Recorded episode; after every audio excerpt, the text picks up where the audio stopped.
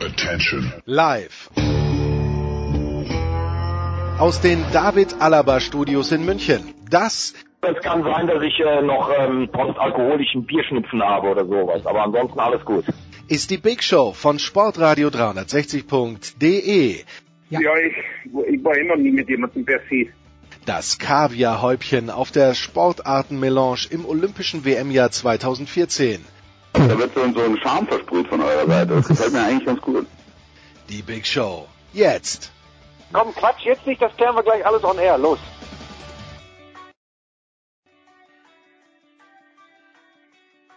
So, Sportradio 360 und äh, ich freue mich. Ich freue mich immer, wenn der Martin Konrad am Apparat ist. Erstens, weil der GRK nicht in der ersten Fußball-Bundesliga spielt, das ist eine andere Geschichte. Grüß dich. Servus, Martin.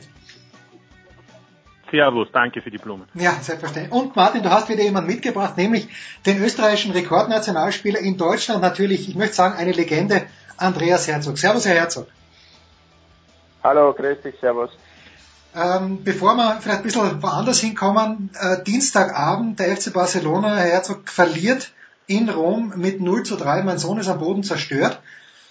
Äh, wie kann aus Ihrer Sicht sowas passieren oder hat sie das irgendwie angekündigt? Weil im Hinspiel war Barcelona ja auch nicht schon so viel stärker, wie das 4-1 vielleicht äh, an, anzeigen würde. Ja, noch ein 4-1 Hinspielerfolg für Barcelona hat eigentlich niemand mehr damit gerechnet, aber man sieht, wie schnell es im Fußball dann geht. Die eine Mannschaft wächst über sich hinaus, die andere kommt auf einmal überhaupt nicht mehr, findet nicht mehr zu ihrem Spiel zurück und ich denke, dass Barcelona sehr gerne mit Red Bull Salzburg tauschen hätte wollen, weil die haben wenigstens nur 4-2 verloren und das hätte, das hätte ihnen zum Aufstieg gereicht. Ähm, Martin, was, was, was passt da nicht bei Barcelona aus deiner Sicht? Äh, ganz kurz noch vielleicht. Hast du es gesehen, das Spiel? Ich habe es in voller Länge leider mir anschauen müssen mit meinem Sohn. Ja, ich habe, nein, nein, erste Hälfte war ich in England, aber also äh, rein vom Zustand her und und dann nach dem 1 zu 1 ähm, habe ich sofort umgeschaltet und dann ist wieder das 2 zu 0 gefallen für die Roma und dann bin ich dran geblieben. Ja, sensationell. Im Stadion waren der Andreas und ich ja vor, vor ein paar Tagen, da, da hat die Heimmannschaft auch gewonnen, aber ich muss sagen, das war natürlich nicht zu erwarten. Wobei ich schon auch noch anmerken möchte, nach dem 3-0 war Roma K.O. und da gab es ja noch eigentlich ein, zwei wirklich tolle Möglichkeiten für Barcelona, um ein Tor zu erzielen und dann werden, da hätten sie noch irgendwie sozusagen durch, durchbringen können. Also es soll halt nicht sein oder es sollte nicht sein. Ja, dann, äh, das ist schon gefallen, Herr Herzog. Äh, Red Bull Salzburg hat am Donnerstag ein 2 zu 4 aufzuholen. Äh, ich habe Lazio nicht so stark erwartet, Sie wahrscheinlich so, schon. Wie, wie sehen Sie denn die Chancen für diesen Donnerstag? Naja, es war so, dass das eigentlich aus, man, äh, äh, Lazio war Spur besser, aber trotzdem war es im Endeffekt äh, bis zur 70. Minute 2-2, was für Salzburg ein, ein, tolles Resultat gewesen wäre. Dann hat man, sie, hat man den, den, den Römern zwei Gegentore ganz leicht geschenkt und jetzt diese Fehler muss man beim, beim Retourspiel abstellen. Ich denke, dass jederzeit möglich ist, gegen Lazio auch zwei Tore zu schießen, aber wenn die Salzburger die gleichen Fehler machen wie in Rom, wird es mit dem Aufstieg nichts. Aber ich denke, dass beide Mannschaften einen ähnlichen Spielstil haben und dann muss halt Salzburg erzwingen, dass die, dass die Römer die gleichen Fehler machen, die die Salzburger in Raum gemacht haben. Und ich glaube, es ist, es ist eine gute Aufstiegsmöglichkeit hier. Allerdings muss natürlich eine absolute Topleistung her, keine Frage. Müssen es die Salzburger eher langsam angehen oder Vollgas von der ersten Minute an? Ich denke, dass der Spielstil von Salzburg schon sehr aktiver ist von der ganzen Mannschaft. Also ich denke, dass gleich wieder richtig in die Zweikämpfe reingehen, das vorne auch an, anpressen werden, dass das, der Funke auf die Zuschauer gleich übergreift und das wäre wichtig, dass heute halt im Salzburger Stadion, das ja nicht sehr oft voll ist, ja. dass da ganz eine tolle, ganz eine tolle Stimmung ist, dass auch die Römer wie beim, beim Spiel in, in Rom, dass es, dass, es, dass das ein bisschen gehetzige Stimmung war, dass das jetzt umgekehrt ist und dass da die Salzburger einen richtigen Heimvorteil haben. Und dann ist, dann ist alles möglich. Also beide Mannschaften haben Qualität, keine Frage, aber ich denke doch, dass die Salzburger in, in, im eigenen Stadion leichte Vorteile haben. Martin, auf wen wird es ankommen bei den Salzburgern? Munas Dabur hat mir in den letzten Spielen jetzt nicht wahnsinnig gut gefallen. Platzt dem einmal dieser Knoten, den keiner weiß, wo er ist?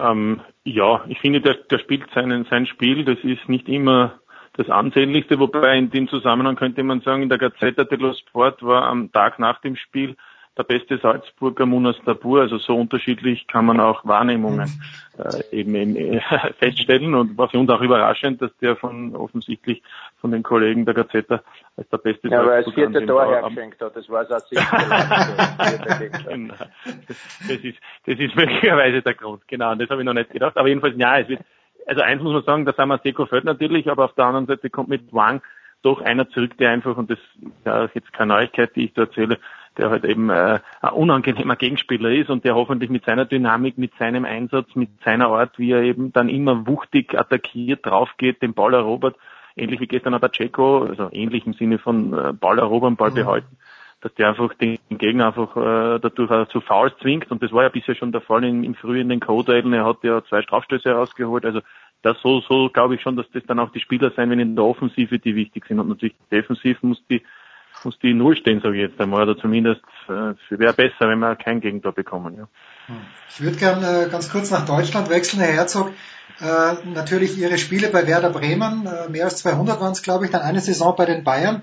Wir haben jetzt leider zum sechsten Mal hintereinander den FC Bayern als sehr, sehr souveränen Meister kann sich sowas überhaupt noch ändern oder ist die Schere selbst zu Borussia Dortmund schon so weit auseinander, dass man sagt, da muss, da muss ganz, ganz viel Grausliches bei den Bayern passieren, dass die Bayern nicht Meister werden?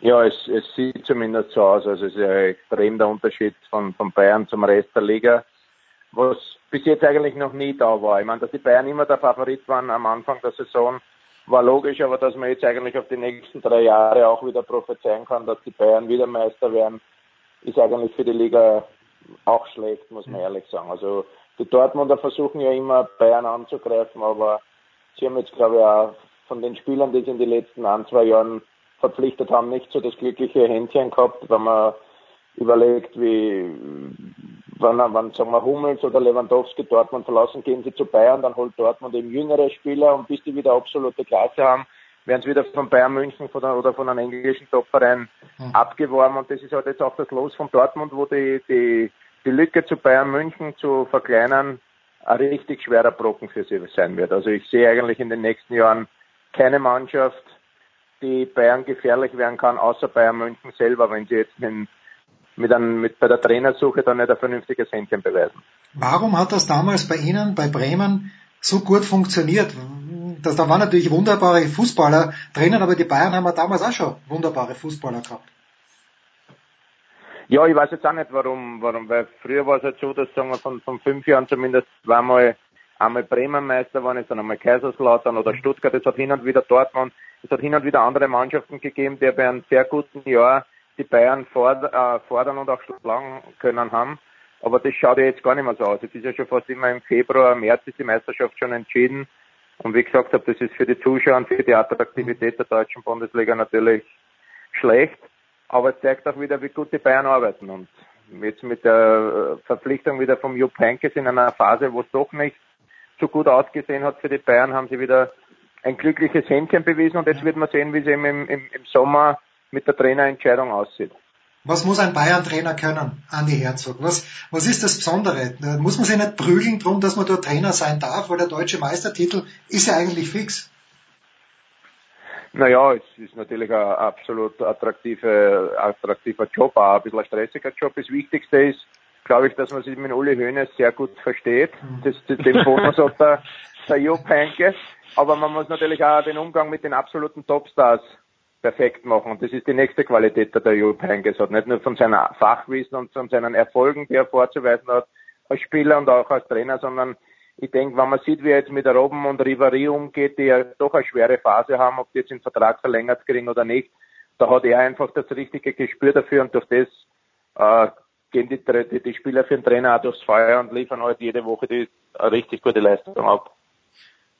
Martin, ist das, äh, das, das äh, Auskommen mit, äh, mit Uli Hoeneß vergleichbar mit dem Auskommen mit Dietrich Mateschitz oder siehst du da noch eine, eine andere Dimension? Eine ganz andere Dimension, glaube ich. Also soweit ich das nur, nur von Erzählungen oder eben auch verfolge über Medien oder eben auch Kollegen das nie erzählen, ist das dann schon so. Also ich kenne doch ein paar auch in München von der Bild, die das schon sagen. Also das ist natürlich, da ist der, der Einfluss ein anderer als in Salzburg, wo Mateschitz zwar die großen Strategien festlegt, indem er eben dann entscheidende Positionen besetzt, aber aber aber das, ähm, äh, ich glaube nicht, dass äh, Mateschitz jemals äh, sich eingemengt hat, äh, ob Spielerverträge, welcher Spieler wie verlängert wird oder so. Und das soll ja bei den Bayern dann doch auch eine Angelegenheit von Aufsichtsrat, Präsident bzw. Vorstand, also Rummenigge sein. Ne? Ja, den darf man natürlich nicht vergessen. Die, die Bremer jedes Jahr irgendwie in Abstiegsgefahr, aber dieses Jahr haben sie es richtig schön rausgespielt. Herr Herzog, wie weit, wie nah sind es noch dran an den Bremern? Sind es manchmal vielleicht sogar im Stadion? Ja, jetzt, jetzt nicht allzu oft, vielleicht einmal im Jahr. Aber es war öfters, wie ich noch in Amerika gearbeitet habe, also als Assistenztrainer von Jürgen Klinsmann, weil halt doch hin und wieder Amerikaner gespielt haben oder der Aaron Johansen, den ich beobachten habe müssen. Fakt ist, dass halt Werder in den letzten Jahren immer im Frühjahr sehr, sehr gut spielt zum Glück und da die nötigen Punkte holt, dass sie nicht in richtigen Absturzgefahr geraten. Aber ich denke, sie haben auch nicht die, die Qualität, dass sie einmal unter die ersten fünf wieder kommen können. Weil so wie heuer wird es wieder schwer, dass man die zwei, zwei, drei richtig guten Leistungsträger behalten kann. Die werden wahrscheinlich wieder weggehen und das ist halt dann das Dilemma. Du musst als Werder Bremen einmal deine besten Spieler behalten, um wieder vorne angreifen zu können. Und das ist momentan die Schwierigkeit. Sprechen Sie da auch über den Sladi Junusovic oder glauben Sie, dass der eher in Bremen bleibt? Das weiß ich nicht. Also, sein Vertrag läuft aus. Ich denke schon, dass, dass die Bremer Verantwortlichen wissen, was sie an einen Slat, äh, Slatan wollte ich schon sagen. Ibrahim ja, den hätten sie auch gern. Sladi, ja, den hätten sie auch gern wahrscheinlich, stimmt. An einen, an einen Sladi haben. Er ist der Kapitän und es war überraschend, dass er hin und wieder nicht gespielt hat im Frühjahr, aber ich denke, dass er, dass er ganz ein wichtiger Spieler war in den letzten Jahren für Werder und man muss schauen, wo dann die Reise hingeht, ob er bleibt oder nicht. Ich, ich kann aus eigener Erfahrung nur sprechen, dass ich mich immer in, in Bremen extrem wohlgefühlt habe und dass das für einen Spieler dort eine sehr, sehr gute Adresse ist.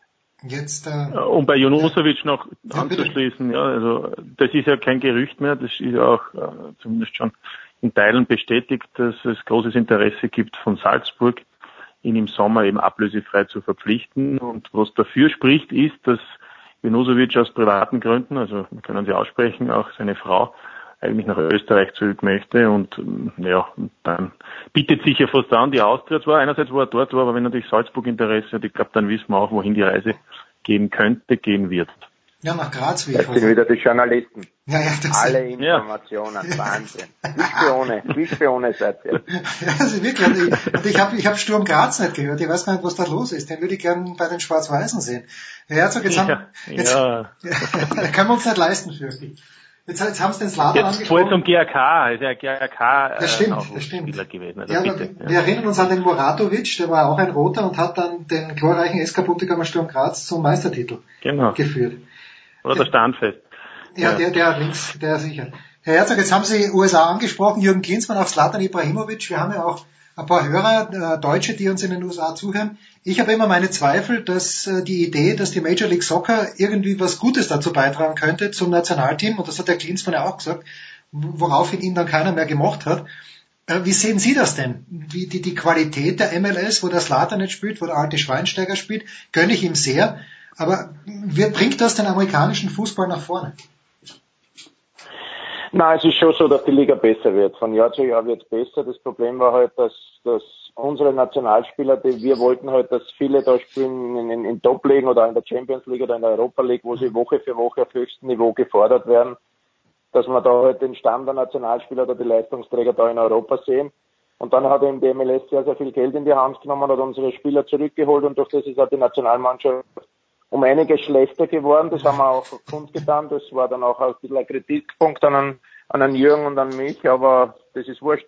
Mit dem muss der Trainer natürlich auch umgehen. Wenn, wenn irgendwas anfällt, muss man die Dinge auch ansprechen. Aber der Amerikaner grundsätzlich ist halt so, wenn er was, wenn sie was machen, ob das jetzt ist im Basketball, im Eishockey, im Fußball, im Baseball, wo sie was machen, ist das alles 100% professionell.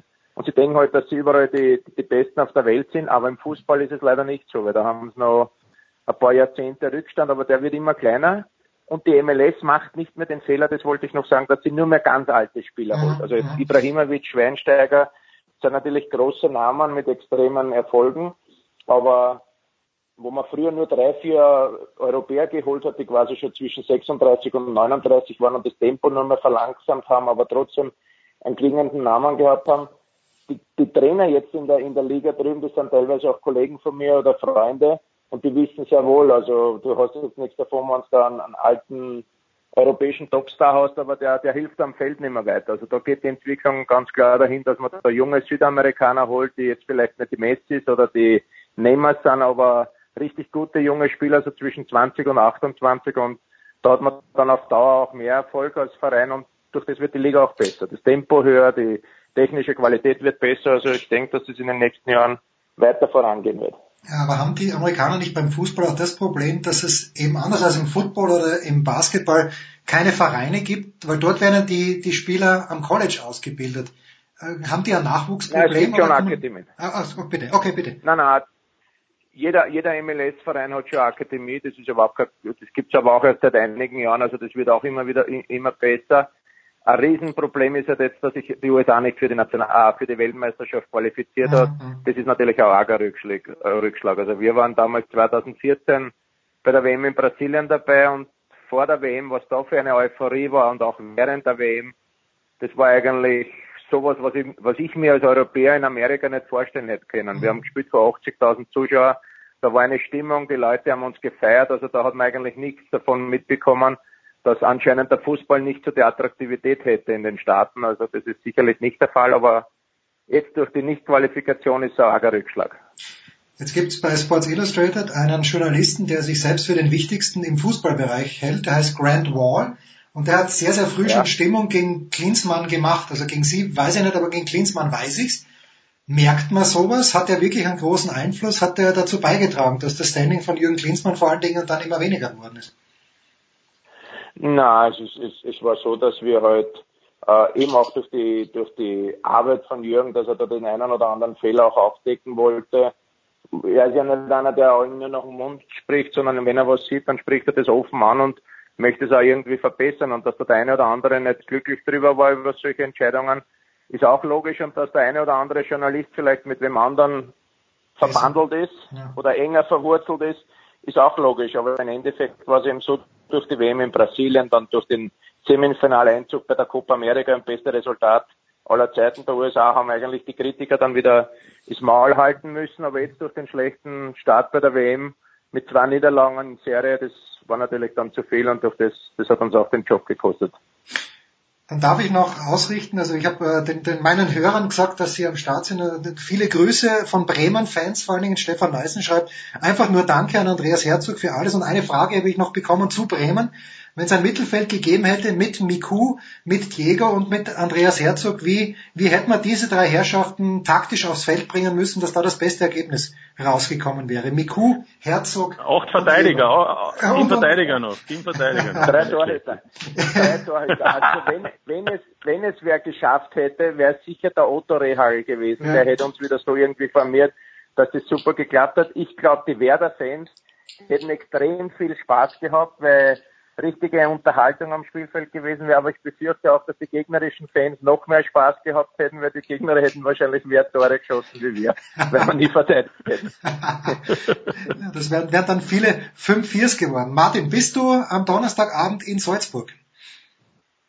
Morgen Abend, Donnerstagabend, ja, Rückspiel ab 20.15 Uhr auf Sky Sport aus der Vorberichterstattung. Und dann äh, schauen wir, ob es wirklich eine 50-50 Chance gibt, wie es Alexander Walker gesagt hat. Und er hat zwar gemeint, man braucht einen Sahnetag, ja, also ja, ein Schla ausgedrückt, aber, ein aber er hofft halt darauf. Na, wenn wir sehen.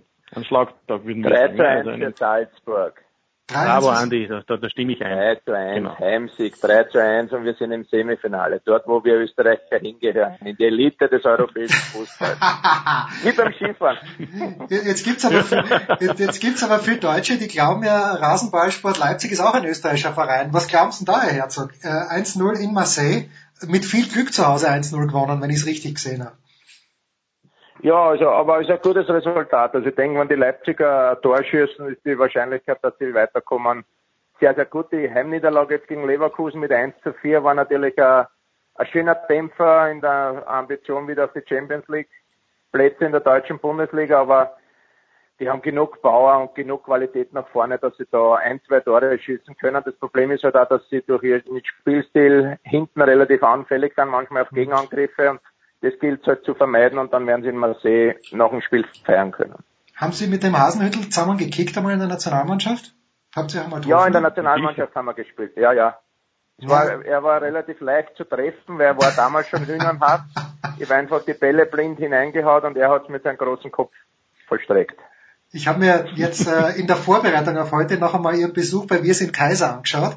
Und äh, da haben Sie den Toni Polster ganz schön gefrotzelt, wenn ich so sagen darf. Äh, gibt es dann einen Backlash vom Anton oder nimmt er das mit der Gelassenheit des Routiniers zur Kenntnis sowas? Ist zwar ein bisschen, schon ein bisschen her, aber wie schaut das aus zwischen euch beiden? Na, das ist schon alles okay. Also mit, mit, mit, mit Toni, mit Polster meinst du jetzt? oder? Ja, ja, mit Polster, Toni. Ja, ja. mit Polster, Toni. Ja, na, mit, Ton, mit Toni ist kein Problem. Er verarscht mich, ich verarsche ihn, das gehört einfach so dazu. Das ist wie früher Tor aufgelegt, er hat Tor geschossen, wir haben miteinander gejubelt, das gibt's jetzt nicht mehr, jetzt verarschen wir uns gegenseitig und haben den gleichen Spaß. Großartig. Dann machen wir in der Big Show 351 eine kurze Pause. Andreas Herzog und Martin Konrad.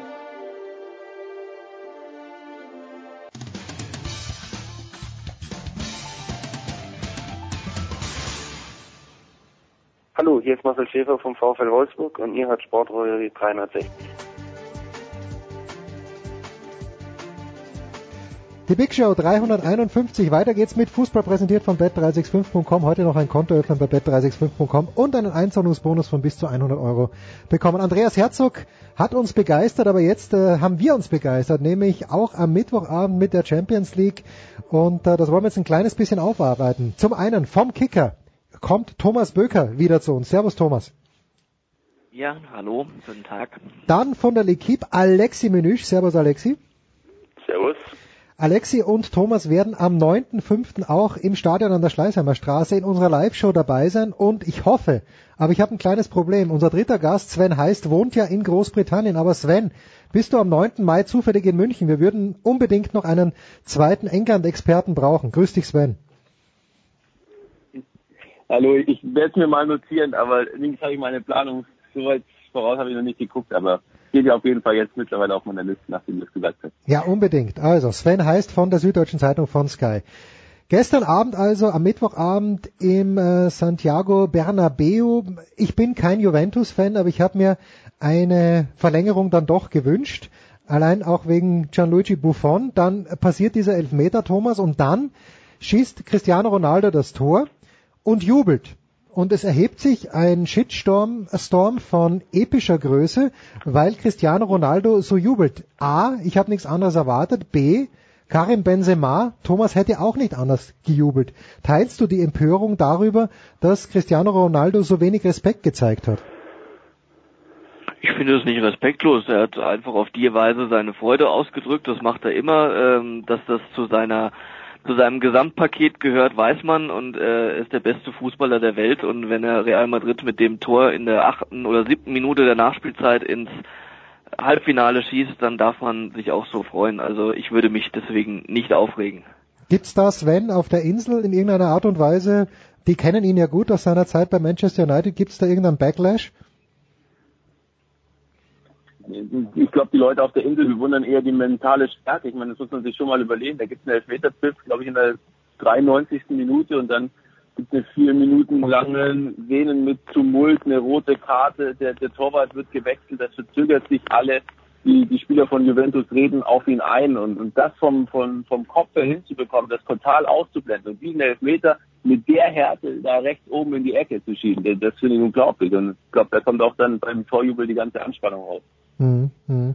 Alexi hat das in gewisser Weise, äh, der Vertrag von Zinedine Zidane geht, glaube ich, bis 2020 oder 2021 sogar, aber hätte eine Niederlage gestern äh, Zinedine Zidane in Schwierigkeiten gebracht, einen französischen Landsmann? Ja, das äh, war auf jeden Fall ein Thema in Frankreich. Äh, ich meine, du gewinnst das Hinspiel 3-0 in Turin und scheidest trotzdem aus danach als Titelverteidiger, nachdem du in der Liga so schlecht abschneiden lässt in dieser Saison.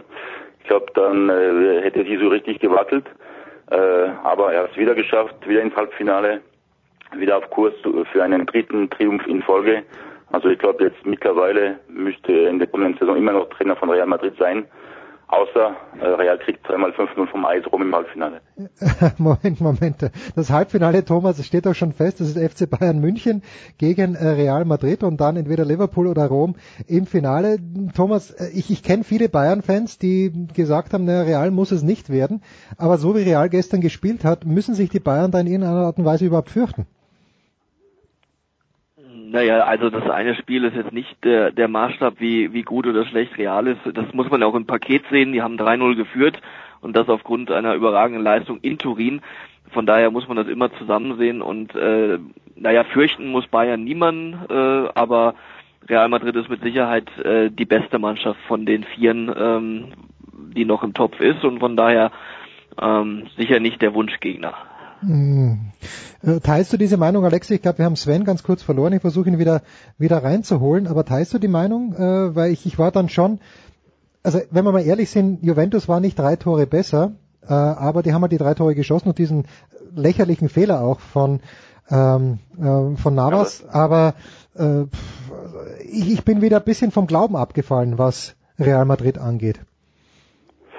Ja, also ich teile auch die Meinung, es ist besser, erstmal äh, Real Madrid aus dem Weg zu gehen im Halbfinale, weil ein Spiel, den die zu schlagen, zwei, wie Bayern momentan drauf ist, wird schwierig, weil man hat gesehen, wie Bayern gezittert hat gegen den FC Sevilla und äh, ich glaube, äh, Real ist rum mit der Ja, Sven, du bist wieder da. Ja. Und, äh, ja, wir werden es morgen sehen, um die Uhrzeit. Äh, Bayern Real haben wir quasi jedes Jahr, vielleicht gibt es endlich mal wieder neue Gegner in der Allianz Arena, zum Beispiel Liverpool gab es äh, nicht mehr in der Champions League bzw. im Landesmeistercup seit 1981.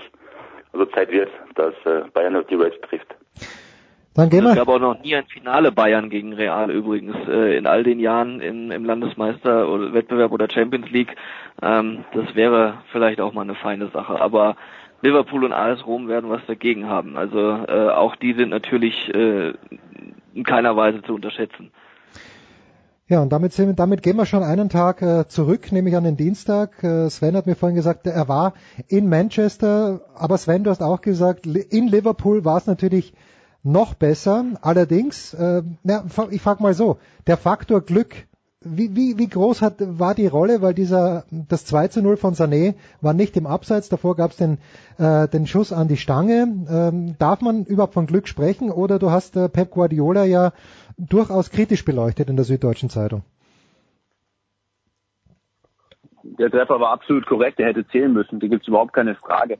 Wenngleich wir natürlich auch über das erste Tor diskutieren dürfen, dem vielleicht auch ein Foulspiel vorausgeht von, von Raheem Sterling gegen Virgil van Dijk. Insofern würde ich den Faktor Glück da rausnehmen. Also auch in der zweiten Halbzeit aber noch genügend Zeit, um dieses, dieses Spiel dieses Spiel zu drehen. Liverpool ist absolut verdient weitergekommen über diese zwei Spiele hinweg. Und da möchte ich von dem Erfolg da absolut gar nicht wegnehmen mit den Schiedsrichterentscheidungen. Natürlich kommt da vielleicht mal ähm, in, in, in an entscheidenden Stellen da ein bisschen was dazu, aber ich hatte das, den Eindruck, dass das gestern gegen beim Spiel von Real Madrid gegen Juventus sehr viel entscheidender war als ähm, in Manchester. Die Mannschaft von, von, von Pep Guardiola war einfach nicht in der Lage, dieses Liverpool in, in der Form zu besiegen weil sie äh, mit dem überrascht wurden, was da in Enfield passiert ist. Jetzt kann man sagen, ob sie darauf sich hätten besser vorbereiten müssen. Vielleicht ist es auch einfach die Tatsache, dass diese Mannschaft natürlich auch auf dem Niveau dann vielleicht dann doch ein paar Führungsfiguren zu wenig innerhalb vom Team besitzt und ein paar extrem junge Spieler. Dazu kamen dann die, die Tumulte vorm Stadion mit dem Bewerfen von Bus. Ich glaube, das hat natürlich schon extremen Einfluss gehabt auf die Mannschaft von Manchester City weil die Auseinandersetzung mit Liverpool, die haben sie nicht ähm, in Manchester verloren sondern in der Vorwoche. Sven, darf man kritisch mit Kevin De Bruyne umgehen? Ich hatte den äh, besser in Erinnerung und der hat mir weder im ersten noch im zweiten Spiel gefallen. Aus meiner Sicht ist das Problem bei Kevin De Bruyne gewesen, als er nach dem Spiel in Liverpool, nach dem 0 zu 3, zu den Medien kommt. Normalerweise müssten den Spieler auf, äh, zutiefst enttäuscht sein durch das, was da passiert ist. Mhm. Und da müsste richtig Wut und Ärger und so weiter vorhanden sein. Und Kevin De Bruyne spricht in einer Seelenruhe über dieses 0 zu 3. Ich würde mir anmaßen zu sagen, dass ich bei den belgischen Spielern hin und wieder das Gefühl habe, dass diese letzte Siegermentalität, die wir so an den Deutschen auch schätzen, nicht vorhanden ist. Und das spielt halt mitunter auch einen, auch einen Grund bei Manchester City, weil die, weil De Bruyne eine zentrale Figur ist. Und von einer zentralen Figur müssen unbedingt auch Anweisungen kommen. Und auch gerade nach einem Gegentreffer wie dann die nächsten fünf Minuten zu absolvieren ist. Und wenn ich nach Anfield fahre, weiß ich genau, dass es in der ersten Halbzeit oder zumindest in der ersten halben Stunde nur darum geht, mein eigenes Tor zu verteidigen, um sich den Bedingungen auch anzupassen und der Atmosphäre entgegenzustellen. Und auch der Mannschaft von Jürgen Klopp, von der ich wusste, von der jeder wusste, dass sie mit maximaler Intensität in diese Begegnung geht. Da war De Bruyne halt in, in dieser Position schlicht nicht zu sehen. Und Fernandinho ist ein ähnlicher Spielertyp und David Silva auch.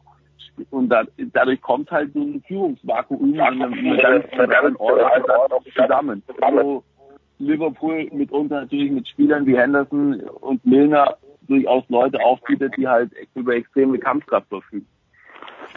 Ja, Alexi, aber der, der Vorwurf und äh, wir, wir kennen deine Einstellung gegenüber Pep Guardiola, aber der Vorwurf muss natürlich auf, auf die Bank rausgehen. Ich glaube, nach dem ersten Match hat die englische Presse auch gesagt, wie hatte nur Gündogan zum Beispiel spielen lassen. Ähm, und äh, es ist schon zu beobachten, dass die Mannschaften von Pep Guardiola, je länger das Jahr dauert, äh, ein bisschen nachlassen.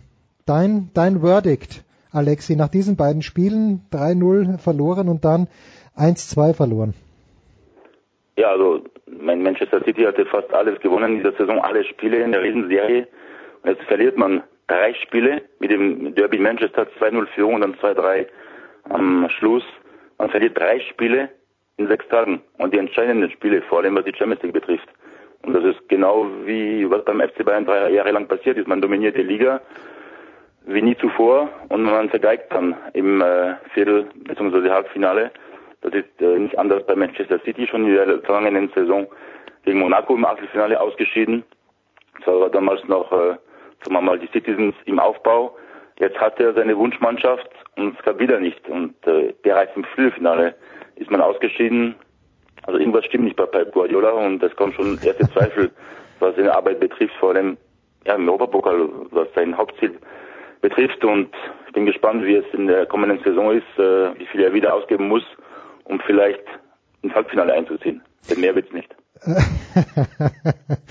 Thomas, ich, wenn ich mir diese Mannschaft aber anschaue, wenn ich es dann mit dem FC Bayern zum Beispiel vergleiche, beim FC Bayern weiß ich, im Zweifel steht Thomas Müller richtig, im Zweifel rennt der Robben halt rein und haut einen noch rein. Das ist schon, also wenn ich mir die Mannschaft von Manchester City anschaue und, und äh, Sven sagt ja auch, da fehlt mir ein bisschen was. Thomas, da fehlt mir wirklich irgendjemand, wo ich weiß, in der entscheidenden Phase hat er sein Knie am richtigen Ort und der Ball wird abgefälscht. Na, den gibt schon, der hat nur nicht mitgespielt, zumindest nicht. Aguero? Äh, nicht, äh, Meinst du Aguero? Aguero, genau. Ja.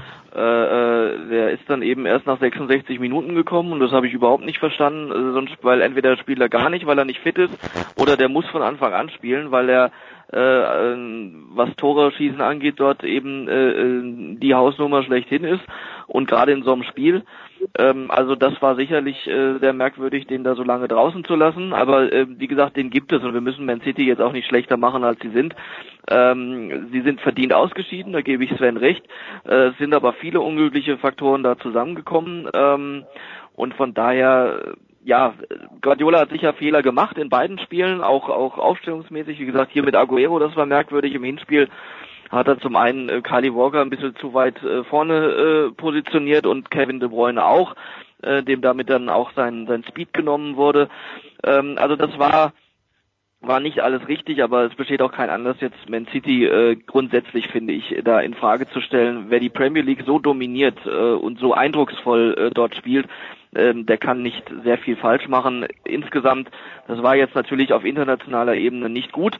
Ähm, Guardiola hat wieder mal, weil er sich national aufgebaut hat, international dann umgeworfen, selber eingerissen. Aber es äh, besteht jetzt auch kein Anlass, da die, die Mannschaft ähm, in Grund und Boden zu reden. So schlecht sind sie nicht, nur weil sie jetzt zweimal verloren haben oder dreimal. Sven, wer mir in... Vorhin hast du gesagt, Jens, vorhin hast du, vorhin hast du gesagt, Jens, warum bei Manchester City niemand wie Thomas Müller im Strafraum steht, der den Ball dann mit dem Knie über, über ja. das Tor, über die Torlinie buxiert. Das ist nicht gewünscht bei Manchester City. Ah, okay. Das ist der, der schlichte Grund dafür. Also so möchte Manchester City keine Tore erzielen, wie aus dem Zufall im Strafraum dem Gefühl irgendwie entsteht. Es wird bis zum gegnerischen Strafraum mit einem komplett klaren Muster gespielt. Dann darf Sané dribbeln oder auf der anderen Seite Sterling. Aber diesen Toren gehen alle eine Choreografie voraus, wenn man sich den kompletten Zusammenschnitt über die Saison anguckt. Wenn allerdings dieses Muster mal durchbrochen ist, hat diese Mannschaft keine andere Idee, wie das, wie das funktionieren kann, weil ihr auch gar keine andere Idee gegeben wird. Und Pep Guardiola natürlich auch Spieler aussucht, die genau seine Idee vertreten und diese Idee nicht konterkarieren oder in Frage stellen.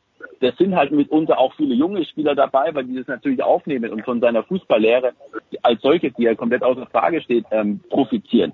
In, in diesen Momenten allerdings, wenn ich wenn ich das nicht über eine Saison habe, sondern wenn dann möglicherweise wenige Minuten en entscheiden, glaube ich nicht, dass es halt vorteilhaft ist, überhaupt gar keine andere, gar keinen Anker zu haben, um irgendeinen Ausweichplan. Mhm. Dazu kommt halt diese Ressourcen, die Manchester City hat, sind aus meiner Sicht nicht ansatzweise gut genutzt worden in der Saison. Sie haben einen Kader, wo sie eigentlich permanent durchmischen könnten. Stattdessen hat Jürgen Klopp im Oktober angefangen, seine besten Spieler, wirklich Sané und auch äh, Salah und, und Mané, die er nicht ersetzen kann, die hat er trotzdem rausgenommen, um sie in dieser entscheidenden Saisonphase in der Topform zu haben. Stattdessen hat Manchester City mittlerweile neun Spieler, neun Spieler.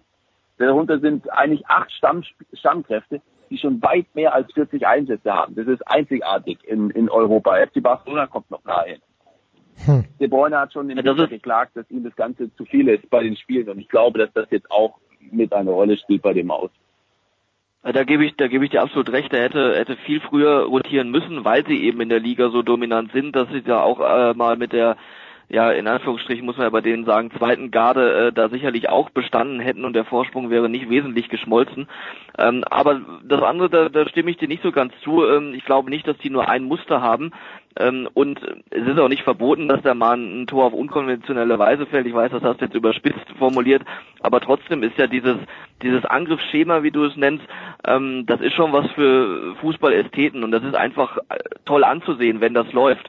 Und ihn da jetzt einen Strick umgekehrt rauszudrehen, ähm, finde ich nicht ganz in Ordnung zu sagen, denen fehlt dann aber Plan B. Also Liverpool fehlt auch Plan B, wenn sie gegen Mannschaften wie West Brom und Swansea sich einen abbrechen, weil die tief, weil die tief stehen.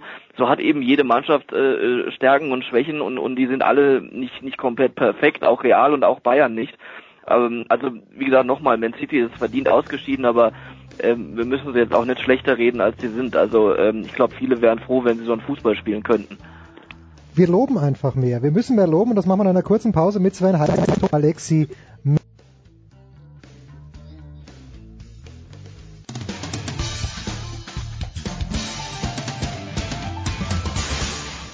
Hallo, hier ist Verena Seiler und ihr hört Sportradio 360.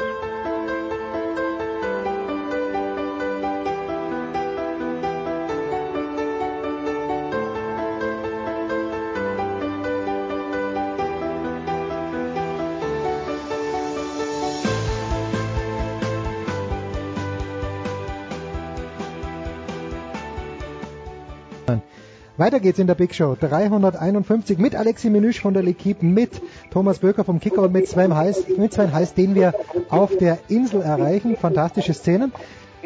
Ähm, wir müssen noch, bevor wir zu Thomas Tuchel kommen, bevor wir zu den Bayern kommen, müssen wir noch Jürgen Klopp loben. Und äh, ich finde, was der größte Unterschied, Sven, zwischen erster und zweiter Halbzeit war. In der ersten Halbzeit konnte der Sané auf der linken Seite machen, was er wollte. In der zweiten Halbzeit habe ich von Sané fast nichts mehr gesehen. Drückt dieser Eindruck oder hat Klopp da was geändert in der Pause? Lob ein bisschen Jürgen Klopp, bitte Sven. Das war ein feiner Zug, wie sie das umgestellt haben in der zweiten Halbzeit. Das, das wirklich hochinteressante ist, dass auch noch der Rechtsverteidiger äh, Alexander Arnold, ich habe mit ihm gesprochen nach dem Spiel, und er hat gesagt, dass er die Umstellung nicht mal bemerkt hat. Jürgen Klopp hat in der Halbzeitpause die Position im, im Mittelfeld von Oxley Chamberlain und, und Milner angepasst. Also normalerweise spielt Oxley Chamberlain halb rechts in dieser Dreierreihe und äh, Milner halb links. Und die haben das geändert, damit Milner, der Kapitän, ein besseres Auge auf seinen Rechtsverteidiger hat, der schon die gelbe Karte gesehen hat in der, in der ersten Halbzeit gegen Sané, weil das war nämlich hochriskant. Und, und Milner hat sich entsprechend positioniert und war als Unterstützung sehr, sehr nahe an, an, an den jungen Spieler, was dem natürlich extrem gut getan hat. Das war mit ein entscheidender Faktor. Der zweite Faktor, der dazugekommen ist, ähm, wir haben nach einer halben Stunde Mohamed Salah in die Sturmspitze gestellt von seiner rechten Seite aus. Und Nicolas Otamendi hat ein Riesenproblem mit diesem Salah. Selbst beim, beim 5 zu 0 von Manchester City in der Hinrunde hat er ihn fast auseinandergenommen in der ersten Halbzeit. Dasselbe ist dann passiert im, in, in, in der Rückrunde in der Premier League. Daraufhin hat dann Otamendi, das muss man sich mal vorstellen, seine Position in der Innenverteidigung in diesen beiden Duellen, also am, am vergangenen Mittwoch in Anfield schon angepasst, indem man auf die halbrechte Position ausgewichen ist. Und gestern ist es dann so erfolgt, als Salah im Zentrum war, dass Pep Guardiola nicht mehr mit einer Dreierreihe gespielt hat hinten, sondern seinen defensiven Mittelfeldspieler Fernandinho in diese Viererkette abgezogen hat, um zwei Spieler gegen Salah zu haben. Das hat die Dynamik von dem Spiel bei Manchester City komplett genommen, inklusive der Tatsache, dass halt am Pep Guardiola nicht mehr an der Seitenlinie stand. Insofern, das war, das war mitunter in, in, aus meiner Sicht ein, ein Coup von, von Jürgen Klopp und seinem, seinem, seinem Trainerteam, das auf taktische Art so hinzukriegen. Unabhängig von, von, von den, von den Spielideen. Ja, ist wie ein Talisman für diesen kompletten Verein. Und weil er so menschlich ist und, und Liverpool sich nach jemandem sehnt, nach einem emotionalen Anführer, mit dem sie sich identifizieren können. Das ist auch Jürgen Klopp seine Art. Und die sind vielleicht übertrieben formuliert, wie, ein Kuscheltier, auch gegenüber den Spielern und den Leuten, weil er für jeden offenes Ohr hat, die Leute in den Arm nimmt, begeistert und, und, und mitreißt. Das braucht so, so ein Verein wie Liverpool, der so tief verankert ist in der Gesellschaft und der schon auch ein bisschen diesem englischen Klischee mit diesem Geld um sich zu werfen halt widerstrebt, weil er halt auch andere Werte vertritt. Ich mag Jürgen Klopp. Ich kenne sehr viele Bayern-Fans, die Jürgen Klopp nicht mögen, aus, wegen seiner Zeit in Dortmund. Aber ich finde den Klopp super. Aber, Alexi, nach allem, was wir jetzt von Sven gehört haben, das heißt, Jürgen Klopp fällt als Trainer des FC Bayern 2018, ab 2018 leider aus, Alexi, oder? Nur was heißt leider, äh, aus, ja. ja, leider. Äh, kaum, Alexi, wie waren denn die Bayern? Du warst im Stadion gegen Sevilla, selbstverständlich, ja. ein schmuckloses 0 zu 0, aber die Süddeutsche Zeitung, äh, Martin Schneider schreibt äh, netterweise und sehr schön, die Bayern verspeist, Bayern verspeist, was der Speiseplan hergibt. Ist ja genauso, oder? Was, was müssen sie mehr machen? Sie sind eingezogen ins Halbfinale, jammern auf höchstem Niveau. Ja, man hatte das Gefühl gestern, äh, fast das ganze Spiel, dass die Bayern gar nicht wussten, wie sie mit dem 2-1 aus dem äh, Hinspiel äh, umgehen sollen, weil äh, ja unangenehm. Du weißt, du kannst ja sehr offensiv spielen und das 4-1, 4-1 von Jupp Heynckes war extrem offensiv. Mhm. Äh, man hatte das Gefühl, äh, er denkt, es ist Bundesliga, aber es war Sevilla und eine Mannschaft, die sehr unangenehm spielt, sehr kompakt, sehr, also so wirklich äh, auf die Sorgen geht unglaublich äh, bissig in die Zweikämpfe. Und da glaube ich nicht, dass die beiden Spieler richtig äh, äh, Spaß hatten gestern. Es war einfach eine Pflichtaufgabe weiterzukommen, am besten ohne zu verlieren. Dass Bayern kein Tor zu Hause schießt, ist äh, genauso äh, oft oder so häufig wie 60 München deutscher Meister ist, also nie. Und äh, Pflichtaufgabe erfüllt, aber ich glaube, das Hin- das Rückspiel vom Niveau her, von der Intensität, vom Spielerischen war das nicht Champions League würdig, das war eher Europa League Niveau. Na gut, aber wenn man damit weiterkommt, Thomas, dann ist ja alles also, gut. Entschuldigung, da, ja. hallo, hallo. Ja, ja, Thomas, Thomas, bitte, ja. Ganz, ganz kurz reingrätschen. Ja, ach, länger. Auch im Stadion. Äh, ja, äh, Alexi, Alexi und ich haben uns ja auch unterhalten gestern dort. Ähm, ich fand, äh, das war nicht Europa League Niveau, sondern das hatte schon Champions League Niveau. Das war für mich oder für für uns war es ein war es ein, äh, ein gutes, ein ordentliches Spiel ähm, von zwei sehr passsicheren Mannschaften, ähm, die sich dann auch in irgendeiner Form dann auch neutralisiert haben. Bayern musste und wollte, das war Heinkes erklärtes Ziel, das hat er hinterher auch nochmal betont, zu Null spielen. Deswegen äh, st stellte sich für Bayern nicht die Frage, wie sie damit umgehen sollten mit diesem mit diesem Vorsprung, sondern sie wussten, wie sie damit umgehen sollten, indem ihnen eben das zu Null auf jeden Fall das Weiterkommen garantiert. Und so ist es dann auch gekommen. Er hat zwar gesagt, klar, wir können jederzeit ein Tor machen, so war es dann gestern mh, dann nicht trotz eines leichten Chancenplus, aber ähm, Europa League Niveau würde ich sagen, wird dem Spiel nicht gerecht und wird auch Sevilla nicht gerecht. Ähm, also die sind, äh, glaube ich, im Moment Tabellen siebter in Spanien. Die haben ein, ein Passspiel aufgezogen, teilweise äh, äh wie an der Schnur gezogen, 20 Mal, ohne dass Bayern am Ball war. Ähm, da muss man in der Bundesliga weit zurückschauen, um so ein Spiel zu finden. Ähm, da gibt es in der Bundesliga nur Bayern, die das äh, so aufziehen können. Und ähm, Sevilla war dazu eben auch in der Lage. Denen fehlt natürlich vorne auch ein bisschen Durchschlagskraft. Deswegen haben sie da auch eben nicht entsprechend dann ähm, ihre Chancen genutzt. Aber es war insgesamt, fand ich schon, ein, ein ordentliches Champions League-Spiel. Sven, wie, äh, wie ist das Matchup? Liverpool, wenn denn der, der, die Lostrommel das möchte, wie kann Liverpool gegen die Bayern bestehen? Klopp hat ja mit Dortmund gegen die Bayern eine ordentliche Bilanz gehabt. So wie sie halt auch gegen Manchester City ähm, bestanden haben. Die Spieler entdecken sich ja nicht vorne. Also die, die glorreichen drei mit Roberto Firmino, Mo Salah, Sadio Mané, ich wüsste nicht, warum die nicht dem FC Bayern auch Probleme bereiten könnten. Das sind die, die, die großen Trumpfkarten, die, die sie haben. Der Rest in der Mannschaft ist der Lage, sich an ausgewählten Tagen auf einem Niveau zu spielen, das vielleicht über dem eigentlichen Leistungsniveau liegt. Die Abwehr hat sich mittlerweile stabilisiert. Ich habe den Eindruck, dass Loris Karius sehr davon profitiert, dass er zur klaren Nummer eins gemacht worden ist. Das gibt ihm eine ganz andere Ausstrahlung. Dazu hilft ihm auch äh, Virgil van Dijk hinten mit, mit seiner Präsenz. Äh, muss man ihm Kompliment machen. Er hat sich auch nach seinem Fehler da beim 0 zu 1 nicht aus der Ruhe bringen lassen. Lovren hangelt sich dann eben an den Ding hoch, ebenso wie die beiden Außenverteidiger, die durchaus verwundbar sind, wenn es dann gegen Robben Ribéry, Thomas Müller geht. Aber so als, als Konstrukt ist das halt sehr, sehr stimmig mit davor Henderson und, und James Miller. Das ist eine absolut gute Mannschaft, wo sie halt vorne dann, wie man das halt benötigt, auf dem Niveau außergewöhnlich gute Spieler haben. Und der Faktor halt auch gerade mit dem, mit dem Heimpublikum, dass sie dort mittlerweile, hat sich ja rumgesprochen, bekanntlich zu allem in der Lage sind, die, die Findigkeiten von Klopp, auch der Verein angetrieben ist, endlich mal wieder ähm, einen, einen großen Titel zu gewinnen. Ähm, ja, das, das macht schon einiges, einiges her. Also ich möchte nicht dagegen Liverpool spielen müssen im Halbfinale. Ja, aber Alexi, ich denke mir dann immer, diese ganze Erfahrung eben da mit, mit Ribéry, der Vertrag ist glaube ich jetzt um ein Jahr verlängert worden, das sind halt einfach Leute, die die waren da schon und dann hast du auch, äh, wir haben den Namen Lewandowski noch gar nicht erwähnt, das ist halt auch der, äh, entsteht dann im Zweifel dessen Knie. Also ich denke wirklich, weil Liverpool seit Menschengedenken nicht mehr im Halbfinale in der Champions League schon gar nicht, äh, doch der Champions League oder auch äh, Europacup der Landesmeister war. Rafa Benitez war, glaube ich, der letzte Coach. Ich denke, die Erfahrung würde da noch für die Bayern sprechen. Alexi, was denkst du? Man hat schon gesehen im, äh, in einem äh, Turnier im vergangenen August in der Allianz Arena, dass Liverpool auch eine sehr unangenehme Mannschaft für den FC Bayern ist und zwei Spielen wäre ich skeptisch äh, als Bayern-Fan, wenn man sofort auf die Engländer treffen würden, ähm, weil wie gesagt dieses Power, diese diese auch diese Einstellung, diese Motivation, dass da Jürgen Klopp seine Mannschaft gibt, äh, ich weiß nicht, ob die Altherren Ribéry Robben da mithalten könnten, weil es wird echt schwer. Äh, es war wie gesagt bei der Liebe bis jetzt nur beschickt hat, nur Sevilla äh, auf dem Weg ins Halbfinale. Und äh, dass die Altherren jetzt auch beide verlängern werden, wie es aussieht, äh, ich weiß nicht, ob es eine gute Nachricht ist, ohne auch den künftigen Trainer äh, sich mit ihm abzusprechen, wie es äh, auch aussieht nach meinen Infos und was jetzt die Saison betrifft, Jupp Heynckes ist eher ein Glücksspringer. Er hat, äh, es ist jetzt seine vierte Saison als Champions League Trainer, aber immer mindestens im, im Finale. Einmal mit Madrid äh, gewonnen, sogar vor 20 Jahren.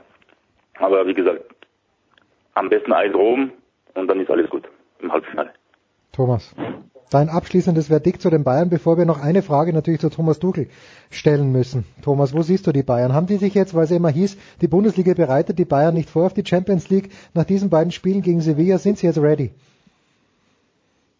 Ja, die sind jederzeit in der Lage, sich äh, dem Niveau äh, anzupassen, was eben erforderlich ist. Ähm, das wird sicher, da war Sevilla noch eine Stufe über Besiktas und da wird der Halbfinalgegner auch eine Stufe über Sevilla sein. Und sie müssen ähm, eine Top-Leistung bringen, egal gegen wen. Ähm, ich sehe ein, zwei Baustellen im Moment in der Mannschaft. Kimmich ähm, überzeugt nicht äh, in seiner originären Aufgabe als Rechtsverteidiger. Äh, Was er nach vorne macht, ist ist stark, äh, bereitet Tore vor, initiiert Chancen und so weiter. Ähm, aber wenn er richtig verteidigen muss dagegen gegen klasse Leute auf, auf Außen, könnte ich mir vorstellen, dass es eng wird. Ich könnte mir sogar vorstellen oder würde nicht ausschließen, dass Rafinha dann rechts spielt, wenn Alaba wieder fit ist, ähm, weil er eben äh, ist mit Sicherheit nicht der bessere Spieler als Kimmich, aber er bringt mehr Erfahrung mit den Sachen Verteidigung. Das könnte ein Aspekt werden. Und ähm, du hast Lewandowski angesprochen. Ich habe von Lewandowski in den letzten in letzter Zeit nicht sehr viel gesehen. Er war in Sevilla für mich äh, der schlechteste Bayern-Spieler, hm. völlig aus dem Spiel genommen. Gestern ist er sehr sehr viel gelaufen, er hat auch ständig auf die Socken gekriegt, aber ähm, hat nicht wirklich die Torgefälligkeit ausgestrahlt, die man von ihm kennt. Und der muss sich vor allem äh, auch mit Blick auf die Historie steigern. Äh, wenn mich nicht alles täuscht, hat er bisher in den in den Champions League Halbfinalspielen der letzten Jahre oder Viertelfinals, wenn sie so weit gekommen sind, eben ähm, nicht so oft getroffen, dann wenn es drauf ankam, ähm, gegen die Großen. Und da muss man mal schauen. Also ständig drei Tore gegen Hamburg sind schön, aber ähm, die bringen international nicht weiter. Und da muss er jetzt dann mal, äh, egal gegen wen im Halbfinale, sich mal positionieren und dann seine Weltklasse tatsächlich mal beweisen in so einem Spiel. Wobei gegen, ich glaube, in, im Dortmund-Dress hat er gegen Real, war das Halbfinale, wo er, wo er drei Kisten gemacht hat? Das waren vier Tore für, ja, ja, das war aber doch in Dortmund. Das war in also Dortmund, ja, okay. Ich sage ja nicht, dass er es nicht kann, aber er muss, er muss es halt mal wieder zeigen. So, jetzt aber noch die entscheidenden Rausschmeißerfragen. Nämlich an Sven heißt, äh, aber ich fange mit Alexi an. Sven kann sich schon die Antwort auf die Frage überlegen, warum nicht England. Aber Alexi muss uns sagen, warum Thomas Tuchel, den ich faszinierend finde. Ich, ich will gerne Thomas Tuchel als Trainer sehen. Warum in Gottes Namen, Alexi, außer dass man ihn mit Geld dazu gezwungen hat, warum geht er zu Paris Saint-Germain? wo er eigentlich nur scheitern kann. Denn Meister wird er sowieso und in der Champions League sehen wir gerade in Manchester, so einfach ist es mit Geld nicht die Champions League zu kaufen. Ich verstehe es nicht. Ja, wir haben schon darüber gesprochen, Jens. Weißt du noch, vor ein paar Wochen, du hast gesagt, ja, ich würde ihn lieber bei Arsenal oder Chelsea sehen. Ja, natürlich. Aber er will Champions League spielen. Er will auch in der Champions League, die spielen doch Europa League nächste Saison. Ja, aber trotzdem, Und, äh, dann ein Reim wird da. Nein, man muss aufhören mit den englischen Vereinen, dieser Hype, das ist ja unerträglich schon langsam. Schau mal, die Ergebnisse in der Champions League, die sind doch nicht besser, nicht viel besser als die Franzosen. Und äh, Paris will jetzt endlich mal wagen, aber ich gebe dir recht, das wird sehr schwer, da sich durchzusetzen. Also die Skeptisch, die Skeptik ist sehr groß in Frankreich momentan gegenüber Thomas Tuchel, der noch relativ unbekannt ist, der aber man weiß, weiß ja, dass er ein unglaublich äh, talentierter äh, Trainer ist, aber auch als Mensch unglaublich schwierig ist und wie kann er sich da durchsetzen in einer Mannschaft, in einer Kabine, wo da nur mh, Spieler äh, sind, die ein unglaubliches Ego haben. Ja. Angefangen äh, bei Neymar bis äh, die Maria und ich bin sehr gespannt, wie er mit, dem, mit diesem Kader umgeht im äh, täglichen Leben. Neymar äh, weiß noch nicht, äh, wie Tuchel überhaupt aussieht. Er hat ihn noch nie getroffen und äh, er ist nicht begeistert über diese Entscheidung und ja, auf jeden Fall glaube ich, nach einem Monat Tuchel bei PSG werden wir schon rei- reichlich Bücher darüber schreiben können, weil es wird explosiv. Alexi Menüsch äh, überlegt sich einen kurzfristigen Umzug nach Paris, um das große Thomas Tuchel Buch zu schreiben. Sven, abschließende Frage, wie nah war Thomas Tuchel tatsächlich dran, einen englischen Verein zu übernehmen oder war das eher, ist das eher der Fantasie von Leuten entsprungen wie mir, die das einfach gern gesehen hätten, entweder in Chelsea oder eben bei Arsenal? Es ist nicht nur deiner Fantasie entsprochen, ich hätte ihn auch gerne in, in England coachen sehen. Der, die haben schon ein Auge auf ihn geworfen gehabt. Also Thomas Tuchel ist bekannt beim FC Arsenal und beim FC Chelsea. Das Problem war, und er hat auch einen Reiz daran gehabt, auf die Inseln zu kommen. Er hat immer von dem Fußball geschwärmt, wenn er hier mit seinen Mannschaften agiert hat. Dazu kommt jetzt natürlich Pep Guardiola, dem er sehr nahe ist, der auch noch in Manchester ist. Der besucht ihn ja regelmäßig, guckt dort auch die, die Spiele an. Der entscheidende Faktor war halt, dass sowohl beim FC Arsenal als auch beim FC Chelsea stand jetzt noch überhaupt gar keine Entscheidung gefallen ist, wie es im Sommer weitergeht. Das geht in beide Richtungen. Bei Arsenal überhaupt nicht. Bei Chelsea hat Conte Vertrag bis 2019, den dazu entlassen würde extremes Geld kosten. Vielleicht versucht man es entgegen der eigentlichen Strategie, mit ihm nochmal weiterzumachen. Mhm. Thomas Tuchel war halt einfach nicht bereit, sich auf dieses Pokerspiel einzulassen. Er hätte jetzt warten müssen, auch auf die Gefahr hin, am Ende vielleicht keinen Job zu haben. Und ich glaube, dieses Risiko wollte er nicht eingehen. Deswegen hat er Paris ähm, als, als Sicherheit sozusagen genommen und jetzt hier nicht sozusagen warten zu müssen über die ganzen Monate, ob sich jetzt bei Arsenal etwas tut, ob sich beim FC Chelsea etwas tut, damit er da reingekommen ist. Das war für mich die logische Begründung, warum er jetzt in, in, ab Sommer nicht in England zu sehen sein wird. Aber heißt ja nicht, dass es nicht noch irgendwann so kommt in den nächsten Jahren. Eben, ist ja ein junger Bursch, der Thomas Tuchel. Genau wie wir vier auch. Ich freue mich sehr über Sven Heist, über Alexi Menüsch, über Thomas Böker. Thomas, fangen wir mit dir an. Das Wochenende bringt für dich in Punkt Arbeit was? Ähm, am Samstag bin ich äh, Co-Kommentator bei The Zone bei Southampton gegen Chelsea Ja. und am Sonntag äh, in der Kicker-Redaktion tätig. Äh, In der Kicker-Redaktion, wo nur Wimpel und Schals und Fahnen vom 1. FC Nürnberg, dem künftigen wieder Bundesligisten, hängen. Nee, die sind mir hier noch nicht so oft begegnet. Ah, okay, Diese gut. Schals und Fahnen und äh, ob, ob die in der Bundesliga äh, demnächst sein werden, äh, lassen wir auch nochmal offen. Absolute Neutralität in der Kicker-Redaktion, so lieben wir das. Sven, wo wirst du am Wochenende sein? Ich werde mich am, am Samstag in Dresden rumtreiben. Ich freue mich sehr darauf. Die Atmosphäre ist ja ist dort immer bekannt, bekannt heißblütig. Dazu noch gegen Holstein Kiel. Also gibt für beide Mannschaften in der, in der zweiten Liga dann relativ viel. Und dann werde ich ein Auge haben, was in der Premier League passiert, ob wir schon Manchester City als Meister vermelden könnten, was die Auslosung morgen bringt. Also wird sicherlich ein unterhaltsames Wochenende werden. Ja, Holstein Kiel wird kein Spiel mehr gewinnen und trotzdem in die Relegation kommen. Unglaublich. Alexi, du wirst die Fahnen hochhalten. Du wirst natürlich in der Allianz Arena sein gegen Gladbach, vermute ich. Ich werde den künftigen äh, Weltfußballer Michael Cuisance von Borussia Mönchengladbach äh, Oh. kennenlernen und äh, am, am Sonntag PSG Monaco mit dem künftigen ähm, Team von Thomas Tuchel, das mit einem Sieg französischer Meister werden kann. Gegen seinen, gegen die Mannschaft, äh, die ja Zweiter werden musste vor einem Jahr, also auf der Zone natürlich. Ja, selbstverständlich. Also Thomas Böcker auf der Zone, Sven heißt auf Sky und Alexi Menüsch auf der Zone. Dankeschön, meine Herren, fantastisch. Das war's mit dem Fußball. Kurze Pause, dann geht's ja.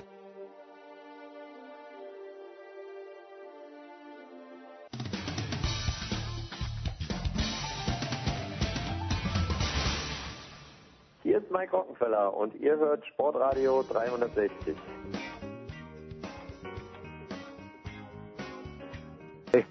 Sportradio 360, die Big Show 351 und äh, wir wenden uns einem Thema zu, das wir am Wochenende mit Spannung erwartet haben, das leider dann einen, einen, einen Umweg genommen hat, der uns allen nicht gefallen hat. Wir sprechen über den Radsport, über Paris-Roubaix und äh, haben eine, eine, ich möchte sagen, Tour de France-würdige Runde am Start. Zum einen von der Süddeutschen Zeitung Johannes Knut. Servus Johannes.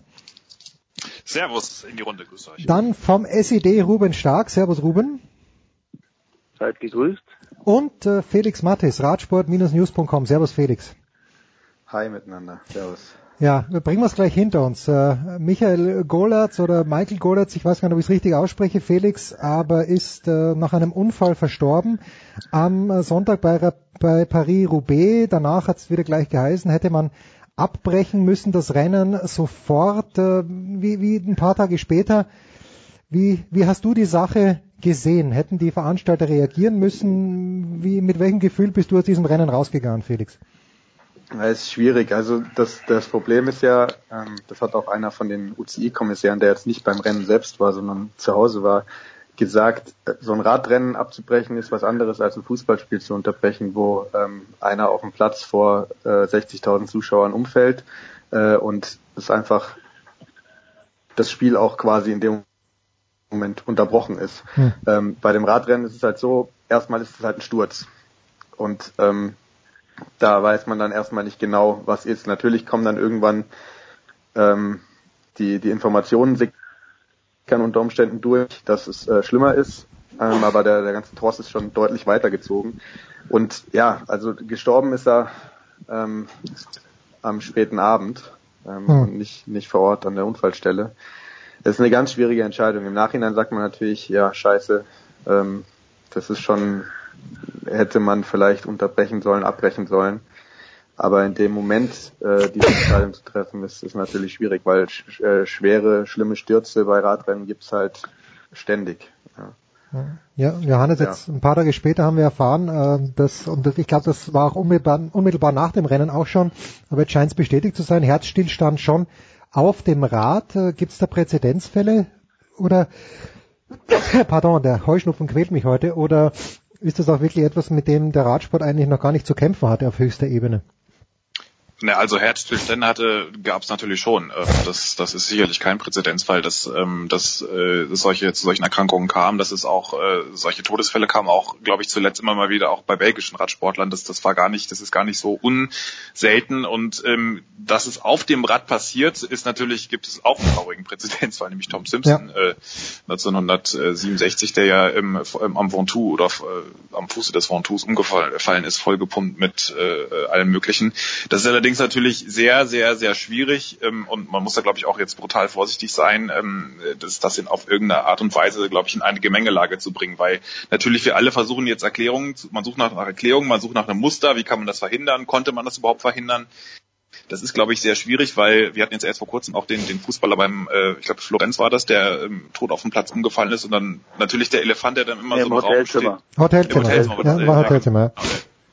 Ähm, da, da hieß dann auch, na ja, das, das kann doch, das muss doch, man bringt das dann sehr schnell mit Leistungsmanipulation auch gerne mal in Verbindung. Das, das kann aber dann auch wiederum, wie sich auch in dem Fall rausgestellt hat, was ganz anderes sein. Und ich glaube, da muss man auch wirklich jetzt mal die Ursache oder die ganz genauen ähm, äh, Ergebnisse der Autopsie dann abwarten. Das dauert jetzt ja wohl noch ein paar Wochen, ähm, um, um die, in, da in die Detailanalyse zu gehen. Ähm, dass es beim Ausdauersport zu, zu ähm, plötzlichen Herzstillständen kommt, das ist ja auch nichts Neues. Das, das sieht man allerdings eher so im, im, im Nachwuchsbereich ganz oft auch, dass, äh, dass dann diese plötzliche diese Hochbelastung und Überbelastung dann gerade bei nicht ganz so trainierteren Fahrern mhm. zu, äh, zu äh, Schäden führt, beziehungsweise zu plötzlichen ähm, äh, Herzstillständen, oft auch im Triathlon, wenn es in den Schwimmbereich geht. Ähm, bei ihm hat ja, glaube ich, wenn ich das richtig gehört hatte, dann eigentlich eine, gab es gibt ja auch Untersuchungen vor der Saison, hatte diese Untersuchungen nicht ausgeschlagen. Sie sind vielleicht nicht ganz so stringent, diese Untersuchungen, dadurch, dass er auch für eine zweiklassige Mannschaft gefahren ist, wie im, im absoluten Profibereich, aber gut, manchmal kommt es dann auch erst in so einer Extremsituation äh, zu tra zum Tragen und Paris-Roubaix ist, glaube ich, extremer äh, geht es über die Kopfsteinpflaster zumindest nicht. Ähm, das ist natürlich auch eine besondere Herausforderung, in dem die Fahrer in dem einen Tag alles reinwerfen. Also ich glaube, man muss jetzt einfach mal abwarten, was da die, was dann die Detailanalyse bringt und alles andere ist wirklich sehr, sehr spekulativ, weil es in so viele verschiedene Richtungen gehen kann. Ja, in, in der Tat ist es, ist es ja so, dass ähm, offensichtlich, weil Johannes das auch gerade ansprach, dieser Übergang vom Nachwuchs in in den Profibetrieb, ähm, wo nochmal die Trainingsbelastungen, die Rennbelastungen sich äh, teils dramatisch erhöhen, dass da möglicherweise sich ähm, Dinge ausbilden können mhm. in der in der Extrembelastung. Also ähm, denn es ist er ist nicht der erste, der äh, mit Anfang 20 ähm, an so einem Leiden sozusagen oder ähm, so einer Erkrankung verstirbt. Ähm, vor zwei Jahren gab es ebenfalls einen Belgier, der auch im Rennen, ähm, kleineren Rennen, Kriterium International auf Korsika, ähm, im Grunde auch vom Rad gefallen ist mit einem mit einer Herzattacke. Ähm, es gibt auch aus der Vergangenheit immer wieder Fälle, die Fahrer mit um die 20, ähm, Anfang bis Mitte 20 betreffen diesbezüglich. Also möglicherweise ist da ein Zusammenhang zu sehen, dass ähm, eben diese physische Belastung, die dann extremer wird im, im Profi-Peloton, dass die dann sozusagen möglicherweise so Erkrankungen ausbilden kann. Felix, was, äh, was, was Johannes anspricht, was macht denn die UCI im Vorfeld des Jahres, diese Untersuchung, die Johannes anspricht, wie, wie schaut sowas aus? Kommen da alle Fahrer an einem bestimmten Ort zusammen oder wird da den Teamärzten vertraut, auch bei den kleineren Teams. Wie schaut denn das konkret aus? Das machen die, machen die Teams. Ähm, das ist nicht keine Sache, die jetzt der, soweit ich weiß, keine Sache, die vom von den Verbänden, also weder nationalen noch äh, von den internationalen Verbänden ähm, gemacht werden. Es gab mal Gesundheitschecks, ähm, auch bei nationalen Verbänden, aber inzwischen wird es ähm, im Profibereich von den von den Teams, von den Profiteams ähm, gemacht, dass die ihre ja. ihre Sportler quasi äh, durchchecken vor der Saison. Ähm, und ja, dadurch, dass solche Dinge eigentlich ausgeschlossen werden sollten, aber ja, wie es halt so ist, manche Sachen kann man halt. Das ist ja, ja, ist ja auch im Fußball in, in der Regel so, wenn ein ja. Spieler einen Verein wechselt oder so bei einem Transfer. Genau. Ähm, die medizinische Untersuchung wird ja auch vom aufnehmenden Verein durchgeführt, nicht von irgendeiner unabhängigen äh, Stelle. Ja. ja, genau. Ja. Ja, vom, zum Sportlichen gewonnen hat Peter Sagan, der, also aus meiner Sicht, ja, der, der, der Rennfahrer, den man kennen muss für ein deutsches Team. Noch dazu Johannes, der hat sich natürlich nicht ordentlich gefreut, aber auf der anderen Seite, wenn wir zum Sportlichen kommen, ist Peter Sagan schon wieder in der Form der letzten Jahre äh, oder hat er, hat er da einfach wieder einen Sterntag erwischt, der gute Junge? Ja, man hat es ja an seiner Reaktion gesehen, als er ins Ziel gekommen ist. Äh, natürlich, äh, ähm, da, da wusste das noch niemand so genau und konnte es auch niemand wissen, aber wenn man jetzt mal das reine Rennen ähm, und sieht und wie viel ihm das bedeutet hat, das war ja schon eine sehr so eine Geste der Befreiung, dass man gemerkt hat, okay, dieser Sieg war doch jetzt sehr sehr wichtig und das war jetzt auch keine kein Zieldurchlauf mit Spirenzien und irgendwie auf dem Hinterrad, das ging natürlich auch gar nicht, aber man merkt schon, dass er äh, dieses dieses Radsportmonument, das das schwerste, ähm, äh, wo, wo sich ja glaube ich auch die meisten einig sind, dass ihm das schon sehr wichtig war und ähm, ob das jetzt gut, das ist natürlich mal die Frage. Viele sagen ja, er ist eigentlich ja schon auch ein Fahrer für diese Klassiker und dafür hat er ja eigentlich in Anführungszeichen nur mit äh, einem Monument davor ja gar nicht so viel gewonnen. Andererseits äh, finde ich das auch immer, ähm, ist natürlich diese Radsportmonumente sind so schwierig und es gibt so viele, äh, so viel was an einem Tag passieren kann und, und jeder gibt, gibt natürlich an diesem Tag auch alles da, da ähm, finde ich es jetzt ähm, nicht, nicht schlimm, wenn man da jetzt einen äh, nur in Anführungszeichen mit einem oder auch zwei Siegen dann am Ende aus seiner Karriere rausgehen würde. Aber er hat natürlich auch, er kriegt das auch mit und ich, ich glaube schon,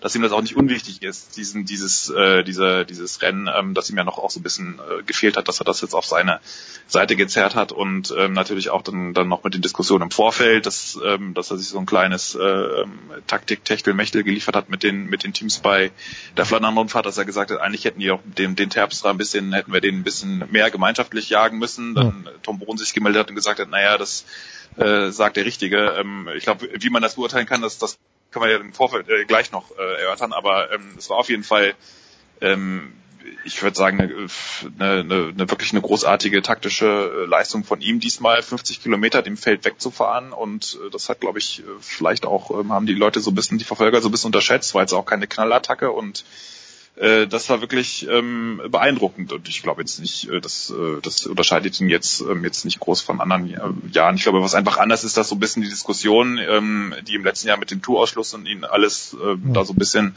gegeben hat, das ist jetzt alles abgehakt und jetzt äh, kann er sich wirklich wieder voll auf den Radsport konzentrieren und das machen, was er eigentlich immer schon gemacht hat, nämlich außergewöhnliche Siege einfahren. Das ist ihm gelungen. Ich höre Flandern-Rundfahrt, ich höre Kontroverse. Felix oder Ruben, klärt mich auf bitte. Felix, was ist passiert? Das ist äh, an mir vorbeigegangen.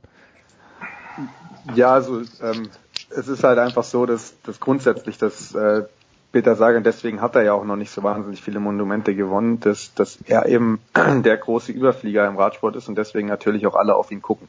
Und dann kann es passieren, dass andere Fahrer ähm, sich wegstehlen und in der Gruppe dahinter, in der dann Sagan sitzt, die Konkurrenz sagt, ja, ähm, mit dir fahren wir nicht, weil du sprintest uns am Ende sowieso davon. Ja. Ähm, vereinfacht ausgedrückt. Und deswegen ähm, ja, wird dann unter Umständen nicht richtig zusammengearbeitet, nicht richtig verfolgt. Und das war eben nach, nach der Flandern-Rundfahrt hat Sagan halt sich mal wieder, es war jetzt auch nicht das erste Mal, dass er sich quasi ähm, beschwert hat, ja, mit mir arbeitet keiner zusammen und so, wenn man so fährt, dann gewinnt halt äh, Quickstep Floors, die dieses Jahr sehr viel gewonnen haben bei den Klassikern. Ich glaube neun äh, belgische Klassiker haben die dieses Jahr abgeräumt.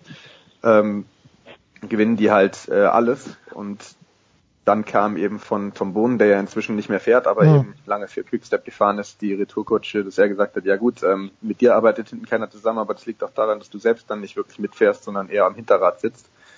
Ja, und das war so ein kleines ein kleines Wortgefecht, ähm, wo dann auch Sagan auf, auf Twitter äh, ein Foto gepostet hat, äh, mit, seiner, mit seinem typischen Humor ein Foto gepostet hat, wie Bohnen ihm damals 2015 in Richmond als einer der ersten auf der Zielgerade zum WM-Titel gratuliert hat. Und Sagan hat einfach nur das Foto gepostet von dem ihm gratulierenden Bohnen und dann ein Herz drunter gemacht. ähm, also ganz, ganz nette Art und Weise mit quasi diesem Seitenhieb von Bohnen umzugehen. Das ist, wird auch dann immer ein bisschen hochgekocht, gerade in den äh, belgischen Medien, für die diese Wochen um die Flandern-Rundfahrt rum halt einfach auch ähm, ja heilig sind. Ist, äh, ist denn Peter Sagan ein Must-Follow auf Twitter? Oder wer, wer, wer im Radsportzirkus ist denn ein Must-Follow auf Twitter? Ich habe ich hab noch einen Platz frei. Ich möchte nicht mehr als 100 Leuten folgen auf Twitter. Aber, aber äh, einen, na, ich bin im Moment bei 97. Ich habe noch zwei Plätze frei. Ich möchte zweistellig bleiben. Ich suche mal Peter Sagan. Während uns Ruben, bitte. Sagan ist nicht so schlecht, aber ich muss sagen, bei den Sagan-Tweets ähm, manchmal, also solche Dinge sind ganz witzig, ja. ähm, aber manchmal ist es auch so ein bisschen wirkt es mir fast ein wenig so, als ob die gar nicht unbedingt alle von ihm selbst ah, okay. geschrieben werden. Okay. Also, Felix, Wie man das ja aus dem Profisport öfter kennt. Dass da, wem äh, soll man, wem soll man folgen? Gib mir einen Radfahrer, dem man unbedingt folgen soll. Oder Johannes oder Ruben. Wer, wer ist wirklich 854.000 Follower sehe ich gerade der Sagan, ist ja unfassbar. Ja, Superstar. Ja. Ähm, Puh. Puh, nicht einfach. Puh. Ruben, erklär uns du lieber, wie es im Moment für die Deutschen läuft. John Degenkolb 17. geworden bei Paris-Roubaix. Der Beste war Nils Pollitt als Siebter mit 231 Rückstand. Ähm, wie, wie, ja, ist das ein ordentliches Ergebnis, weil es einfach nicht ging, wo Sagan und Dillier dann davongefahren sind und auch der Van Avermaet oder ist John Degenkolb bisschen enttäuscht äh, aus Roubaix abgereist? Also für, für Nils Pollitt ist es ein überragendes Ergebnis, das hm. muss man ganz klar sagen. Ähm, setzt damit den, den Trend fort ähm, aus den letzten zwei, drei Jahren, wo er schon zu sehen war, dass der auf dem Klassiker-Terrain äh, recht gut klarkommt und ähm, das lässt hoffen für die nächsten Jahre auf jeden Fall. Ähm, ich denke, er hat auch nicht unbedingt was verkehrt gemacht. Ähm, auf die Sagan-Attacke hätten eigentlich andere äh, zunächst reagieren müssen. Da war jetzt nicht unbedingt er derjenige, der da in der Pflicht stand. Und er gewinnt dann ähm, den Sprint der Verfolgergruppe gegen sehr namhafte Konkurrenten. Also das, das hat durchaus Wert. Ähm, John Degenkolb finde ich ähm, enttäuschend, was, was das früher angeht bisher. Okay. Muss ich sagen. Also er wird seinen Ansprüchen nicht gerecht. Ähm, natürlich hat er viel für das Team gearbeitet, äh, schon in Flandern, auch in Roubaix und, und auch anderswo. Ähm, und es gab Trek dann auch ähm, mit dem zweiten Platz bei der Flandern-Rundfahrt, jetzt fünfter Platz in Roubaix, gab es durchaus auch wertvolle Ergebnisse, aber kein Sieg. Und ähm, ich weiß nicht, also in, inwieweit die Erkrankungen von ihm im März, die Bronchitis, die er da hatte bei Paris Nizza, inwieweit die doch ähm, zu viel Substanz gekostet hat, das lässt sich schwer beurteilen. Ähm, generell stellt man aber fest, dass mit dem Wechsel zu Dreck ähm, im Grunde so seine Erfolgsserie auch endete. Na klar hat er, hat er diesen schweren Unfall gehabt 2016 ähm, im Januar, diesen, diesen üblen Trainingscrash, der ihm ja fast das Leben kostete. Aber irgendwie fehlt mir da so, ja, das, das letzte bisschen, um, um da wirklich ganz vorne dabei zu sein. Letztes Jahr war es so, dass er Attacken zum Teil im Finale nicht mitgeht, ähm, regelrecht verpasst, ähm, wo Fahrer eben attackieren, die du nicht fahren lassen darfst. Ähm, dieses Jahr ist er zu früh immer am Limit gewesen. Äh, woran das liegt, lässt sich schwer sagen, aber ich, ähm, ich weiß nicht. Also ähm, das Potenzial schöpft er meiner Ansicht nach nicht aus, dass er hat. Ähm, und meiner Meinung nach ist, ist der, hat der Wechsel ihm sportlich nicht gut getan zu Dreck. Ähm, es wirkt mehr und mehr so, als muss er die Kapitänsrolle äh, da an andere abtreten. Ob das dieser Belgier Jasper Stuyven ist, jetzt kommt der Däne Mats Pedersen, der da Zweiter in Flandern wurde. Ähm, also auch sein Status insgesamt ähm, steht so ein bisschen zur Debatte nach meiner Meinung. Und dann hatten wir ja noch Toni Martin, der ähm, ja echt vom, vom Pech verfolgt ist seit hm. längerer Zeit. Das, das kann man nicht anders sagen. Ähm, Gerade jetzt in Roubaix, hat ein extrem starkes, aufmerksames Rennen ja. abgeliefert, ähm, war in den Pavés oft vorne, ist an seinen eigenen Rhythmus gefahren, hat auch so ein bisschen den Takt vorgegeben unter den Favoriten und ähm, dann gab's halt, ich glaube so 47, 48 Kilometer vom Ziel war das dann ähm, diesen Sturz in dieser in dieser Spitzengruppe, als er im Grunde abgeräumt wird. Da kam vorhin ein Quickstep-Fahrer irgendwie ins Schlingern und dann löste das so eine so eine Kette aus quer durch die mhm. Gruppe und ging wie so eine Welle durch die Gruppe und dann lag er und, und Alexander Christoph lagen da und dann war es natürlich vorbei und das ist extrem bitter, weil äh, wenn man in die Ergebnislisten guckt, dann, dann sieht man von Toni Martin lange nichts, aber ähm, zum Teil waren, waren die Leistungen von ihm sicherlich auf einem, auf einem hohen Niveau. Ja. Und, äh, das ist vor allem bitter, weil er gerade jetzt, ich finde, in, in Roubaix eben genau das richtig gemacht hat, was er vorher äh, manchmal noch nicht so richtig gemacht hat, bei den Kopfsteinpflasterrennen auf dem Pflaster ähm, vorne zu fahren. Ähm, das, das, da hat er bei ähm, vorher im März bei Jens Levekin das, das Problem gehabt, dass er, dass er dann hinten war. Ähm, ähm, nee, bei, bei der Flandern-Rundfahrt, dass er aber zu ja, hinten war und dann, und dann laufen Anstieg musste. dann, dann einen Stau gab, ja. Genau, als es Stau gab, war er zu weit hinten, dann gab es Stau, er musste absteigen und schieben und dann war quasi die Flandern-Rundfahrt gelaufen. Und jetzt hat er das in Roubaix super gemacht, ist immer vorne gefahren, starkes Rennen gefahren und dann hat er halt ausgerechnet auf einem vermeintlich einfachen, flachen, geradeaus-Stück auf dem Asphalt äh, das Pech, dass dann diese, dieser, dieser Sturz zustande kommt. Das ist schon, äh, schon für ihn besonders bitter. Ja, gut. Haben wir schön zusammengefasst. Wenn ich den Sturz von Tony Martin, den, den habe ich dann auch äh, mitbekommen, aber ja, es, äh, es geht eng zu im Radsport. Fantastisch. Ruben Stark, Johannes Knut und Felix Mattis. Am Wochenende gibt's das Amstel Gold Race danach die Flash Wallon und wieder dann am Wochenende drauf Lüttich, Bastogne, Lüttich. Felix, wo wirst du dich rumtreiben? Wo fahren die Damen? Ich weiß, du bist der Mann, der die Damen versteht, vor allem die radfahrenden Damen. äh, ich, ich bin äh, am, am Wochenende beim Amstel Gold Race. Okay, gut. Ähm, vor Ort und dann Flash und Lüttich ähm, lasse ich aus, weil ich dann die Woche drauf nach China muss, eben wegen der Damen. Siehste? Ich ahnte es. Ja. Sehr schön. Gut, gut geraten, ja. Johannes, du bist, Johannes, du bist auf dem Weg nach Chicago, damit die Chicago White Sox mehr als 957 Zuschauer im Stadion haben. Was gibt's für dich, Johannes, am Wochenende?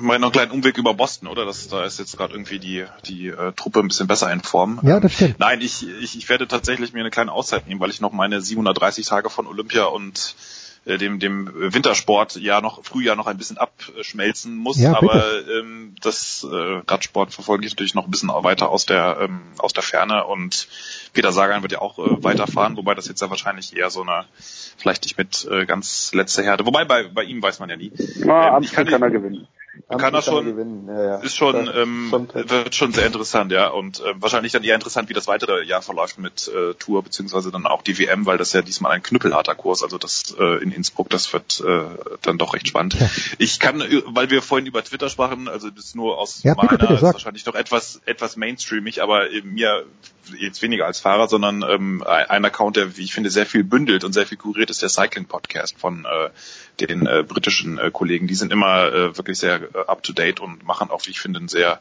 sehr hörbaren, äh, sehr, sehr informativen Podcast ähm, jedes Mal und arbeiten da auch das Geschehen sehr kompetent auf. The Cycling Podcast ist hiermit äh, auf Anraten von Johannes Knut gefordert. Ruben! Nein, alles gut. Nein, nein. Widerspruch aus dem Plenum gibt. Ja, ja. Nein, nein, kein Widerspruch. Äh, absolut. Ich, ich, ich bin immer äh, gespannt, äh, wann wir es hinkriegen, dass auch in Deutschland Podcasts so gut funktionieren, ja. weil der, der bei denen funktioniert super. Ähm, und ja, ist auch tatsächlich richtig gut. Es wäre schön, wenn, wenn in Deutschland die Entwicklung auch so laufen würde, dass Podcasts mal äh, so richtig, richtig, richtig, richtig gut äh, einschlagen. Ja, pass auf, Felix, da, wir, wir sprechen später drüber. Das macht uns reich und beruhigt. Ruben, du noch am Wochenende. Wo, wo geht's hin für den SID? Ja, morgen Abend äh, DL-Finale. Oh, Nummer 1. schön. Dann Samstag unser glorreicher FC Bayern gegen, gegen Gladbach. Sonntag nach Büro und dann habe ich auch erstmal eine zweiwöchige Auszeit. Gut, also bevor es dann zum Giro nach Israel geht. Zum Giro nach Israel, das klingt auch geil. Na wunderbar. Also der über die über die Eishackler, da sprechen wir gleich. München gegen Berlin, das Finale in der DEL. Ich bedanke mich ganz herzlich bei Johannes Knut, bei Felix Mattes und bei Ruben Stark. Kurze Pause, dann geht's ja weiter.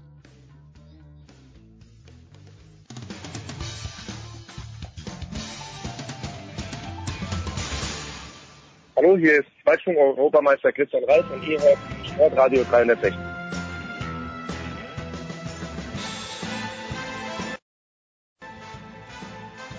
So, es geht weiter in der, es geht weiter in der Big Show 351 mit zwei Herrschaften, die wissen, was sie tun auf dem Golfplatz. Nicht so wie ich. Also zum einen der Günther, Günther Zapf, die Legende der Sohn Sport 1 weiß natürlich, was er tut. Günther, grüß dich.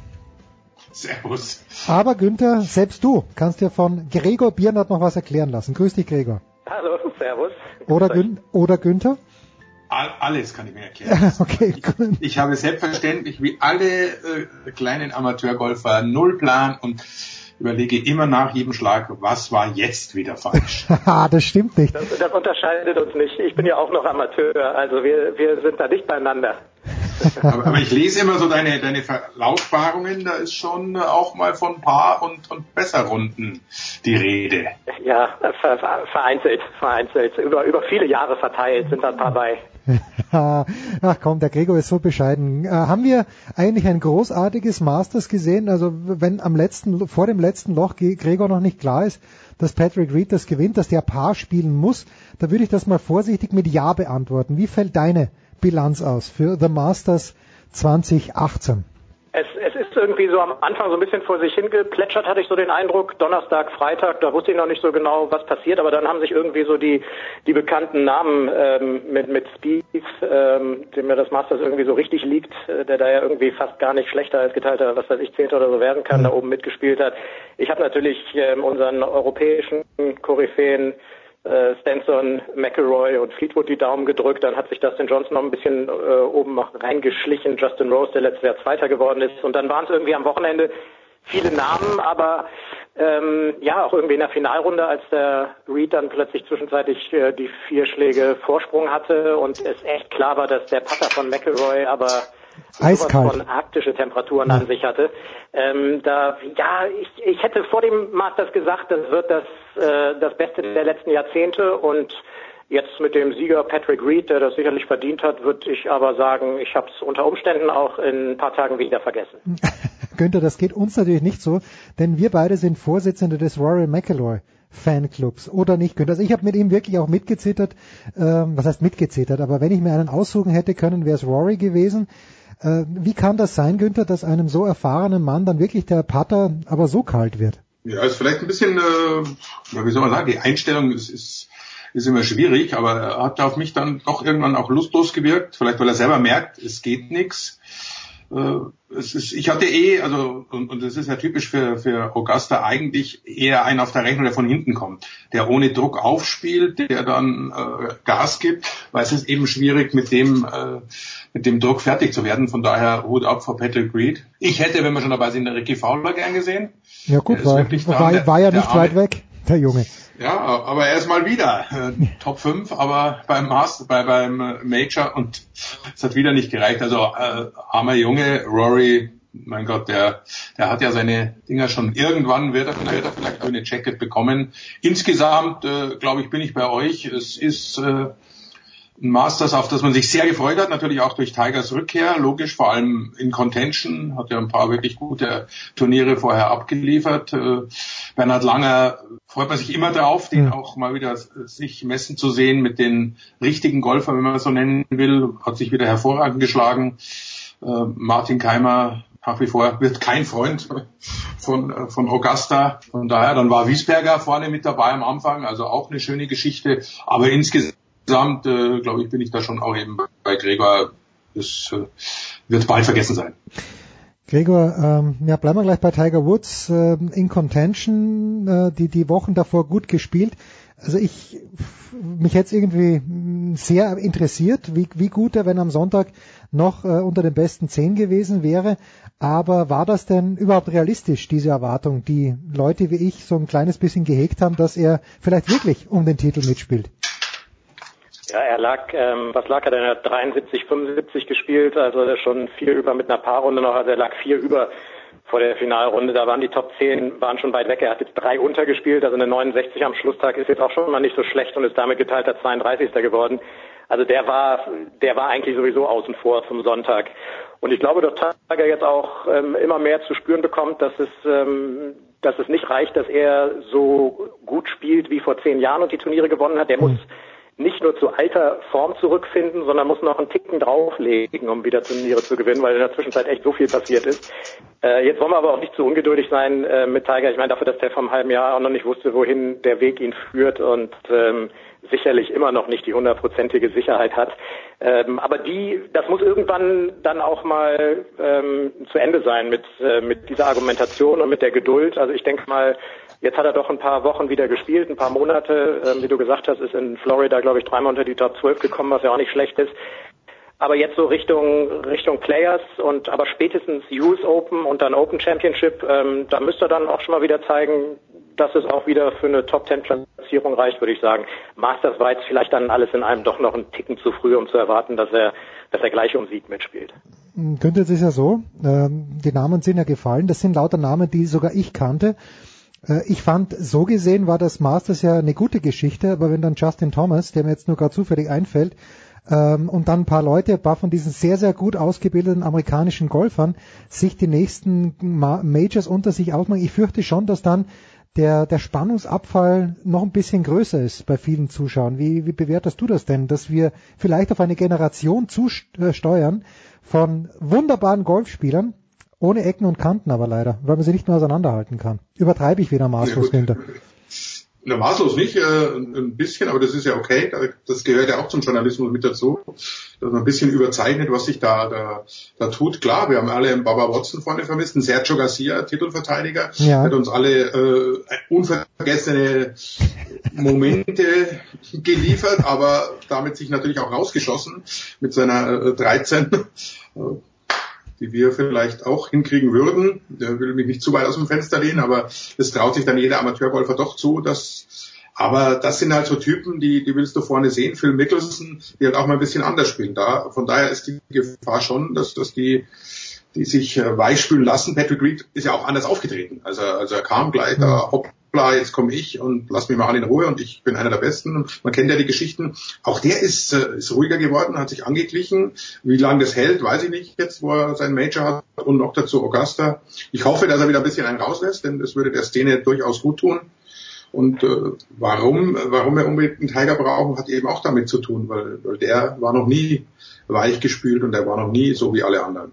Ja, es, ich habe nur bei den Amerikanern so ein bisschen mitgehört, auch nein, nicht bei den Amerikanern, bei Carlo, Carlo Kna Knaus hat das gesagt, dass Tiger eigentlich jetzt im Ganzen lieber geworden ist und ganz höflich zu allen das wäre eben nicht so, nicht so gewesen, äh, als er auf die Szene gekommen ist. Äh, dafür, dazu vielleicht auch noch was, Gregor oder, Gregor, oder die Frage, ich folge John Heyman auf Twitter. John Heyman eigentlich Baseball-Reporter und äh, John Heyman hat aber auch die PGA Tour über Jahre begleitet und dann passiert diese Geschichte mit Sergio Garcia.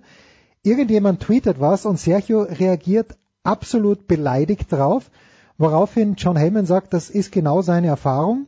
Sergio Garcia mangelt es unfassbar an Selbstironie. Inwieweit hat John Heyman da gelogen, lieber Gregor? Ich weiß, wir müssen vorsichtig sein, Stichwort IREC, aber trotzdem. Inwieweit stimmt das denn, was John Heyman da getweetet hat? Tatsächlich im Schließ, ähm, weil ich glaube, dass es durchaus Leute gibt, die sich, ähm, die äh, im Privaten durchaus anders sind als ähm, als nachher, wenn sie, wenn sie in der Öffentlichkeit stehen. Stichwort da zum Beispiel ist Colin Montgomery. Der, der ist ja nun wirklich der griesgrämige auf dem Golfplatz gewesen, deswegen mochten ihn die Amis nicht. Und ich glaube, jeden, den ich gesprochen habe, von dem ich gehört habe, der ihn persönlich privat abends an der Bar kennengelernt hat, sagte, der hat einen super Humor, eine super Selbstironie, ist ein wahnsinnig lustiger und unterhaltsamer Typ. Und ähm, für mich ist Selbstironie ein recht wichtiges Thema, weil ich, äh, ich mag es grundsätzlich nicht, wenn Leute sich zu ernst nehmen und überhaupt nicht selbstironisch sind. Äh, deswegen bin ich da aber auch umso vorsichtiger, Leute, die ich so gar nicht persönlich kenne, dahingehend okay. zu beurteilen. Also das kann ich echt, das kann ich nicht sagen, aber weißt du was, das ist eine gute Frage. Das, ähm, er wirkt natürlich nach außen hin so, aber wenn ich das nächste Mal Irek abends beim Gläschen Bier, Champagner, was auch ja, immer sehe, dann werde ich das mal fragen. Ganz ehrliche Antwort. Hm. Luke Stenson ist ja auch so ein Beispiel. Wer, wer bitte? Wenn, wenn, du siehst am Platz und auch selbst die, die offiziellen Henrik Stenson und, und, und da meinst du auch, dem haben es gerade die Schläger, die Frau und, und, und, und von sich gekehrt und wenn du den äh, wirklich so erlebst, äh, was ja Gott sei Dank dank BMW Open und, und anderen Möglichkeiten durchaus mal drin ist, auch ein super lustiger, netter Bursche, mit dem du richtig Spaß haben kannst. Ja. Die sind halt konzentriert am Platz. Das, das darf man nicht verwechseln genau. mit Kriesgrämigkeit. Ja. Ich auch, ja, sehe ich auch so. Nein, ich glaube halt, dass äh, nein, ich glaube gar nichts, was Sergio Garcia angeht. Ich glaube, Sergio Garcia kann extrem entspannt jetzt sein, wo er sein Major gewonnen hat vor einem Jahr. Natürlich Patrick Reed, der noch viel jünger ist. Ähm, eine Frage vielleicht noch zu John Rahm. Äh, angeblich, Gregor soll der 23 Jahre alt sein. Wenn ich ihn anschaue, glaube ich auch, dass er 35 ist. Ist das bestätigt, dass der Junge erst 23 Jahre alt ist und woher kommt er? Ein Spanier, aber irgendwie, ich habe seine, seine Genesis, glaube ich, nicht, nicht ausreichend mitverfolgt. Ja, der hat letztes Jahr auch, glaube ich, erst seine erste, ja, letztes Jahr seine erste PGA Tour Saison gespielt, hat da gewonnen, hat auf der European Tour gewonnen, inklusive Saisonfinale in Dubai. Äh, der ist jetzt nach, äh, ich weiß gar nicht, Günther, du hast vielleicht Zahlen besser im Kopf, aber ich glaube länger als äh, zwei oder knapp ein, dreiviertel Jahre ist der noch gar nicht Profi und äh, ist jetzt Weltranglisten Dritter. Ähm, ja, spielt spielt fast Woche für Woche oben mit. Ist auch einer, der den der einen richtig guten Kopf hat, der einen ganz ganz kurzen eigenartigen Schwung hat, wenn man ihn jetzt mal mit so äh, was weiß ich schönen Schwingern wie wie McElroy oder Keimer oder Woods oder so vergleicht. Ähm, ganz ganz kurz reduziert, aber hat einen riesen Wumms, ist auch so ein ähm, ist so ein Gefühlsspieler wie Garcia, zwar einen ganz anderen Schwung und eine ganz mhm. andere Statur, aber ich habe immer das Gefühl, dass die Spanier, wenn man sich dann auch auf der anderen Seite so einen Schwung von Jiménez anguckt oder so, die spielen einfach Golf. Die, die mhm. ver verlieren sich nicht irgendwie in Technik und so ein John Rahm, habe ich das Gefühl, gehört auch dazu. Der hat einfach, der macht auch den Eindruck auf dem Golfplatz, als hat der einfach nur das Ziel, den Ball so schnell wie möglich ins Loch zu bekommen. Und ähm, das ist genau die richtige Strategie, die viele Profis äh, selbst über Jahrzehnte zwischendurch immer mal wieder aus den Augen verlieren äh, weil sie zu technisiert sind. Und ich habe das Gefühl, dass der einer ist, der ähm, ja, der, der sich eben über diese, ja, über das, über das Spielen an sich und äh, nicht zu so sehr über die Technik äh, noch weiter nach vorne spielen wird. Ähm, das ging alles ziemlich schnell, also dass der jetzt den ja. Leuten, die mit Golf nicht so viel zu tun haben, noch so überhaupt nicht geläufig ist, das ist klar. Von dem werden wir aber noch einiges hören und mit Sicherheit auch noch den einen oder anderen Major-Sieg. Und das ist aber tatsächlich ein Spanier, der in Spanien aufgewachsen ist und der nur zufällig John heißt und nicht einer, der seit zehn Jahren in den USA lebt. Der heißt auch, ja, ja. Also schon, schon, okay. Nee, nee, das, der, heißt eigentlich. Der, der ist in Spanien geboren, ist aber äh, in USA aufs College gegangen, war in Arizona State. Okay. Äh, darum hat er auch relativ spät dann erst äh, ist er Profi geworden, war eben am College, da gibt das ja dann nicht. Und hat da schon also für sensationelle Auftritte gesorgt und war klar, der wird Profi und der wird einschlagen. Das hat er dann äh, 2016 gemacht, nach den US Open, die hat er noch als Amateur gespielt und hätte dann auch sogar eine, eine Open-Einladung gehabt äh, die hat er quasi damit äh, ad absurdum geführt, aber das können, kann ihm alles egal sein, denn der hat dann schon, glaube ich, ein knappes halbes Jahr später seinen ersten Titel geholt, sein erster Auftritt in Europa dann gleich gewonnen. Also der ist sensationell. Der Bursche mit dem Alter, in der Tat, da fragt man sich, wenn man ihn so sieht, aber der Oder, ist, halt noch, ist halt äh, fast 1,90 groß genau. mit 100 Kilo. Aber ich glaube, bei so ein paar, paar Bewegungen im Gesichtsausdrücken merkt man schon, dass der, der, wie Gregor sagt, klein verspielt ist, der hat einfach noch Spaß und ärgert sich auch, klar, äh, hm. logisch, aber was, was ich bewundernswert finde, ist, dass der ja so eine brutale Länge hat, aber ein unglaubliches Gefühl. Also was der im kurzen Spiel macht und mit, mit dem Putter, das ist schon, äh, was ihn unterscheidet und deshalb, äh, also da müssen wir nicht mehr lange warten. Dann ist der Nummer eins. Also glaube ich, im Golf ist es immer schwierig, aber der hat alles, was es braucht und der hat auch noch viel Zeit. Ja, also äh, ich, wenn ich ihn so anschaue und wenn Günther das College erwähnt, dann denke ich eher, ich erwarte ihn in der NFL-Draft und nicht an Position 1 in der Golf-Weltrangliste, aber ihr seid die Experten. Jetzt ist natürlich schwierig, nach so einem Highlight, auch wenn wir es vielleicht in drei Tagen schon wieder vergessen haben, Gregor, zurückzukehren in die normale Welt. Der Hamburger Sportverein wird es auch in diesem Jahr in die Relegation schaffen. Das können wir jetzt mittlerweile abhaken nach diesem Sieg gegen Schalke. Gregor, wann geht's für dich auf der unter Anführungszeichen normalen Tour, entweder Europa oder USPGA wieder weiter? Ich habe jetzt zwei Wochen frei und dann mache ich ähm, Zürich Classic auf New Orleans. Das mhm. äh, haben sie, glaube ich, im letzten Jahr zum ersten Mal in so einem ähm, Zweier-Team-Modus gespielt und das ist dieses Jahr auch wieder so. Ähm, und dann sind wir bei der Players vor Ort in Sawgrass. Da bin ich dann zum ersten Mal. Das oh. ist ja oh. wirklich ähm, wie das fünfte Major und da habe ich das Glück, da vorher ein paar Tage dranhängen zu können und bin schon gerade dabei, ein paar Golfplätze auszuloten. werde natürlich mal die World Golf Hall of Fame besuchen und dann äh, werde ich Hat auch schöne Plätze. kommentieren und dafür laufen. Ähm, und äh, also Soccer ist klar. Und dann haben wir was was da oben noch äh, überlegt gerade? Also äh, Ritz Carlton kann ich empfehlen. Auch sehr schön. Ja. in Jackson in Jackson. Okay habe ich habe ich im Hinterkopf. Sehr gut. Die sind auch den Medien gegenüber. Ja, dann glaube ich hast ein gutes Entree Okay, sehr gut. Also, Presseausweis mitnehmen. So, das, das, das will Günther. Nein, ja, ja. ja. Kleiner Scherz, aber ich war tatsächlich da. Das war ja, äh, Super Bowl hat ja 2000, jetzt schieß mich tot, äh, sieben, glaube ich, in Jacksonville stattgefunden. Und da war ja damals die, die, die äh, Medienparty oder Eröffnungsparty war tatsächlich am, am 17. Loch in Sawgrass. Und da hat man natürlich dann den einen oder anderen kennengelernt und äh, im späteren Verlauf habe ich tatsächlich äh, das Glück gehabt, da spielen zu dürfen und dann auch eben in, in, in, auf dem Ritz-Carlton-Platz und das sind schon feine Wiesen, die die da haben. Ja. Günther, ich bin sehr froh, dass ich nicht an deiner Seite war, weil mich hätten sie nach dem zweiten Abschlag spätestens entfernt von diesem Platz. Günther, wirst du an diesem Wochenende, werden wir dich irgendwo hören oder konzentrieren wir beide äh, uns passiv auf die, auf die Major League Baseball?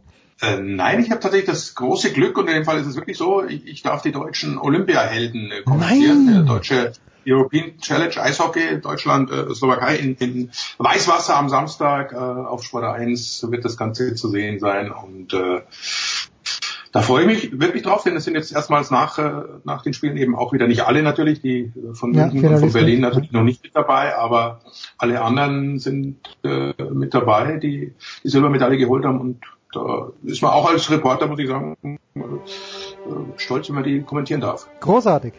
Da freuen wir uns. Danke Günther, danke Gregor. Kurze Pause, Big Show 351.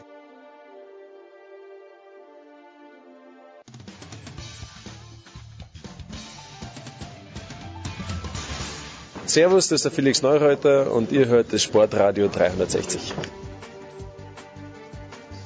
So, die Big Show 351 äh, macht einen Turn zum Wintersport, möchte ich fast sagen. Wir sprechen selbstverständlich jetzt über das Finale der DEL. Es ist nicht ganz das Traumfinale geworden von, ich glaube, Jan hat es vor zwei Wochen gesagt. Jan Lüdecke ist wieder dabei. Grüß dich, Jan. Hi, servus. Und äh, Franz Büchner. Servus, Franz. Hallo.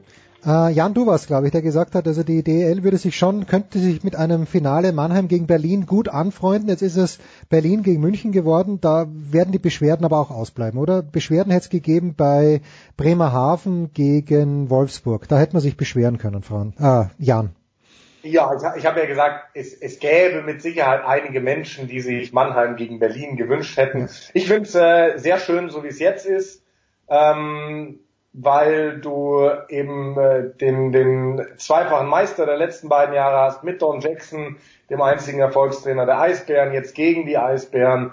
Ähm, da ist viel Pfeffer drin. Ähm, du hast mit Berlin eine moderne Arena dabei, wo, wo du einfach die schönsten Bilder hast. Ähm, wo, wobei ich wirklich sagen muss, ich habe nach Halbfinale 6, wo Franz und ich ja beide im Einsatz waren, echt mit Thomas Sabo mitgefühlt, weil den Menschen würde man es irgendwie mal gönnen, dass seine Nürnberger zumindest mal ein Finale erreichen. Also diese Tränen, die sind irgendwie schon tief gegangen.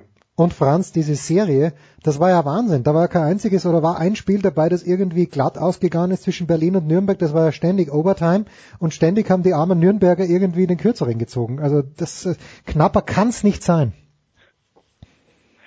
Ja, das, das ist richtig. Also diese diese Serie war extrem ausgeglichen. Ja, es gab äh, gut, es gab zwei Spiele quasi, die vom Ergebnis und dann im Prinzip auch von der Spielweise relativ deutlich waren, aber auch da gleicht es sich ja dann am Ende wieder aus. Dreimal Overtime gespielt, zwei Siege für Berlin, einmal Nürnberg und dann eben jetzt noch Spiel 6, wo es dann erst einen Auswärtssieg gegeben hat in dieser Serie, der 300 Minuten vor Schluss auf sehr, sehr ja, glückliche Art und Weise für Berlin zustande kommt, weil eben der der arme Schiedsrichter da dummerweise im Weg steht mhm. und dann eben der Pass zustande kommt vor das Tor. Also da sieht man mal, ähm, wie viel, wie viel Glück teilweise dann auch dabei ist und was dann eben am Ende mal den Ausschlag gibt in dieser Serie. Also die hätte genauso gut auch andersrum ausgehen können. Ja, und äh, Jetzt sind wir also wieder im Finale. Wobei ein Wort vielleicht noch zu Mannheim gegen München. Jan, darf man sagen, dass Spiel 5 da den Ausschlag gegeben hat, wo die Mannheimer, wenn ich es richtig auf dem Zettel habe, 2-0 geführt haben und dann aber sind die Münchner zurückgekommen und zwar ratzfatz, äh, haben dann haben es 5-2 oder 6-2 gewonnen. War das so die letzte Kehrtwende, weil in Spiel 6 war die Luft dann schien mir draußen bei den Mannheimern. Äh, Spiel 4 war das. Ah, Spiel 4, ah, sorry. Ja. ja nur über fünf Spiele. Ah, ja, sowas. Ja, das war definitiv ein krasser Turning Point in der Serie, weil ähm, Mannheim ja so stark war im Spiel 4. Also München hatte 22 Minuten lang, ich sag's immer wieder, nichts mit diesem Spiel zu tun. Mhm. Die sind, die sind vorgeführt worden. Bis zu dieser unfassbar dämlichen Strafe da.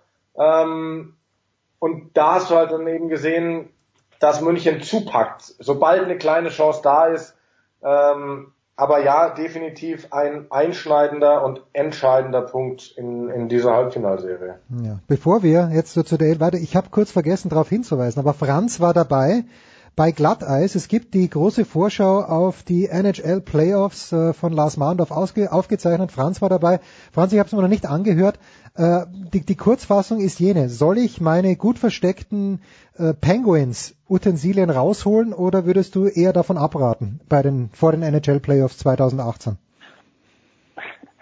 Also jetzt für die erste Runde kannst du sie schon rausholen. oh, aber dann, das, das hört sich nicht gut an. Dann wieder einpacken. Ja in Runde zwei in Washington geht's dann hoffentlich aber diesmal dieses Jahr ein bisschen anders aus. Also, ah, okay. wir, wir, ja.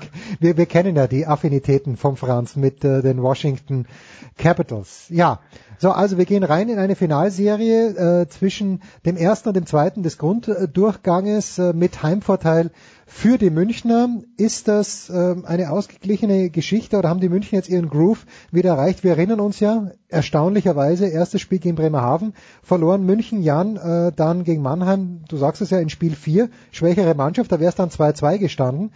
Aber die letzten waren es, lass es mich kurz nachrechnen, die letzten fünf Drittel war München sehr überzeugend. Gehen Sie als Favorit in die Serie? Die gehen definitiv als Favorit in die Serie. Ähm, wo du es ansprichst, die haben ab der, also die Strafe da in Spiel 4 gegen, gegen Plachter gleich einhergehend mit diesem Tor. Ab dem Zeitpunkt haben sie 11 zu 1 quasi Mannheim dominiert nach mhm. Toren. Also das ist schon ein Wahnsinn, das muss man sich mal geben. Ähm, sind für mich Favorit. Ähm, es ist mit Sicherheit ein kleiner Vorteil, dass sie zwei Tage länger Zeit haben, ähm, durchzuschnaufen vor diesem Finale. Der Vorteil ist nicht mehr ganz so groß wie die letzten Jahre, wo sie eigentlich in jeder Serie die ausgeruhtere mhm. Mannschaft waren. Aber man muss sich ja wirklich mal geben, München hat in den letzten drei Jahren, jetzt waren sie zweimal Meister, stehen wieder im Finale, nie mehr als ein Spiel in einer Serie verloren. Das ist brutal. Also so eine Dominanz, ähm, das kann man sich gar nicht vorstellen. Und ähm, ja, ich fand sie auch nicht so souverän zum Start in die Playoffs. Ähm, Gerade dieses erste Spiel, da haben sie ja eine 2-0-Führung ähm, verspielt, eine ganz früher gegen Bremerhaven. Aber ähm, es kommt immer drauf an, wie sich so eine Mannschaft entwickelt über die Playoffs. Und München hat sich entwickelt mit dem überdominanten Auftritt in Spiel 5 gegen Mannheim, dieses 5 zu 0. Und ähm, ja, sie, auch wenn die Eisbären noch viele Meisterspieler von einst im Kader haben, ist das Meistergehen, die Meistererfahrung, die Finalerfahrung momentan größer auf Münchner Seite und dementsprechend würde ich auf München tippen. Tja, Don Jackson trifft aber, Franz, er trifft Uwe Krupp. Was bringt denn Uwe Krupp jetzt hier mit auf den Tisch gerade in dieser Serie? Also ich, äh, ich glaube, dass Uwe Krupp ein sehr guter Trainer ist, der mich auch besser machen würde. Ich habe nur so die, die drei, vier Mal, wo ich Uwe Krupp gesehen habe, ich bin mir nicht ganz sicher, ob ich für Uwe Krupp spielen würden wollte.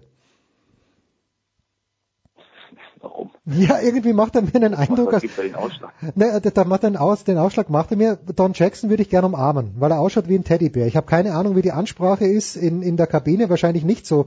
Aber Uwe Krupp hat irgendwie nix, äh, der, irgendwie macht er mir einen Eindruck, als ob er ein kompletter No-Nonsense-Guy wäre. Ja, der, der Eindruck, der ist tatsächlich äh, gar nicht so falsch. Also zumindest von der von der Ausstrahlung her. Ja. Über die eigentliche Arbeit äh, mit den Spielern ist sie immer ein bisschen schwerer zu beurteilen, weil man, man ist ja selten mal dabei bei so einer Trainingseinheit. Ich glaube aber durchaus, dass Uwe Krupp in der Lage ist, seine Spieler zu erreichen, sonst wäre er jetzt nicht zum dritten Mal in seiner Trainerkarriere im DEL-Finale. Das äh, ist schon auch ein gewisser Erfolg. Ähm, also ich glaube schon, dass der genau eine, eine sehr gute Vorstellung davon hat, wie sein Team zu spielen hat, dass den auch sehr, sehr gut vermitteln kann. Das sieht man an, anhand auch dieser Saison. Ähm, dass er tatsächlich ein bisschen, ein bisschen steif daherkommt äh, nach außen, ja, das gehört dann irgendwie zu seinem Charakter. Aber ich glaube schon, dass er, dass er die Mannschaft, die ihm jetzt zur Verfügung steht, die ja eine sehr gute Mannschaft ist, die Hauptrunde Zweiter war, ähm, dass er die gut, gut einstellen wird auf diese Serie gegen, gegen München. Und ähm, dieses, dieses schon oft erwähnte äh, Spiel 4 von München gegen Mannheim ist vielleicht tatsächlich auch so ein, so ein Lernpunkt, den dann die Eisbären so ein bisschen mitnehmen können. Denn man hat ja gesehen, was passiert, wenn man München die Gelegenheit gibt, äh, zu dominieren, beziehungsweise dann Powerplay zu spielen. Special Teams könnten ein wichtiger Punkt sein in dieser Serie. Da hat München Mhm. ganz klar die Nase vorn, wenn man mal nur über die gesamte Saison schaut. Also die Eisbären sind gewarnt davor, dass den Münchnern nicht zu oft äh, ja diese Gelegenheit zu geben. Und wenn man, also ich, wenn ich mich jetzt richtig erinnere, der ist das letzte Team, das ähnlich wie Mannheim wirklich auch über eine etwas längere Zeit mal innerhalb eines Spiels vor allen Dingen auch die Münchner gegenhalten konnte, die teilweise sogar beherrscht hat, dann waren das durchaus die Eisbären, so rund um den Jahreswechsel auch in München beim Hockey Halleluja, haben sie ein sehr, sehr gutes Spiel gemacht, das aber eben am Ende verloren, Mhm. weil die Münchner eben einfach so ungemein effizient sind. Wenn sie das irgendwie in den Griff bekommen, den Münchner nicht so viel Chancen zu geben, dann haben die Berliner vielleicht durchaus auch eine Möglichkeit, äh, da anzugreifen. Wenn ich mir jetzt äh, die Münchner so anschaue, Jan, äh, auch die Torschützen, äh, ich, ich halte ja immer ein bisschen Ausschau nach dem Namen Dominik Cahun, der hat gar nicht so oft gescored. Also ihr, ihr könnt mir sicher besser sagen, ob er der Mannschaft anderweitig geholfen hat, aber für mich scheint natürlich eine der großen Tugend der Münchner zu sein, dass da unfassbar viele Menschen drinnen sind, die Tore schießen können. Ja klar, das ist, das ist die große Stärke. Es ist keine Mannschaft besser und tiefer besetzt als die Münchner. Auch wenn du dir anschaust, dann ist ein Pinizotto gesperrt, der jetzt auch noch für, für ähm, Finale 1 und dann fällt mal hier noch einer aus und da noch mal einer. Dann macht halt mal ein Andi Eder ein Überzahltor. Also es war jetzt kein klassisches Überzahltor, aber dann macht halt mal ein Andi Eder ein Tor oder wer auch immer. Also diese Mannschaft hat eine so unfassbare Tiefe. Dementsprechend ist München für mich auch ähm, Favorit und Kahun finde ich jetzt gar nicht, also der hat zehn Punkte in zehn Spielen. Er ist ja nicht ähm, per se der Goalgetter, er ist der, der Vorbereiter, der auch Tore und vor allem klasse Tore machen kann. Ähm, haben wir, glaube ich, auch einen in den, in den Top Ten von Telekom Sport drin jetzt zum Halbfinale, wo er aus spitzen Winkel einen super Schuss loslässt. Aber seine große Stärke ist das Vorbereiten. Das ist ja auch bei Keith O'Coin so. Der jetzt zum Beispiel, der war der super ähm, Topscorer der Hauptrunde, hat jetzt gerade mal sechs Punkte aus zehn Spielen. Aber egal, weil es gibt genug andere. Wenn du dir das mal anschaust, Wolf elf Punkte, Mauer elf Punkte, dann kommen vier Spieler mit zehn Punkten, Christensen mit neun Punkten und jeder hat irgendwie seine Punkte gesammelt. Ähm, völlig egal, wer da auf dem Eis steht. Ähm, bei der Mannschaft kann wirklich jeder. Ja, und Michi Wolf äh, ist, glaube ich, 44 Jahre alt oder 54, aber immer noch äh, ganz, ganz flink auf dem Eis. Franz, Pinizotto und der Name Plachter ist auch gefallen. Braucht das in der DFL, DEL 2018, braucht es noch Leute, die äh, vielleicht auch bewusst über die Stränge schlagen und dann auch in Kauf nehmen, dass sie gesperrt werden? Braucht man das als erfolgreiches Team? Weil der Pinizotto, bei dem war es ja nicht das erste Mal, dass das passiert. Irgendwie, das ist irgendwie wie, wie das Murmeltier, das jedes Jahr wiederkehrt. Ähm, irgendwie lese ich dann Pressemitteilung Pinizotto für fünf Spiele gesperrt. Also überhärte oder überharte Gangart braucht, glaube ich, keiner. Ähm, dass zu den Playoffs nochmal das physische Spiel ein bisschen präsenter da ist, das ist, glaube ich, relativ normal. Ähm, dass man da auch immer wieder auf der Grenze entlang wandelt zum, zum Bereich, wo es dann vielleicht ein bisschen schmutzig wird. Auch das gehört irgendwie dazu. Aber mit, ähm, ja, mit Vorsatz, äh, lieber Härte reinzubringen, das braucht niemand. Und ähm, das äh, sind ja dann auch die entsprechenden Konsequenzen, die die Spieler und in dem Fall dann auch im Fall von Blachter dann auch die ganze Mannschaft dann davontragen muss. Also man merkt, ähm, das bringt eigentlich nichts. Ähm, man muss eben tatsächlich da die, die richtige Balance finden, so, solange man die findet und solange ähm, das andere auch entsprechend geahndet wird, äh, glaube ich, äh, ja, ist das dann, das dann die richtige Mischung ist. Jan Pinizotto fehlt also in einem Spiel. Wie äh, schaut sonst aus? Sind die beiden Mannschaften insofern fit, als dass wir im DEL-Finale auch wirklich die, nicht nur die zwei besten Teams, sondern auch mit deren besten Spielern sehen werden? Ja, also die Münchner haben ja schon den ein oder anderen Verletzten. Also nach dem, nach dem Stockschlag da von, von Plachter ist Lauritzen ja raus. Der hat sich ja den Finger gebrochen, ist operiert worden und kann nicht mehr spielen. Ähm, ansonsten weiß ich jetzt gar nicht, ob bei München gerade noch großartig jemand fehlt. Finde ich wirklich ein bisschen schwach, wenn ich das sagen darf. Nur wegen gebrochenen Finger, der operiert wurde. Ich dachte, die, äh, die, die Eishockeyspieler, wenn der Finger nicht abgehackt wurde, dass sie trotzdem am Start sind. Ja, ich, ich glaube, das war, das war schon äh, eine heftige Geschichte. Okay. Und äh, also ich meine, du musst dir mal vorstellen, also ich kann mir vorstellen, wenn der Finger irgendwie gebrochen ist und jetzt nur anschwillt und das ein normaler Bruch ist und du das tapen kannst, Schiene, dass ein Spieler dann sagt, so komm scheiß drauf, ich spiele weiter. Aber wenn das wirklich operiert werden musste, du gehst ja wirklich ähm, die Gefahr, dass nochmal sowas passiert und ähm, es, du kannst im heutigen Sport auch nicht ausschließen, dass Gegner dann äh, ganz explizit auf solche Körperstellen okay. gehen. Ähm, aber ansonsten, also mir, mir kommt jetzt bei München keiner in den Sinn, der, der sonst noch fehlen würde. Ähm, also quasi Top-Besetzung bei denen und bei den, bei den Eisbären. Ähm, da weiß ich jetzt nicht, was mit, mit Blake Parlett war. Der hat ja ausgesetzt jetzt wieder in Halbfinale 6, nachdem er davor zweimal wieder mit dabei war und auch wirklich seine Offensivbedeutung als Verteidiger für diese Mannschaft unterstrichen hat.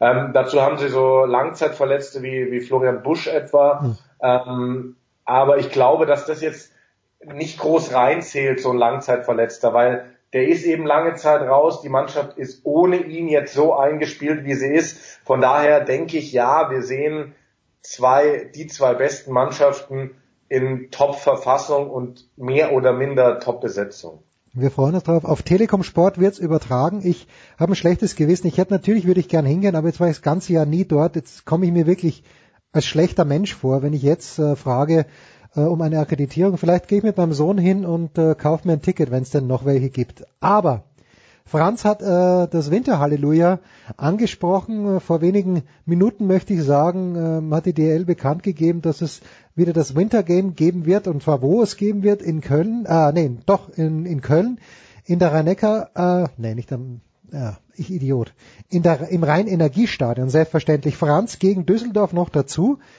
darf ich davon ausgehen, dass sich das jetzt eben auch in Deutschland so etabliert hat, dass, äh, äh, ja, dass wir das auch noch mehrere Jahre sehen werden?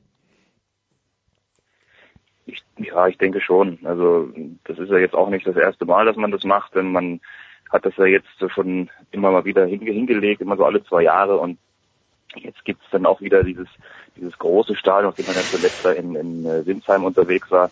Also wenn man da jetzt mal überlegt, man geht da rein, 50.000 Fans und dann ist es auch noch Derby. Also ich glaube, das ist dann auch schon ein ganz guter Rahmen, wenn man das so alle zwei Jahre hin, hinbekommt. Ähm, dann weiß man wahrscheinlich auch, das Stadion wird voll, wenn man das richtige Matchup findet. Ähm, das ist einfach, ist einfach, es hat schon was irgendwie. Es ist ja, ist ja völlig klar. Das sieht man ja auch, wie es dann in der in Nordamerika zum Teil äh, angenommen wird und wie es hier auch zu Lande angenommen wird. Also Eishockey unter freiem Himmel zur Winterzeit mit äh, ja, Rivalen auf dem Eis und mit äh, heißen Fans auf der Tribüne. Das ist eigentlich ein Riesenerlebnis. Werden wir leider in München nie sehen können, denn äh, das Olympiastadion käme in Frage, aber da gibt's den Wassergraben, dann gibt's die Laufbahn, also gab's früher mal, jetzt ist ja alles äh, zu asphaltiert und äh, das, das Problem ist einfach, die Zuschauer wären zu weit weg. Naja, Jan bleibt noch bei uns, äh, weil es gleich um Rugby geht. Äh, von Franz verabschieden wir uns, aber Franz natürlich nicht, bevor wir wissen, deine 400 Aufträge, die du an diesem Wochenende zu erfüllen hast. Ja gut, also ich werde am, äh, am heutigen Donnerstag nochmal starten fürs, fürs Radio, für Amazon Music mit äh, dem Rückspiel in der Europa League zwischen Marseille und Leipzig. Schön. Hab dann am Samstag den Trip nach Groß Asbach vor mir. Äh, dritte Liga, absolutes Highlight zwischen der Sonnenhof Groß Asbach und Bremen 2. Um, und am Sonntagabend äh, bin ich noch auf Saison zu hören mit dem Spiel Malaga gegen Real Madrid. Ich meine, eine größere Bandbreite werden wir im deutschen Sport nicht mehr finden. Und wer möchte nicht nach Groß Asbach? Glaubst du, dass Leipzig aufsteigt, Franz? Wir werden dich natürlich äh, an diesen Worten festmachen. Ähm, ich glaube, boah, ja, ja, doch. Siehst du, genau das gleiche, hat, genau das gleiche hat Andi Herzog auch gesagt. Danke Franz, kurze Pause, dann geht's ja weiter mit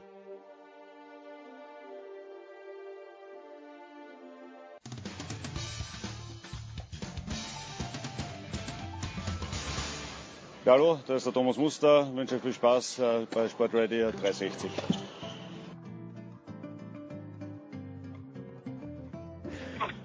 So, Sportradio 360, Big Show 351 und äh, wie angekündigt, machen wir weiter mit Rugby. Jan Lüdecke von der Zone von Telekom Sport ist bei uns geblieben. Neu dazugekommen von GFL TV, Nicola Martin. Servus, Nicola. Hallo.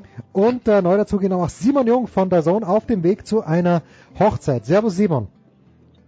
Ja, servus, freue mich, dass ich da bin. Ja, wir freuen uns auch, dass du ein paar Minuten Zeit hast und ich freue mich, dass Nikola dabei ist, denn der hat Rugby vom An bis zum Abpfiff verfolgt. Ich leg die Füße hoch und Nikola, take it away, please. So ganz so, so ganz so stimmt das ja jetzt auch nicht, aber ja, wir wollen sprechen über die Hong Kong Sevens aus Sicht der deutschen Nationalmannschaft und natürlich auch über das Chaos, das im 15er weiterhin seine Runden zieht. Jan, wir hatten es letzte Woche am Ende des Eishockey-Segments kurz angesprochen. Vielleicht müssen wir die Hörer abholen, die es damals nicht gehört haben. Wir haben wochenlang drüber gesprochen. Die deutsche Nationalmannschaft hat eine schwierige Wintersaison gehabt. Es gab eigentlich nur heftige Niederlagen. Jetzt stellt sich aber heraus, ja, alle Gegner haben diverse Spiele eingesetzt, die vielleicht gar nicht so spielberechtigt waren. World Rugby ermittelt und das Relegationsspiel, das Deutschland Ende April hätte spielen müssen, das druckfrisch diese Woche ist erstmal verlegt. Ja, richtig. Ähm, von, von daher bleibt echt spannend, wie die ganze Nummer ausgeht. Ähm, äh, also ganz kurz Abriss, wie du gerade schon gesagt hast, es sollen mehrere Nationen, Belgien äh, gehört dazu, Rumänien gehört dazu ähm, und ich weiß gar nicht, Spanien. die Russen, die Spanier, die Russen, ich weiß gar nicht mehr wer. Die, die Spanier, äh, glaube ich, die Spanier. Nicht spielberechtigte Spieler möglicherweise eingesetzt haben. Ähm, und äh, noch dazu gab es ja auch die um dieses Entscheidungsspiel für, für die WM-Quali, als Spanien gegen Belgien spielte, Spanien mit einem Sieg Rumänien geholt hätte, ein rumänischer Schiedsrichter auf dieses spanische Spiel angesetzt wurde und der Präsident vom Europäischen Verband auch noch äh, Rumäne ist. Also da läuft einfach äh, viel schief und ähm, dadurch, dass dieses Relegationsspiel jetzt verschoben wurde, habe ich das Gefühl, dass da auch die Vorzeichen darauf stehen, dass irgendeine der Nationen, also mindestens eine bestraft wird und Deutschland so am grünen Tisch den Klassenerhalt schaffen wird. Simon, das Bekannte ist ja, werden alle drei, wo es Vorwürfe gibt, ähm, bestraft, könnte es zu ulkigen Situationen kommen, dass Deutschland zwar gegen Portugal weiterhin spielt, dann aber nicht um den Abstieg, sondern äh, quasi in der WM-Quali. Kannst du dir das vorstellen? Äh, aktuell würde mich nichts mehr überraschen, ehrlich gesagt. Aber ich finde, egal, weil, was immer auch gerade bei den anderen Nationen passiert, darf man in Deutschland jetzt nicht die eigenen Probleme ignorieren.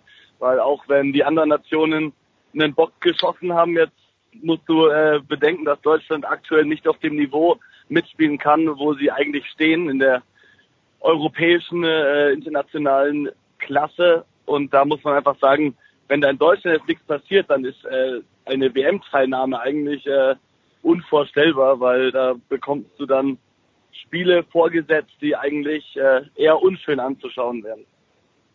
Äh, Jan, man redet ja wieder anscheinend zwischen dem Verband und der Wild Rugby Akademie. Gibt es da schon Zwischen Zwischenstände, Wasserstandsmeldungen? Also ich habe äh, tatsächlich keine Informationen bekommen. Ich habe auch gehört, dass es wieder Gespräche gegeben hat. Ähm, ich habe gelesen, dass die beteiligten Parteien positiv gestimmt sind nach diesen Gesprächen. Aber was das bedeutet, äh, habe ich leider auch keine Informationen bekommen. Simon irgendwas gehört? Nee, nichts genaueres, aber ähm, also ich denke, vor allem, wenn die Chance da ist, äh, hochzugehen, zur WM zu fahren, dass dann in Deutschland man wirklich alles in Bewegung setzen wird, um das möglich zu machen. Vor allem jetzt, wo Hongkong so knapp äh, mal wieder gescheitert ist, denke ich, dass eine WM-Teilnahme im 15er Rugby natürlich ein riesiger Erfolg wäre und dass sich dafür wirklich alle Parteien nochmal an einen Tisch setzen sollten, um zu versuchen, das möglich zu machen. Der Weg ist allerdings kompliziert. Man müsste dann, also man müsste theoretischer Weg Jan Portugal schlagen, dann äh, entweder von Tonga, Samoa oder Fiji eine üble Packung bekommen, um sich dann in der letzten Runde gegen Gegner wie Hongkong oder Kanada, glaube ich, hoffen durchzusetzen. Ist das überhaupt realistisch, selbst mit den besten Spielern an Bord? Also sollte, sollte Rumänien mit, sollte Rumänien auch mit zu den Absteigern gehören oder zu denen, die bestraft werden, die ja eigentlich sich direkt qualifiziert haben, könnte dieses Los ja Deutschland zufallen. Dann müsste man nicht den schwierigen Qualifikationsweg gehen. Jan? Also es ist aktuell steht alles in den Sternen. Ja, ehrlich gesagt ähm, sage ich, also wenn es ein Qualifikationsspiel gibt, äh, sage ich aus meiner Sicht unrealistisch, dass Deutschland das auch mit der ja, besten in Anführungszeichen Mannschaft schafft. Gut, okay, dann so viel zum 15er. Das bleibt spannend. Ist ja noch ein bisschen hin bis zur WM. Wir sind ja fast noch anderthalb Jahre. Hoffentlich hat sich's bis dahin dann geklärt. Außerdem müssen wir es für nächsten Winter wissen. Wir wollen ja schließlich alle wissen, wer in welcher Gruppe auf welchem Level spielt. Wir kommen zum Siebener Rugby. Der ist ja bekanntlich olympisch. Und äh, da hatte Simon Deutschland jetzt am Wochenende die Chance, sich in den Hongkong Sevens für die, die Weltgruppe quasi zu qualifizieren und verliert herzzerreißend in der Nachspielzeit des Finales gegen Japan. Das heißt, äh, wir verschieben das Ganze nochmal um mindestens ein Jahr. Ähm, Simon, was du gesehen hast von, von diesem Turnier, ähm, natürlich wird sich die deutsche Nationalmannschaft ärgern. Wie, wie nah war sie wirklich dran? Also über das ganze Turnier hinweg, Turnier hinweg haben wir gesehen, dass Deutschland absolut die Klasse hat, um ganz oben mitzuspielen. Die waren viel besser als die meisten Teams im Qualifikationsturnier und auch besser im Finale als Japan. Aber was man einfach sagen muss, diese Mannschaft, die hat ein Problem unter Druck, diesen schlechten Turnier reingestartet, unter viel Druck, unter hohen Erwartungen im ersten Spiel gleich gegen Hongkong früh kassiert, im zweiten Spiel ebenso und dann eben auch wieder im Finale. Zwischendrin hatten sie sich super gefangen. Aber die haben wirkliche Probleme, da mit dem Druck klarzukommen. Und die haben dann auch nicht ihr Rugby gespielt im Finale, haben leichtsinnige Fehler gemacht, haben diesen dritten wichtigen Versuch nicht gelegt. Wenn sie den dritten Versuch gelegt hätten, dann hätten sie das Ding locker gewonnen. Stattdessen haben sie den Ball nochmal weggeschenkt und als klar bessere Mannschaft leider dieses Spiel verloren. Das ist bitter, das tut weh, aber wenn man sich die Entwicklung der Mannschaft in den letzten Jahren anschaut, dann ist das eigentlich generell nur positiv zu bewerten. Schade, dass wir nicht auf der Serie mitspielen, weil mit der Tiefe, die inzwischen im Kader ist, könnte man dann nächstes Jahr richtig viel bewegen, glaube ich, auf der World Series. Wie sehr ist Kopf ein Faktor, Jan, im Rugby und wie arbeitet man da dran? also, der Kopf ist ein riesiger Faktor im Rugby. Ähm, wir haben es wieder gesehen. Also, ich glaube, die Sachen, also ich habe ich hab danach ein Interview auf The Zone gesehen mit äh, Carlos Soteras Merz, der auch, äh, der, der hat so ins Leere geblickt und hat gesagt, so, es rattert gerade im Kopf und man geht so viele Situationen und so viele Entscheidungen nochmal durch und man findet gar keine Worte dafür. Also ja, reine Kopfsache. Es geht wie in vielen Sportarten darum, die richtigen Entscheidungen zu treffen. Es wurde eine katastrophale Entscheidung getroffen, da 30 Sekunden vor Schluss den, den Ball wegzukicken. Ähm, das hat das Spiel verloren am Ende. Wie man daran arbeitet, ich weiß nicht. Ähm, heutzutage ist es verbreitet, Mentaltrainer reinzuholen. Vielleicht muss auf dem Gebiet mehr gearbeitet werden, ähm, weil, wie Simon gerade schon gesagt hat, Deutschland war die mit Abstand, doch mit Abstand beste Mannschaft in diesem Qualifikationsturnier. War die bessere Mannschaft, aber auch die dümmere Mannschaft in diesem Finale. Und es ist nur am Kopf gescheitert. So bitter das Simon, ist. Du, ja. Simon, du hast gesagt, die, die Entwicklung der Deutschen über die letzten Jahre extrem positiv, kann man nur loben. Ähm, wie, wie sehr wirft das Ganze das jetzt zurück, diese, diese Last, diese Last-Minute-Niederlage gegen Japan? Ich denke, die zwölf Spieler, die in Hongkong waren, die werden jetzt eine Weile brauchen, um sich wieder zu erholen. Ich denke, die werden jetzt vor allem für die Grand Prix-Serie schwierig sein einzusetzen. Das war letztes Jahr auch schon so nach dem verlorenen Finale gegen Spanien, dass dann die ersten Turniere auf der Grand Prix-Serie nicht so gut liefen, dass die Spieler sich nicht wirklich gefasst hatten bis dahin. Da denke ich, da ist jetzt wirklich die in Anführungszeichen zweite Garde gefragt. Die Spieler, die auch unter anderem letztes Jahr in Hongkong gespielt haben oder bei den Oktoberfest Sevens im Oktober gespielt haben. Da ist ein riesiger Kader, da gibt's einige Spieler, die nachrücken können. Und ich glaube, für die ist es jetzt wirklich eine Chance, weil ich glaube, du kannst in das nächste Turnier, das nächste wichtige Turnier, kannst du nicht die gleichen zwölf Leute schicken, die es in Hongkong gespielt haben. Die brauchen jetzt erstmal ein bisschen. Und du musst wirklich verschiedene Sachen ausprobieren. Aber ich denke, jeder einzelne Spieler da ist super angefixt und will dann noch mehr reißen. Ich denke, nächstes Jahr wirst du mit den gleichen zwölf Spielern noch besser spielen können. Das klingt ja so, Jan, als hätte Deutschland im Siebener Rugby eine ganz ansehnliche Kadertiefe. Absolut, also hat ja Simon auch eben schon gesagt, du hast bei diesem Turnier gesehen, die Tiefe ist da, ähm, du kannst ohne Qualitätsverlust wechseln. Ganz bitter, ich habe gerade eben gelesen, ähm, die, die gleichen zwölf, die gespielt haben, könnten jetzt gar nicht erstmal wieder spielen, weil Claude Brechenmacher hat sich im Finale einen Kreuzbandriss zugezogen, der wird jetzt erstmal mindestens ein halbes Jahr ausfallen. Ähm, aber ja, Tiefe ist da, ähm, Klasse ist da, auch wenn man mal, ich habe ähm, irgendwann mal äh, in den äh, in den World Feed Kommentar reingehört, also die englischen Kommentatoren, die auch wirklich gesagt haben, diese deutsche Mannschaft, das hätten die nicht für möglich gehalten. Ja, da sind Spieler dabei, die haben das Skillset für die für die World Series, für die Weltserie. Also es sind wirklich Weltklasse Spieler und ähm, eigentlich will die ganze Rugby-Welt will Deutschland auf dieser Serie sehen, weil weil alle so begeistert sind seit Jahren davon. Und ähm, was ich auch toll finde, ist, du siehst jetzt langsam die Früchte, weil in Siebener Rugby echt eine gute Ausbildung installiert wurde in den letzten Jahren in Deutschland. Ähm, was da jetzt an jungen Spielern nachgekommen ist, mit Niklas Hohl, der, der mich wirklich beeindruckt hat mit seinen Leistungen ähm, bei, bei den Hong Kong Sevens. Und ich glaube, dass da in den nächsten Jahren aus dem Nachwuchsbereich echt noch Leute nachkommen, die, die da in Leistungsträgerrollen ähm, reinwachsen können. Simon, wenn sich Deutschland qualifiziert hätte, ist natürlich ein Konjunktiv jetzt. Was ändert das eigentlich für das deutsche Siebener Rugby, wenn man eine Etage höher spielen darf? Also ist es dann finanziell interessant? Ist es sportlich eine neue Herausforderung? Das ist natürlich bestimmt, aber was wäre diese sportliche Herausforderung? Was würde sich ändern für das deutsche Rugby? Also ich kann mir vorstellen, dass dann wirklich mehr Spieler wirklich Bock hätten auf Siebener Rugby, dass sich vor allem junge Spieler noch mehr reinhängen würden. Das wäre sehr positiv zu bewerten, aber natürlich würden viele der Erstliga-Vereine auf Spieler verzichten müssen, weil die World Series, die geht über den Verlauf einer normalen 15er Saison auch, sind zehn Spiele, zehn Turniere, das sind immer Wochenenden mit der Vorbereitung, also kannst deine 15er Spieler in der Liga eigentlich nicht mehr gebrauchen. Das wäre natürlich schwierig für einen Kader. Sagen wir mal, es sind ungefähr 20 Spieler, die du dann eigentlich aus dem 15er Betrieb komplett rausnehmen müsstest. Das ist schwierig natürlich Vereine wie die RG Heidelberg, die hätten dann wirklich äh, Schwierigkeiten, weil die sehr viele Siebener Spieler stellen schon seit Jahren. Aber natürlich, ich glaube, zuschauermäßig wäre noch mal viel mehr drin, wenn wir auf der World Series spielen würden. Bei jedem Turnier lauter Weltklasse-Gegner. Ich denke, das Interesse würde geweckt werden bei Leuten, die auch jetzt noch nicht so viel mit Rugby zu tun haben. Und ja, also der Aufstieg in die World Series ist in nächster Zeit eigentlich Pflicht. Also wenn es dieses Jahr nicht geklappt hat, dann halt nächstes Jahr ist egal, welche Gegner da sind. Deutschland hat gezeigt, dass sie gut genug sind, um egal wen auch zu schlagen. Frage in die Runde. Ja, ja. Frage in die. Runde. Wer, werden wir wieder so ein Oktoberfest 7 sehen in diesem Jahr? Weiß man da schon was, Jan? Ja, klar. Das ist äh, schon längst, äh, also das haben sie, glaube ich, ein, zwei Wochen nach dem letzten schon safe gemacht, ähm, dass das dieses Jahr auch wieder stattfinden wird. Letztes Oktoberwochen, äh, Oktoberfestwochenende das heißt, das ist dann das, das erste Oktoberwochenende und ähm, Bewerbung für die World Series steht an.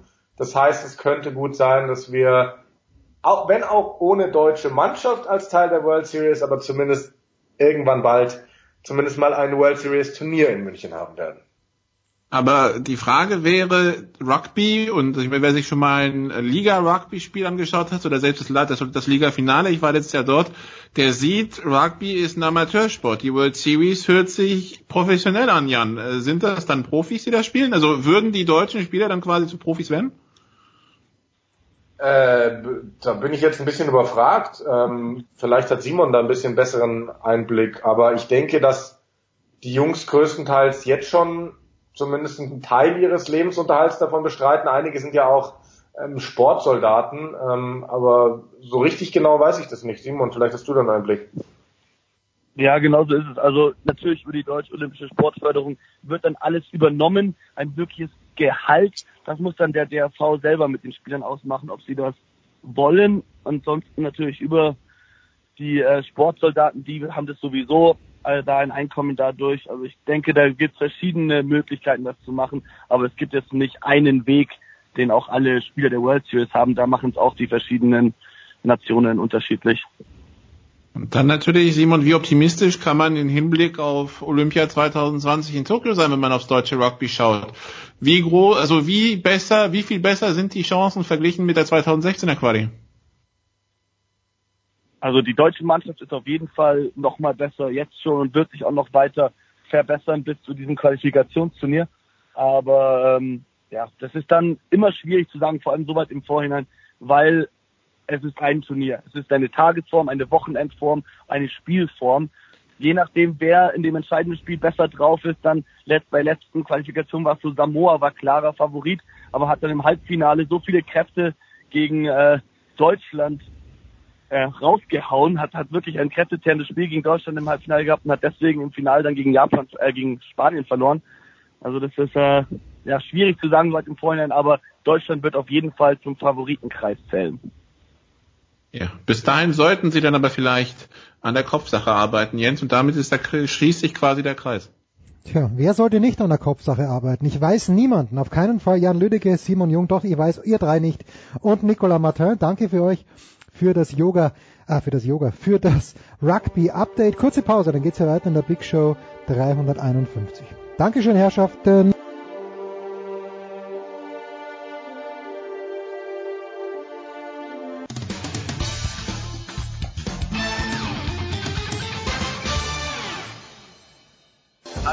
Thomas Bornstern und ihr hört Sportradio 360.de.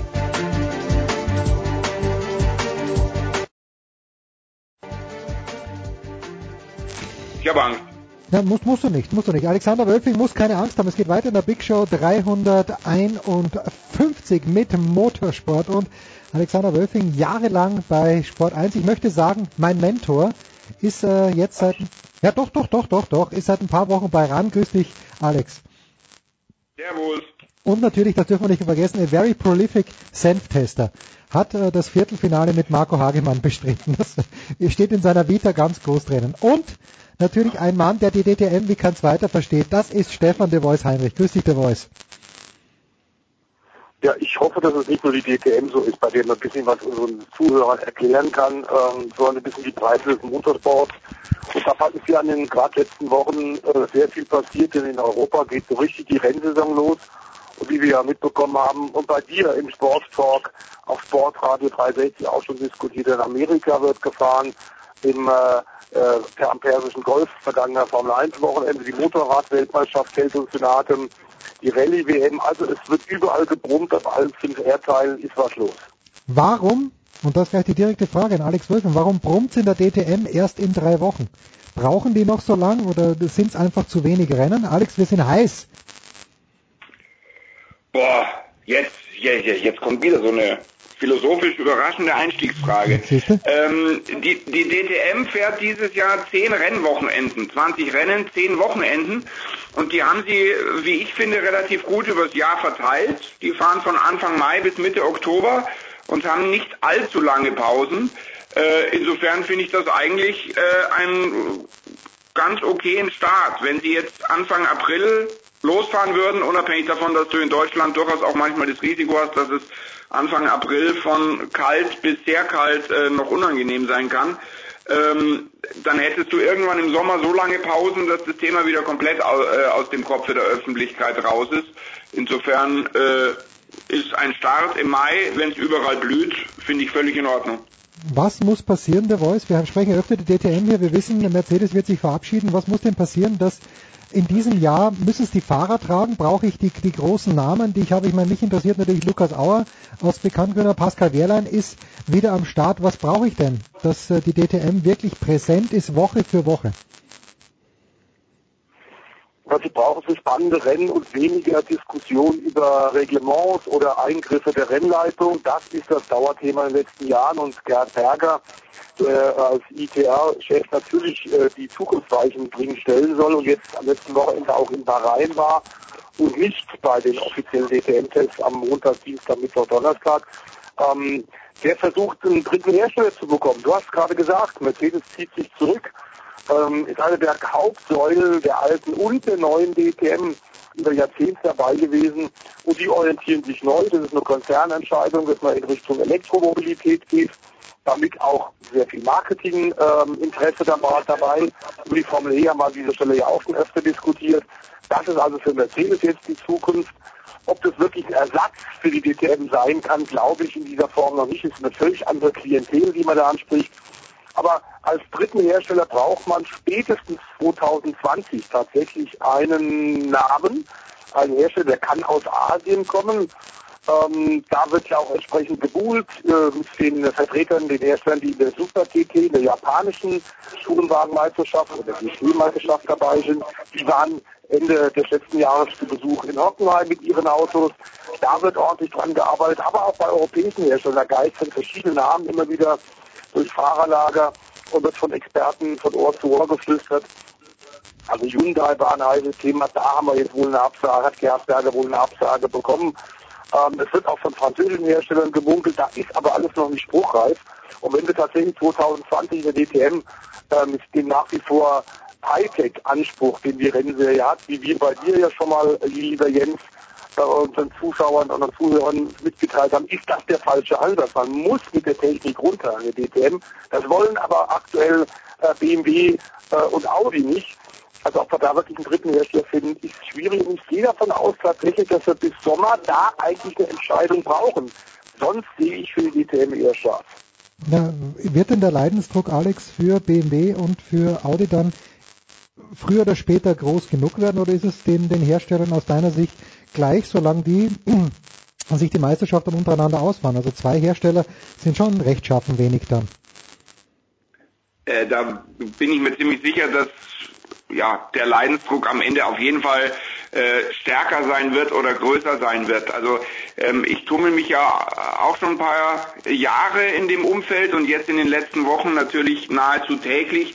Man spürt schon diesen, diesen doch recht großen äh, äh, ja, Drang, ähm, vieles jetzt richtig, schrägstrich richtiger zu machen. Also dieses Interesse, äh, was können wir tun, damit wir wieder richtig populär werden, welche Tür muss aufgehen, ähm, ja, was braucht ihr auch als, als Medienpartner ähm, oder als, ja, als Medienpartner, ähm, damit wir die Geschichten ein bisschen frischer, neuer, entstaubter erzählen, äh, das spüre ich schon. Und das, was ich höre, ist schon, dass Ihnen am Ende des Weges äh, schon klar ist, ähm, dass die Zukunft der DTM nicht in einer hochtechnisierten äh, äh, Zwei-Hersteller-Welt liegen kann.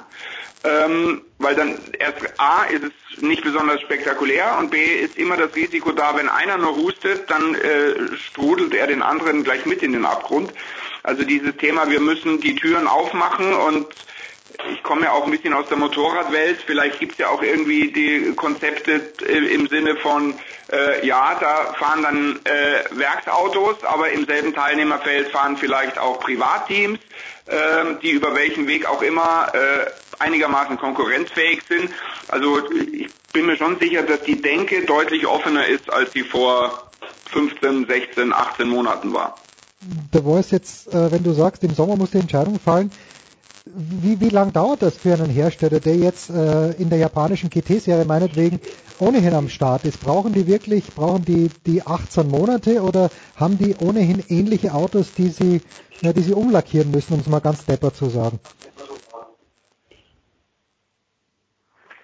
Also äh, wenn du das professionell machen willst, dann muss es jetzt nicht so die Hightech äh, Formel die Hightech DTM sein, also die Formel 1 mit Dach, sondern auch wenn du äh, die WTC letztes Jahr gefahren bist oder ähm, Rallye WM, wie auch immer, äh, du brauchst eigentlich, jeder Hersteller will eigentlich eineinhalb bis zwei Jahre Vorlauf haben. Ähm, die Japaner haben, das ist ein sicherlich ein Vorteil, darum wird sicherlich am meisten gebuhlt. Gerd Berger war ja auch schon mehrfach drüben in Asien. um mit diesen Vertretern ähm, zu sprechen. Also Lexus, die Luxusmarke von Toyota, Honda, Schrägstrich Acura und Nissan, die haben Autos von äh, der Kategorie Class One.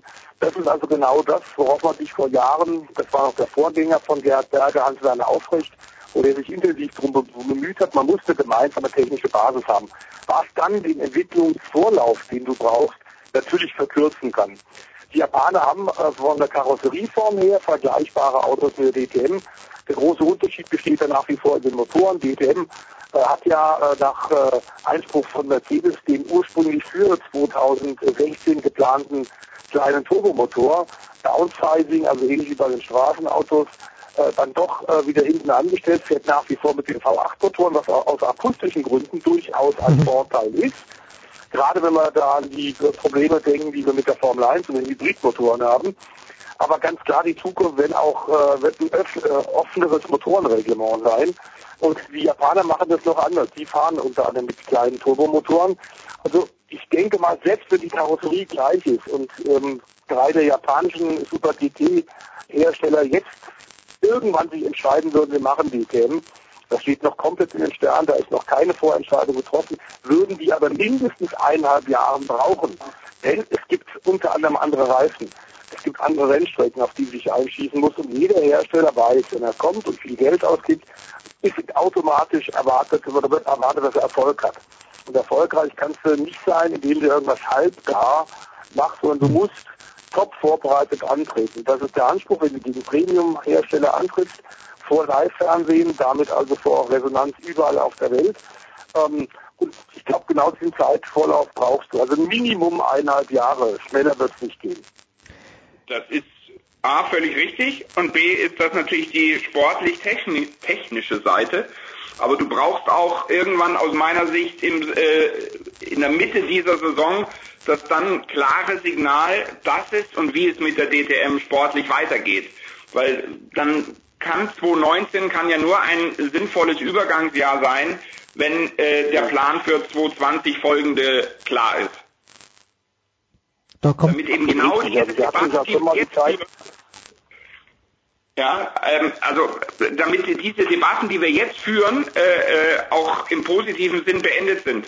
Äh, in, in dreieinhalb Wochen geht eine Saison los, die durchaus reizvoll und interessant ist und geredet wird, auch vor Ort natürlich, geredet wird über genau diese Zukunftsfragen, die, die spannend sind, aber den Fan hoffentlich bewegt ja auch das, das Naheliegende.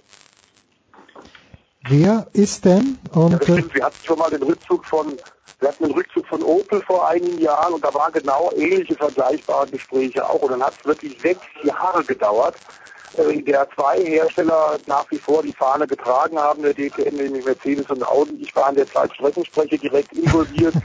ähm, an jedem Wochenende war das das Dauerthema. Und ich bin sicher, sechs Jahre wird die DTM jetzt in den nächsten Jahren mit so zwei Herstellern definitiv nicht überleben. Das war eine Ausnahmesituation. Man hat sich Jahr für Jahr immer wieder rüber gerettet, hat gesagt, wir finden den dritten Hersteller, der wurde dann irgendwann auch gefunden mit BMW. Man hat denen technisch alle Möglichkeiten offengelegt. Sie durften einen reinrassigen Renn-V8-Motor bauen, was Mercedes und Audi nicht gemacht haben. Man hat also einen roten Teppich ausgerollt, um den dritten Hersteller damals zu bekommen. Und das über sechs Jahre, das wird nicht stattfinden. Und ich bin ganz, ganz äh, auch deiner Meinung, es ist ein Jammer, dass man momentan zu viel von, von Rahmen und äh, Rahmenprogrammen redet und von der Mittelfristigkeit anstatt jetzt tatsächlich mal zum Sport zurückzukommen. Ich glaube, nach wie vor hat die DTM genügend Probleme, auch was den Sport angeht. Über Lukas Auer haben wir an dieser Stelle ja schon gesprochen. Jens hat ihn erwähnt. Wir haben äh, super Rennfahrer, aber die kennt keiner draußen. Und das ist eines der ganz großen Probleme, die die DTM unbedingt angehen muss, nach dem Rückzug von Matthias fehlt einer der Charakterköpfe, der weit über die DTM hinaus bekannt ist. Und genau so eine Signalwirkung, äh, die haben wir gar nicht. Und Pascal Wehrlein, dieser allein, der war kurz nach Formel 1, wenn der hier, der Mann aus Sigmaringen in Tübingen durch die Fußgängerpassage läuft, erkennt den kein Mensch. Und genau das ist das Problem. Die Bekanntmachen der, der Fahrer weit über den, die Motorsportszene und das Fahrerlager hinaus wir haben da schon drüber gesprochen mit Pete Fink. Jens, du weißt, Nesca macht es sehr viel besser, weil sie wirklich die Fahrer in den Vordergrund rücken und die Fahrer zu Stars machen und erst dahinter zeigen sich dann die Hersteller. oft darüber diskutiert.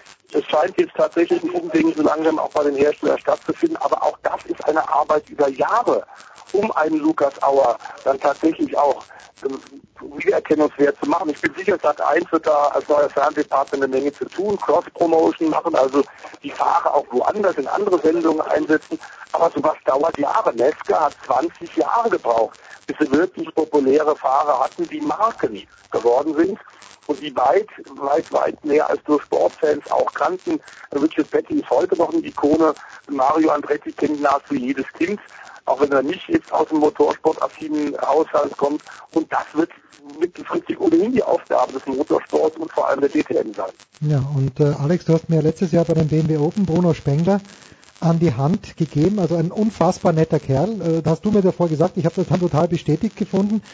Äh, bringt der Bruno das mit? Auf wen konzentriert ihr euch denn als Medienpartner? Äh, oder wer, wer sind denn so die drei, die drei Fahrer, wo man sagt, okay, von denen wird man eben mehr sehen, dass die mal vielleicht auch in sportfernen Sendungen, äh, der Konkurrent aus Köln, der macht es ja auch gerne, dass dann äh, die Leute zu, ja, keine Ahnung, zu, zu anderen Sendungen eingeladen werden. Ich möchte niemanden in den Dschungel schicken und am allerwenigsten Bruno Spengler, aber was ist denn da geplant und mit welchen Menschen? Also was genau geplant ist, das kann ich natürlich wahnsinnig geheimnisvoll tun und sagen, uiuiui, da lasst euch überraschen.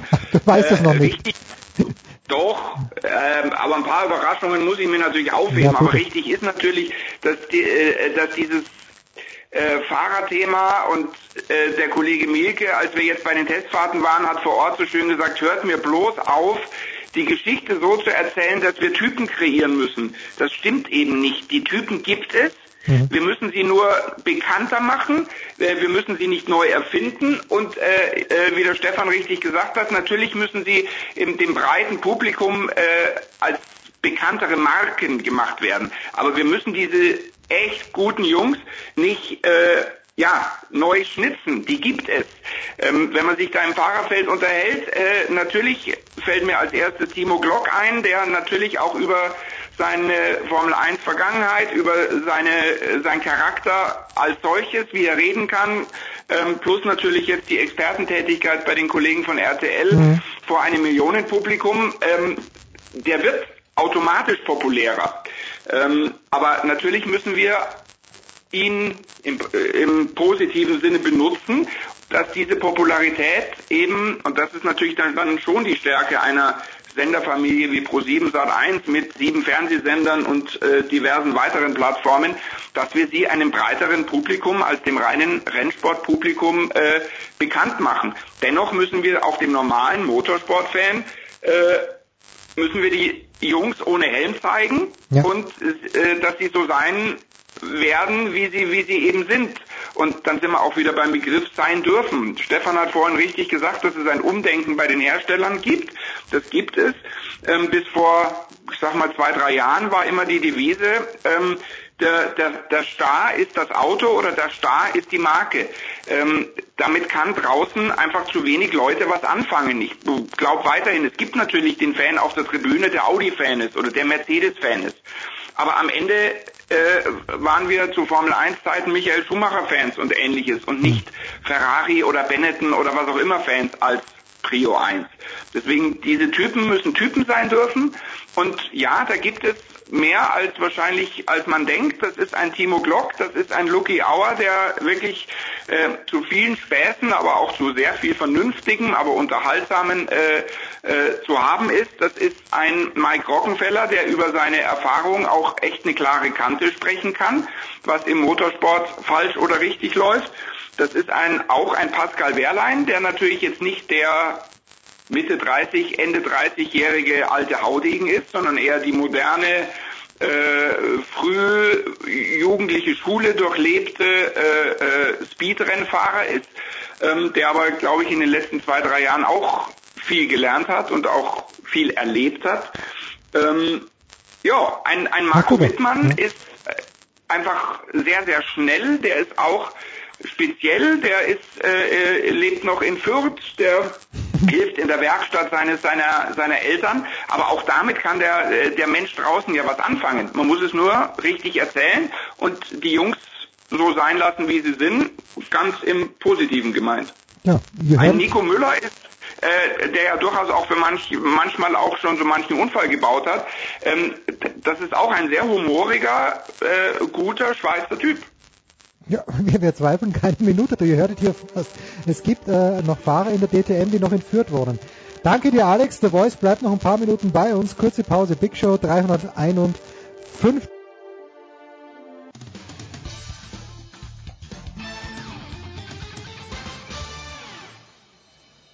Hallo, hier ist der Thomas Bornstern und ihr hört Sportradio 360.de.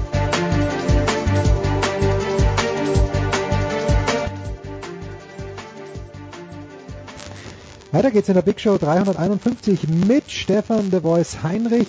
Und da Stefan, wir müssen natürlich über die Formel 1 auch ganz kurz ein paar Worte verlieren. Sebastian Vettel gewinnt schon wieder. Ich habe es jetzt nicht genau auf dem Zettel, aber irgendwie ist es so, dass äh, es einige Zeit her ist, dass er die ersten beiden Rennen gewonnen hat. Waren es fünf, waren es sechs Jahre? Ich weiß es nicht mehr ganz genau. Mich dünkt, dass äh, Mercedes doch nicht absichtlich das erste Rennen in den, Satz in den Sand gesetzt hat, Stefan. Ähm, nee, sagen wir mal, Australien war äh, sicherlich noch mehr Glück als jetzt Bahrain, dass Ferrari in Bahrain bei hohen Temperaturen gut sein wird. Das war in den letzten Jahren schon so.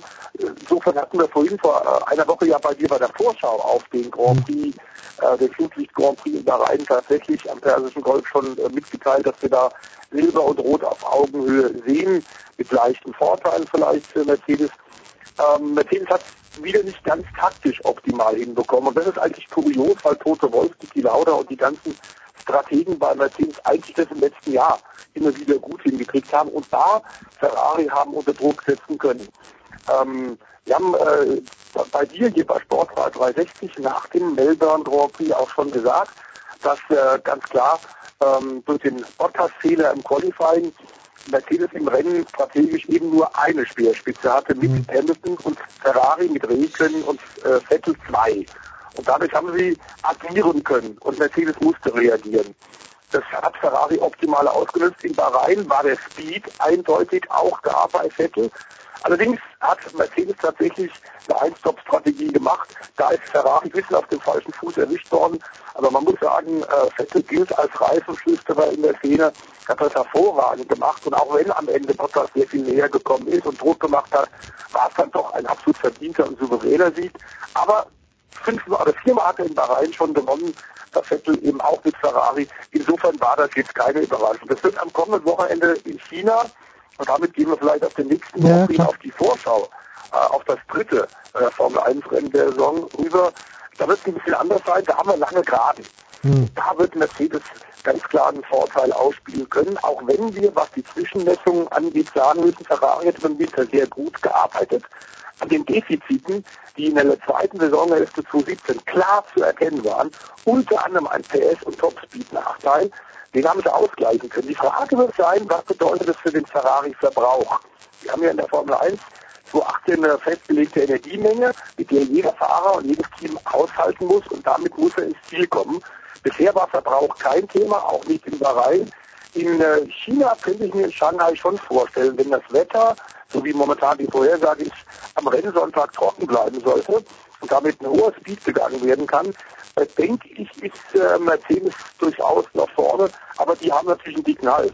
Also das war natürlich der Saisonauftakt ganz anders, als sie sich vorgestellt haben.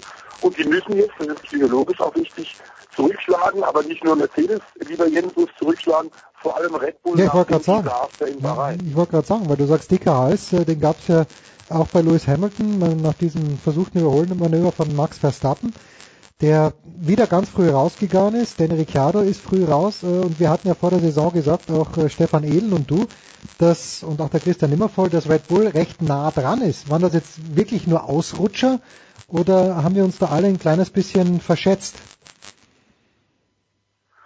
Also wir hatten, glaube ich, immer auch bei den Testfahrten in, in Barcelona schon gesagt, dass das natürlich ein bisschen ein, ein Stochern im Nebel ist, wie immer. Sandbagging, nennt das in der Fachsprache. Da haben natürlich bei den letzten Tests nicht alle Teams ihre maximale Leistung gezeigt, sondern haben noch ein bisschen was äh, in ihren Karten gehalten, noch ein bisschen was in der Hinterhand. Ähm, es war für Ferrari perfekt der Saisonstart, genau wie für Red Bull ein desaströser Start war, und zwar äh, nicht unbedingt was Tempo angeht, der, das Auto hat durchaus Speed, aber sie hatten zum Beispiel auch die Zuverlässigkeitsprobleme und insofern ist da jetzt Renault wieder gefordert. Wir kennen den Reflex ja von den Red Bull-Verantwortlichen, von Helmut Marko, ähm, Christian Horner und dass die gerne auf den französischen Motorenhersteller schimpfen. So haben sie in den letzten Jahren immer gemacht. Ich muss sagen, diesmal haben sie Grund. Ähm, ein weiteres Problem sehe ich momentan in Max Verstappen, der äh, sehr jung ja noch ist. Sie sagen immer wieder unglaublich talentiert, sehr, sehr schnell, aber ich habe den Eindruck, der steht, er setzt sich selbst zu sehr unter Druck und er fährt über seine und über die Verhältnisse der Technik des Autos und der Reifen.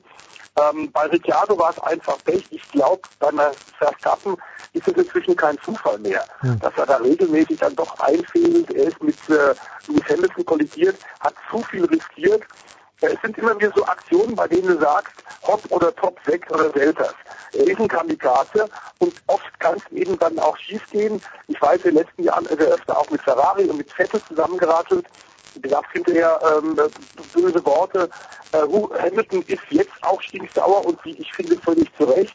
Ich glaube, Red Bull wäre gut beraten, Dr. Helmut Marko, wenn man den Max ein bisschen zügeln würde und ihm einfach mal klar sagen würde, ey, in den ersten ein, zwei, drei Rennen gewinnst du kein Rennen, sondern du kannst nur das Rennen wegschmeißen und verlieren. Ähm, Ricciardo fährt um einen neuen Vertrag. Der Vertrag endet dieses Jahres. So viele Alternativen in Top-Autos wird es nächstes Jahr nicht geben. Aber wenn wir über Druck sprechen, wie bei Red Bull, müssen wir auch vielleicht über Jens Valtteri Bottas nennen. Der ist zwar einen sehr guten Bahrain Grand Prix gefahren, ist aber am Ende Zweiter geworden, hatte das deutlich schnellere Auto in der Schlussphase als Vettel. Mhm. Hätte da im, auf Platz 2 der Lewis Hamilton im Auto gesessen, hätte der in jedem Fall einen Angriff auf Vettel äh, probiert. Ob das gut gegangen wäre oder nicht, kann ich nicht sagen, weiß ich nicht aber Bottas hat eine Chance verpasst. Ähm, denn wenn Hamilton mal von hinten kommen muss und nicht ganz vorne ist, dann muss er, will er weiter bei Mercedes fahren und auch Bottas Vertrag endet, Jahr, Ende dieses Jahres. Bisher hat er nur gezeigt, er ist eine gute, solide Nummer zwei und nicht mehr. Und das wird Toto Wolf und Niki Lauda auf Dauer nicht reichen, um den Finnen zu halten. Ja. Wir wollen natürlich auch äh, Nico Hülkenberg loben, zum zweiten Mal in den Punkterängen. Wir wollen natürlich Fernando Alonso loben, zum zweiten Mal in den Punkterängen. Und Pierre Gasly. Äh, ich, äh, ganz ehrlich, ich sagte, wie es ist, Stefan, ich schaue mir das Rennen an und sehe immer diese Kürzel und wusste mit Gasly, also mit Gas nichts anzufahren. Aber sehr solider vierter Platz, alles, alles richtig gut gelaufen. Was muss man wissen über den jungen Mann? Jetzt endlich mal wieder ein schneller Franzose in der Formel 1. Wir hatten ja vor allem natürlich wegen Staatssponsoring, könnte man sagen, die Mineralölfirma Elf im französischen oder im Besitz des französischen Staates hat in den 70er, 80er, 90er Jahren ja wahnsinnig viel Formel 1-Fahrer äh, tatsächlich in den Grand Prix Sport gebracht. Es waren teilweise sechs, sieben Franzosen, die gefahren sind, gut gefahren sind, Rennen gewonnen haben. Ähm, aber das war jetzt eine lange Pause, weil da gab es keine Gelder mehr. Elf hat sich ja lange aus der Formel 1 zurückgezogen. Der Gasly ist ein richtig guter. Toro Rosso hat ihn geholt, also das Red Bull B-Team. Man muss sagen, wenn es einen exzellenten Ausbilder gibt als Teamchef in der Formel 1, dann ist es ganz sicherlich der Österreicher Franz Toast, der das mit dem italienischen Team fantastisch macht. Ähm, und ich bin sicher, dass der Pierre Gasly ein richtig großer werden kann. Im letzten Jahr ist er allerdings nicht in Europa gefahren, sondern in der Super Formula. Da haben wir, Jens, du erinnerst dich, Anfang des Jahres mal drüber gesprochen, bei dir hier in der Motorsportrunde, in der Talkrunde, und haben gesagt, diese Rennserie ist wirklich gut. Da ist nämlich auch ein Staffel Stoffel van Dorn äh, ein Jahr lang gefahren und hat sich für die Formel 1 fit gemacht. Es ist, wenn man so will, die äh, japanische Formel 1. Die Motoren sind nicht ganz so stark, aber es ist die absolute Spitzenklasse, was, ist, was die Autos angeht und die Topgeschwindigkeit angeht in Japan. Stark unterstützt von Toyota und Honda, die da viel tun, viele Ingenieure hinschicken. Und das ist so eine Rennserie, die ist so ein bisschen unter ferner Liefen, die in den europäischen Medien kaum stattfindet. Ähm, wir bei Motorsport TV haben die letzte Saison äh, über die Winterzeit Revue passieren lassen, Rennen für Rennen, und hast schon gesehen, die werden richtig gut. Auch Pascal Wehrlein wollte da im Übrigen jetzt fahren, nachdem er seine Formel 1 Cockpit verloren hat. Aber auch das kostet Geld und Mercedes wollte dieses Geld für 2018 nicht. Ausgeben. Ich glaube, das ist ein Fehler. Will man Vettel auf Dauer, will man eine Wehrlein auf Dauer doch wieder in die Formel 1 kriegen? Der Gasly ist richtig stark und ich muss sagen, für mich war Mann des Rennens. Oh ja. Äh, Vettel hin, Vettel her, Aufholjagd von Lewis Hamilton beeindruckend, ja gut, von denen weiß man Aber die wirkliche Sensation war genau der Mann, den du genannt hast, Pierre Gasly, mit dem Toro Rosso Honda auf Platz 4 zu fahren nach fantastischem Qualifying ist erstaunlich. Und wir sollen nochmal daran erinnern, letzten Jahr hat Oh ja. Alonso Was haben wir ge- Honda-Motor nur noch gespottet. Also das war eine fantastische Leistung. Und noch ein Fahrer wollen wir vielleicht ganz kurz erwähnen, der auch so gut wie nie vorne stattfindet. Und das war ist es der äh, Eriksson, der in einem der Sauber fährt. Ähm, der Magnusson. hat offenbar über den Winter intensiv an sich gearbeitet, war der Schwede und äh, ist auch dort zwar nicht in die Punkte, aber oder ist in die Punkte gekommen, aber nicht ganz vorne. Markus Eriksson auch einer, der immer unterschätzt worden ist und der als Paydriver abgestempelt wurde, der mit Geld von äh, Tetra Pak, diesem äh, Verpackungskonzern aus äh, Schweden reingekommen ist in die Formel 1. Der ist ein super Rennen gefahren und wird immer wieder unterschätzt. Ich sage, man muss mehr loben, dann äh, kommt auch nur positiver Return zurück. Ganz kurz noch, The Voice, äh, weil du schaust dir alle Rennserien an. Was ist äh, zwischen, äh, zwischen Marc Marquez und Valentino Rossi denn schon wieder vorgefallen? Ja, da ist Feuer gerade. Man muss allerdings sagen, äh, Marc Marquez ist ja einer der schnellsten Rennfahrer, die es jemals auf zwei Rädern gegeben hat. Ähm, es gibt eine Menge äh, Experten, Motorradinsider, die sagen, so ein Talent gab es tatsächlich noch nie. Er hat ganz jungen Jahren einen Weltmeistertitel nach dem anderen geholt. Und natürlich ist er der große Herausforderer von Valentino Rossi in den letzten Jahren auch gewesen. Wenn zwei Stars aufeinandertreffen, das ist in anderen Sportarten ja auch nicht anders, dann gibt es da naturgemäß öfter mal Reibereien. Marquez ist immer schon aufgefallen mit extrem aggressiver Fahrweise, ähm, hat zwar viele Rekorde gebrochen, aber auch wahnsinnig viele Rekorde aufgestellt, was Unfälle angeht. Also direkte Kollisionen mit Kollegen, die er von der Piste gerempelt hat. Er selbst ist im letzten Jahr über 30 Mal alleine vom Motorrad gekippt, weil er einfach die Grenzen der Physik permanent auslotet und oft auch darüber hinausgeht. Durch absolute, äh, nahezu unerklärbare Umstände hat er sich nie schwer dabei verletzt, was eben auch ein, ein, ein Zufall ist. Aber er ist ein Hitzgott. Ähm, fünf Jahre, vier WM-Titel, muss man sagen, ist natürlich eine, eine unfassbar gute Leistung. Trotzdem muss man sagen, auch er äh, ist, hat es Guten zu viel getan was er beim Argentinien Grand am letzten Wochenende aufgeführt hat, wie er sich da auf dem Motorrad äh, gegen die Konkurrenz benommen hat, das geht einfach nicht. Das spottet wirklich jeder Beschreibung. In einem Rennen hat er drei Strafen kassiert und wir haben es schon langsam gedacht. Vor zwei Jahren gab es ja diesen ganz großen Ärger zwischen Rossi und Marquez, auf den du gerade hingewiesen hast.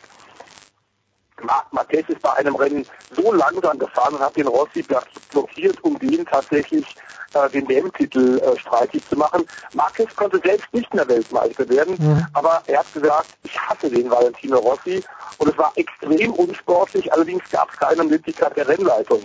Ähm, durch bewusstes Langsamfahren tatsächlich den am Ende zu bestrafen. Da hat man das Reglement inzwischen ein bisschen geändert.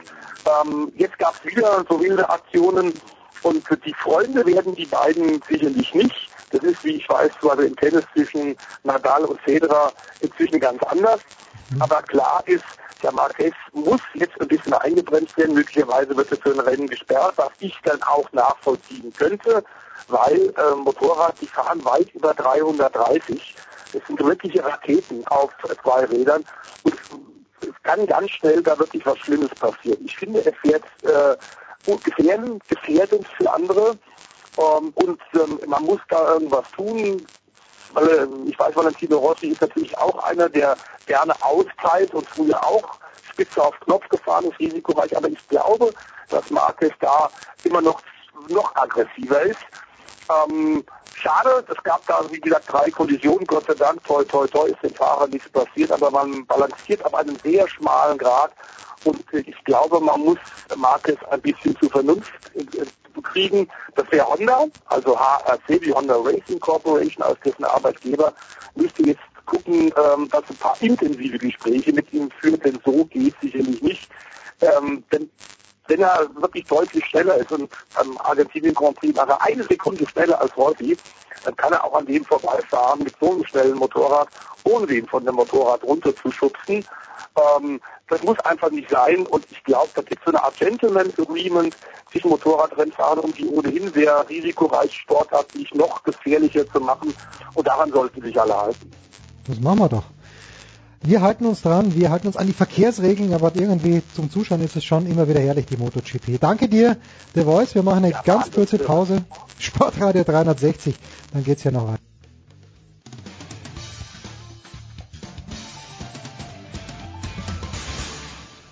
Hallo, ich bin Chris Metzelder und ihr hört Sportradio 360.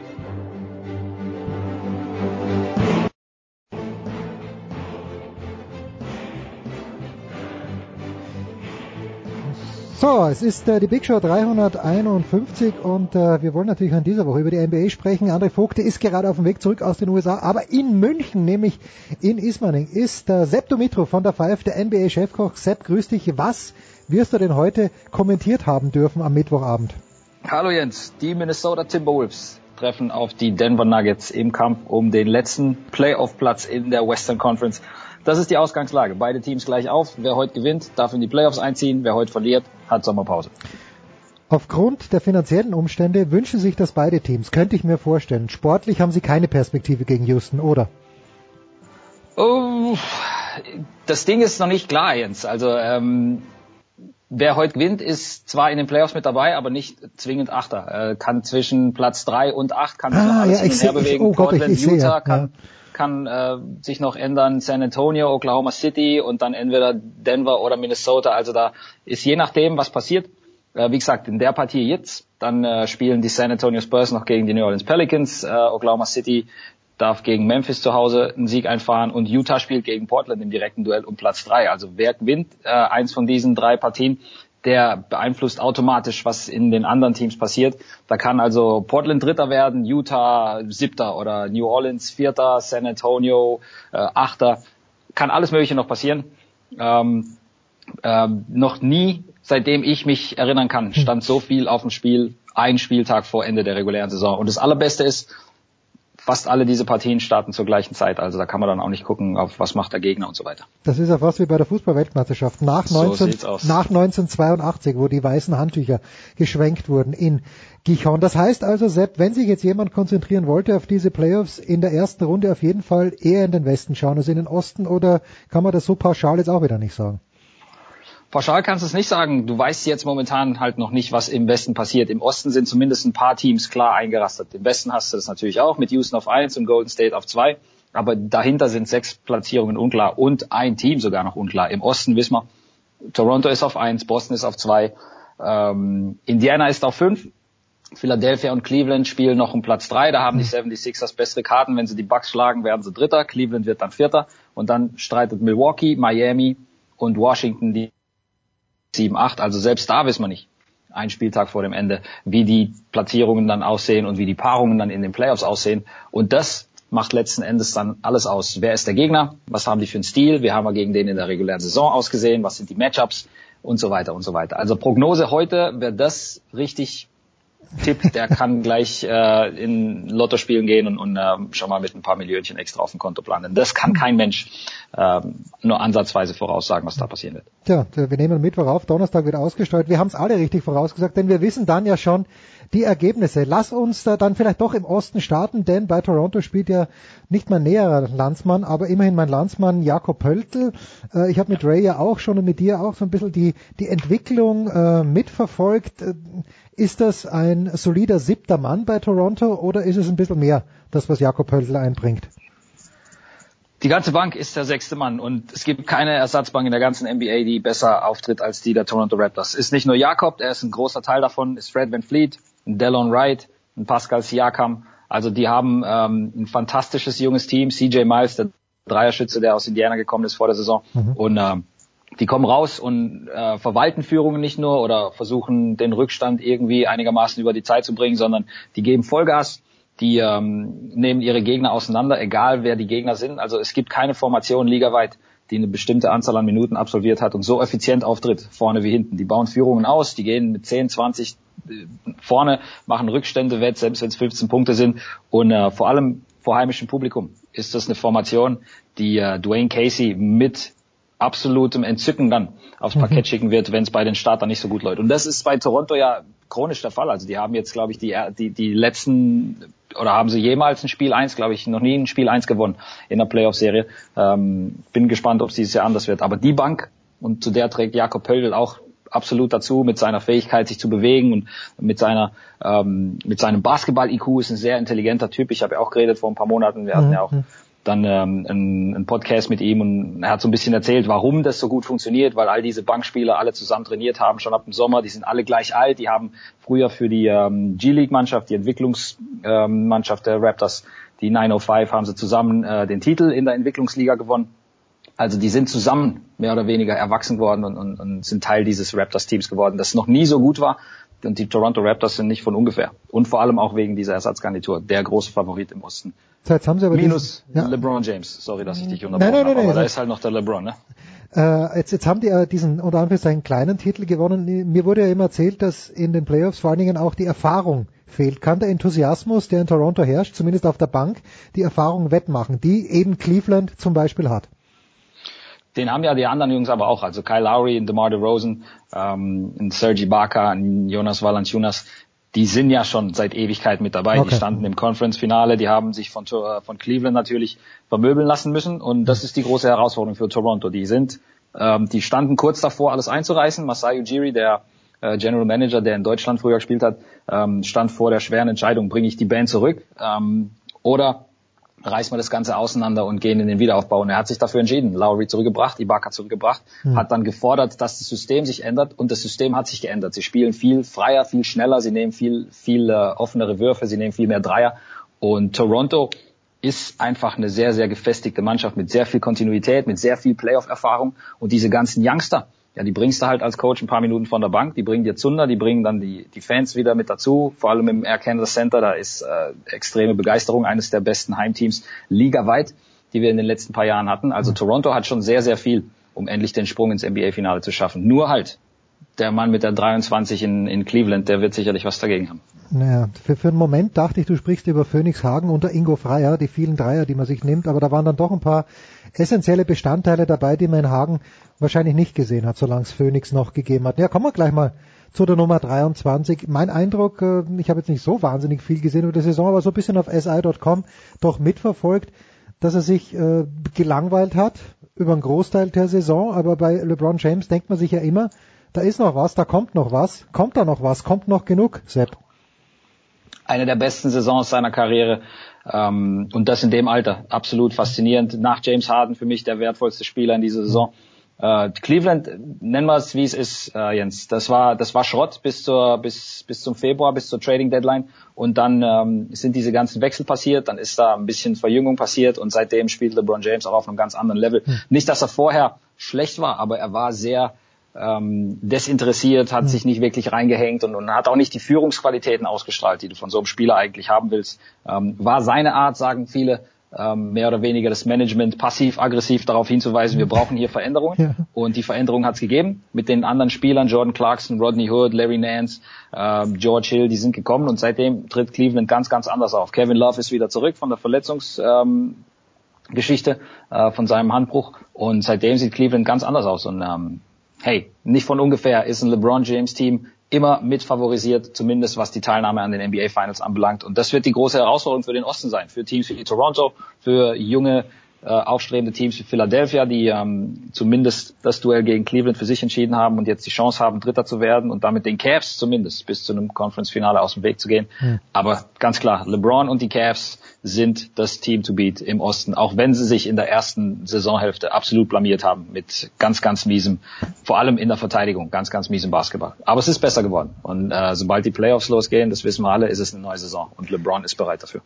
15 Spiele Philadelphia gewonnen, jetzt vor eben diesem Mittwoch, wobei da hat mir, glaube ich, Dre letzte Woche irgendwo gelesen gesagt, äh, sehr einfacher Schedule jetzt auch, viele Teams gespielt, für die es um nichts mehr geht. Ähm, das Team, das mich im Osten noch eigentlich am, am zweitmeisten interessiert, na, eigentlich sind zwei Teams, aber fangen wir mal mit jenem an, ganz kurz, äh, wo ich natürlich in den Podcasts von Dan Labertard und Stu Gatz öfter zuhöre, sind die Miami Heat die, äh, da gibt's Leute in dem Studio, und das sind nur vier Leute, aber von denen wünschen sich zwei die Cleveland Cavaliers, weil man in Miami allen Ernstes glaubt, also zumindest diese verblendeten Fans, dass da was gehen könnte. Nur ganz allgemein gefragt, was könnte in, im besten Fall für Miami gehen in diesen Playoffs? Ja, im, ich glaube, im, besten Fall triffst, triffst du auf eine Mannschaft wie entweder die Philadelphia 76ers, ein sehr junges Team, äh, bei dem die meisten Spieler noch nicht hier waren, die eigentlich schon ihr Saisonziel mehr als erreicht haben. Ja, von Playoffs wurde geträumt, aber dass, dass man jetzt um Heimvorteil mitspielt und den auch erreichen wird. Philadelphia wird, wie gesagt, entweder Dritter oder Vierter, wenn sie heute gegen Milwaukee verlieren und äh, Cleveland gleichzeitig gewinnt. Dann hat Cleveland den Tiebreaker als äh, Division Champion und schiebt sich an Philadelphia vorbei auf drei, aber ungeachtet dessen, drei oder vier, hättest du das den 76ers vor der Saison angeboten, hätten alle gesagt, sofort hier, hier. Wie sieht's in Playoffs aus? Wie gehen die jungen Spieler mit dem Druck um? Ähm, ich glaube, da hätte Miami die Chance. Und gegen Boston, das ohne Kyrie Irving antreten muss, ja. und das, das haben wir gestern auch wieder gesehen, massive Probleme hat in der Offensive, genügend Punkte auf die Anzeigetafel zu bringen. Also da wäre für die Miami Heat sicherlich was drin. Aber die gleiche Idee haben auch die Washington Wizards. Die hätten mhm. sicherlich nichts dagegen, gegen Boston oder Philly zu spielen. Und Milwaukee ist auch noch im Rennen. Und Milwaukee hat zumindest mathematisch, Stand heute, die besseren Chancen, Sechster zu werden, ähm, wenn sie, wie gesagt, die 76ers schlagen. Also kann noch einiges passieren. Ähm, Miami ist ein Team. Ich habe am äh, Montag im Podcast gesagt, ich würde es am liebsten in Runde eins schon gegen Cleveland spielen sehen, einfach um, um dieses Duell zu sehen. Denn später wird es unwahrscheinlich, dass wir die Heat dann gegen die Cavs antreten sehen. Ja, so, und jetzt äh, Boston, Kyrie Irving ist verletzt. Äh, die erste Saison von Daniel Theiss war wie? Gut, ähm, ich habe ähm, wir haben alle Deutschen analysiert und für mich ähm, stand fest, er hat gemessen an den Erwartungen und gemessen an seiner Rolle mit die beste Leistung aller Deutschen in der NBA gezeigt. Er war ein Star in seiner Rolle und das ist mehr als, glaube ich, die größten Optimisten sich erhoffen hätten können vor der Saison. Er kam rein, war die Energie, war der Rebounder, war der Verteidiger und ähm, hat sich seine Nische in einem ehemals sehr, sehr tiefen Team äh, der Boston Celtics absolut erkämpft, hat die Chance nicht mehr aus der Hand gegeben und ähm, wenn dir der Coach schon als Rookie. Und das ist Daniel Tyson in der NBA einfach. Ja, klar, hat Euroleague gespielt, hat Erfahrung, aber es ist ein NBA-Rookie, der auch erstmal begreifen muss, wie funktioniert alles, wie läuft der Hase da, wie macht man das in der Verteidigung, was sind die Systeme. Ähm, fantastisch umgesetzt. Und ähm, ich bin gespannt, wie er dann, wenn er wieder genesen ist, sich im Sommer verbessert und ähm, ob er vielleicht noch ein größerer Teil dieser Celtics-Rotation dann werden kann. Einer viel, viel besseren Celtics-Rotation, denn kaum ein Team war mehr von Verletzungen gebeutelt als die Grünen in dieser Saison. Ja, da wird dann Heiko Olderb ja wieder zurück in Boston sein und dem Daniel auf die, auf den Zahn fühlen. Ein Wort noch zum Osten. Die Atlanta Hawks haben gute Chancen, dass sie Letzter werden. Nein, sie sind schon Letzter geworden. Ähm, außer Orlando verliert noch. Ich weiß gar nicht, was dann der Tiebreaker ist. Egal ist der Marktwert, nicht dass es Dennis Schröder nicht wurscht sein könnte, denn er hat seinen lang, äh, langfristigen Vertrag ja, aber der theoretische Marktwert von Dennis Schröder, ist er in dieser Saison durch die schwache Saison der Hawks gefallen oder ist er gleich geblieben, vielleicht sogar gestiegen, weil er gut war und das Team nicht? Wo ist denn Dennis Schröder im Moment in deiner Einschätzung? Ja, für Atlanta ist es nach wie vor einer der Schlüsselspieler. Also die Hawks sind mit drin im Rennen um einen der ähm, Top-Picks im kommenden Draft und Dennis Schröder ist ihr bester Spieler. Er hat defensiv sich sicherlich nicht mit Ruhm bekleckert. Allerdings ist es auch ähm, nicht einfach ein Team, das so limitiert ist im Angriff, immer, immer tragen zu müssen, ohne wirkliche Optionen an deiner Seite. Ähm, er ist, wie gesagt, der Dreh- und Angelpunkt im Angriff und das wird er auch bleiben, un, ungeachtet dessen, wo Atlanta dann letzten Endes landet. Ich glaube, für die Hawks wird es wichtig sein, ähm, weil sie Top 4, Top 5 picken dürfen, äh, einen guten Flügelspieler oder sogar einen Big Man zu draften. Da gibt's im Draft einfach viel, viel mehr Optionen als gute Point Guards. Und ähm, du hast schon angesprochen, sein Vertrag läuft langfristig. Ähm, Trade-Wert ist einfach nicht so hoch. Warum? Weil es in der NBA keinen wirklichen Bedarf nach Point Guards gibt. Die Liga war nie tiefer ähm, was kompetente Spielmacher anbelangt. Fast jedes Team oder jedes Team hat mindestens einen, der durchschnittlich oder überdurchschnittlich gut äh, performt, äh, zumindest im Angriff. Und ähm, wie gesagt, ich glaube, dass Dennis kurzfristige ähm, Zukunft definitiv in Atlanta weiterhin liegt und er dort mithelfen kann, dieses sehr, sehr schwache Team dann auf einen, auf einen besseren Weg zu bringen. Denkbar mit Luka Doncic oder ist der Doncic eher keiner, der dahin passt? Doch, der passt überall. Luka Doncic passt überall hin. Okay. Ähm, da geht's nur darum, wer hat das Glück und ähm, kriegt einen der Top 1, 2, 3 Picks, denn äh, dass er tiefer rutscht als 1, 2, 3, das kann ich mir beim allerbesten Willen nicht vorstellen. Es sei denn, sie untersuchen ihn oder legen ihn in die Röhre und da kommt dann irgendwie bei raus, dass ihm drei Rückenwirbel fehlen oder sowas. Also es wird nicht passieren. Doncic geht definitiv Top 3 weg. Ja, fantastisch. Dann die abschließende äh, Frage noch, äh, und äh, ja, das ist eine Frage, die Philadelphia äh, betrifft. Äh, ben Simmons ist, wenn ich es richtig gesehen habe, zum Rookie des Jahres gewählt worden. Ich erinnere mich, im College hieß es, dass er vielleicht ein kleines bisschen faul sogar wäre, natürlich sehr talentiert. Ist der, hat er schon seinen Zenit erreicht oder die andere Frage, wie gut kann Ben Simmons eigentlich werden? Einer der besten aller Zeiten. Nein. Die Kombina ja, die Kombination aus Länge, äh, Physis und äh, Spielübersicht Basketball-IQ, die ist äh, unfassbar bei einem Typen. Sowas hat es noch nie gegeben. Also wir sprechen hier von, äh, zumindest was das Element seines Spiels anbelangt, äh, Playmaking, Übersicht, äh, Offensive aufziehen von äh, Magic Johnson, LeBron James Sphären und was viele auch nicht verstehen, ist, wie gut dieser Typ in der Defensive eigentlich ist. Kann vier Positionen verteidigen. Ähm, das Einzige, was sie noch rausfinden müssen, ist, wie kriegen sie dem Jungen eingetrichtert, erstens mal mit der richtigen Hand zu werfen im Angriff und zweitens mal zu einem passablen Schützen zu werden. Also, dass er so einen Einfluss schon in seiner ersten NBA-Saison hat, ohne überhaupt einen Mini-Deut an Gefahr als Schütze auszustrahlen, ist eigentlich das, was ähm, völlig unbegreifbar ist. Ben Simmons mit Abstand der beste Rookie dieses Jahrgangs und einer der besten, die wir jemals hatten, zumindest was seinen statistischen Output anbelangt. Also äh, unfassbarer Typ. Unfassbarer gib mir, gib mir aber noch mal kurz auf Louisiana ja, ja, State ja. zurückzukommen, ganz, ganz schnell nur. Das war ein absolut katastrophales Team auf dem College. Er hatte keine fähigen Mitspieler und äh, dann ist es einfach, auch weil du dann natürlich suchst nach Gründen, so warum hat er dieses Team nicht besser gemacht? Ja, weil die ähm, LSU Tigers halt einfach ein Schrottteam waren und, mhm. und er nicht sein Spiel so entfalten konnte, wie er das bei den Profis kann. Da hat, hat er viel mehr Platz, da hat er fähige Mitspieler, da hat er einen Beat, den er bedienen kann, einen Dario Saric, einen JJ Reddick hinter der Dreierlinie, einen Covington hinter der Dreierlinie und ähm, plötzlich wird das Spielfeld breit, plötzlich kann er seine athletischen Vorteile nutzen im Fast Break oder eins gegen eins im Halbfeld. Also absoluter, absoluter Killer Rookie. Ja, ganz, ganz groß. Ben Simmons, da bin ich mal ganz gespannt. Das wollte ich noch sagen. Eine Historical Reference. Hat es denn jemand gegeben, der plötzlich dann das Werfen zumindest äh, einigermaßen kompetent gelernt hat, obwohl es zu Beginn überhaupt nicht konnte? Nö, aber guck dir mal Janis Antetokounmpo an, was der in der Lage ist zu, ähm, zu machen auf einem Basketballcourt. Und der hat ja auch keinen Wurf. Also okay, ist jetzt ja. nicht so, als, als ob du heutzutage ohne einen Wurf völlig unbrauchbar wärst, wenn all die anderen Aspekte deines Spiels so ausgereift sind. Und die werden bei Simmons ja noch besser. Und wenn du defensiv mehr als nur durchschnittlich, sondern überdurchschnittlich ähm, dagegenhalten kannst und den Angriff lenkst und als Rebounder und als Passer und als Scorer und, und von der Linie und so weiter so in, in Szene treten kannst, dann äh, klar hilft's, wenn du werfen kannst, ist immer besser, aber äh, das ist jetzt nicht so, als wäre er jetzt unbrauchbar, nur weil er da nicht 40 Prozent von Downtown trifft. Große Szenen mit Sepp Dumitro. Ich hoffe, ihr habt ihm heute zugehört. Sepp bist am Wochenende auch in München. Wann wird man dich das nächste Mal auf der Zone hören? Ich gehe mal stark davon aus, dass es in den Playoffs soweit sein wird. Die Pläne kommen natürlich erst raus, wenn wir ich weiß, wissen, wer ich habe gegen schon wen gesehen. spielt. So. Ich habe schon gesehen. Aber, da ähm, steht noch TBD aus- dort. Genau, to be determined. Bis Ja. alle, keiner weiß, also kein einziges Duell steht momentan fest und das ist eigentlich das Absurde am allerletzten Spieltag. Ähm, heute Nacht geht's wie gesagt nochmal rund mit vier Partien und dann äh, ab Donnerstag, Freitag wissen wir mehr und ab Samstagnacht geht's dann los. Und äh, dann werde ich dann spätestens ab nächster Woche wahrscheinlich auch wieder vor dem Mikrofon oder unterm Mikrofon sitzen. So, da freuen wir uns und nächste Woche mit Dre vielleicht gemeinsam. God Next unbedingt anhören mit Sepp Dumitro und mit André Vogt, äh, der Podcast, der legendäre Podcast, darf man an dieser Stelle sagen. Danke, Sepp, danke dir. Kurze Pause, dann geht's hier weiter. Big Show 351.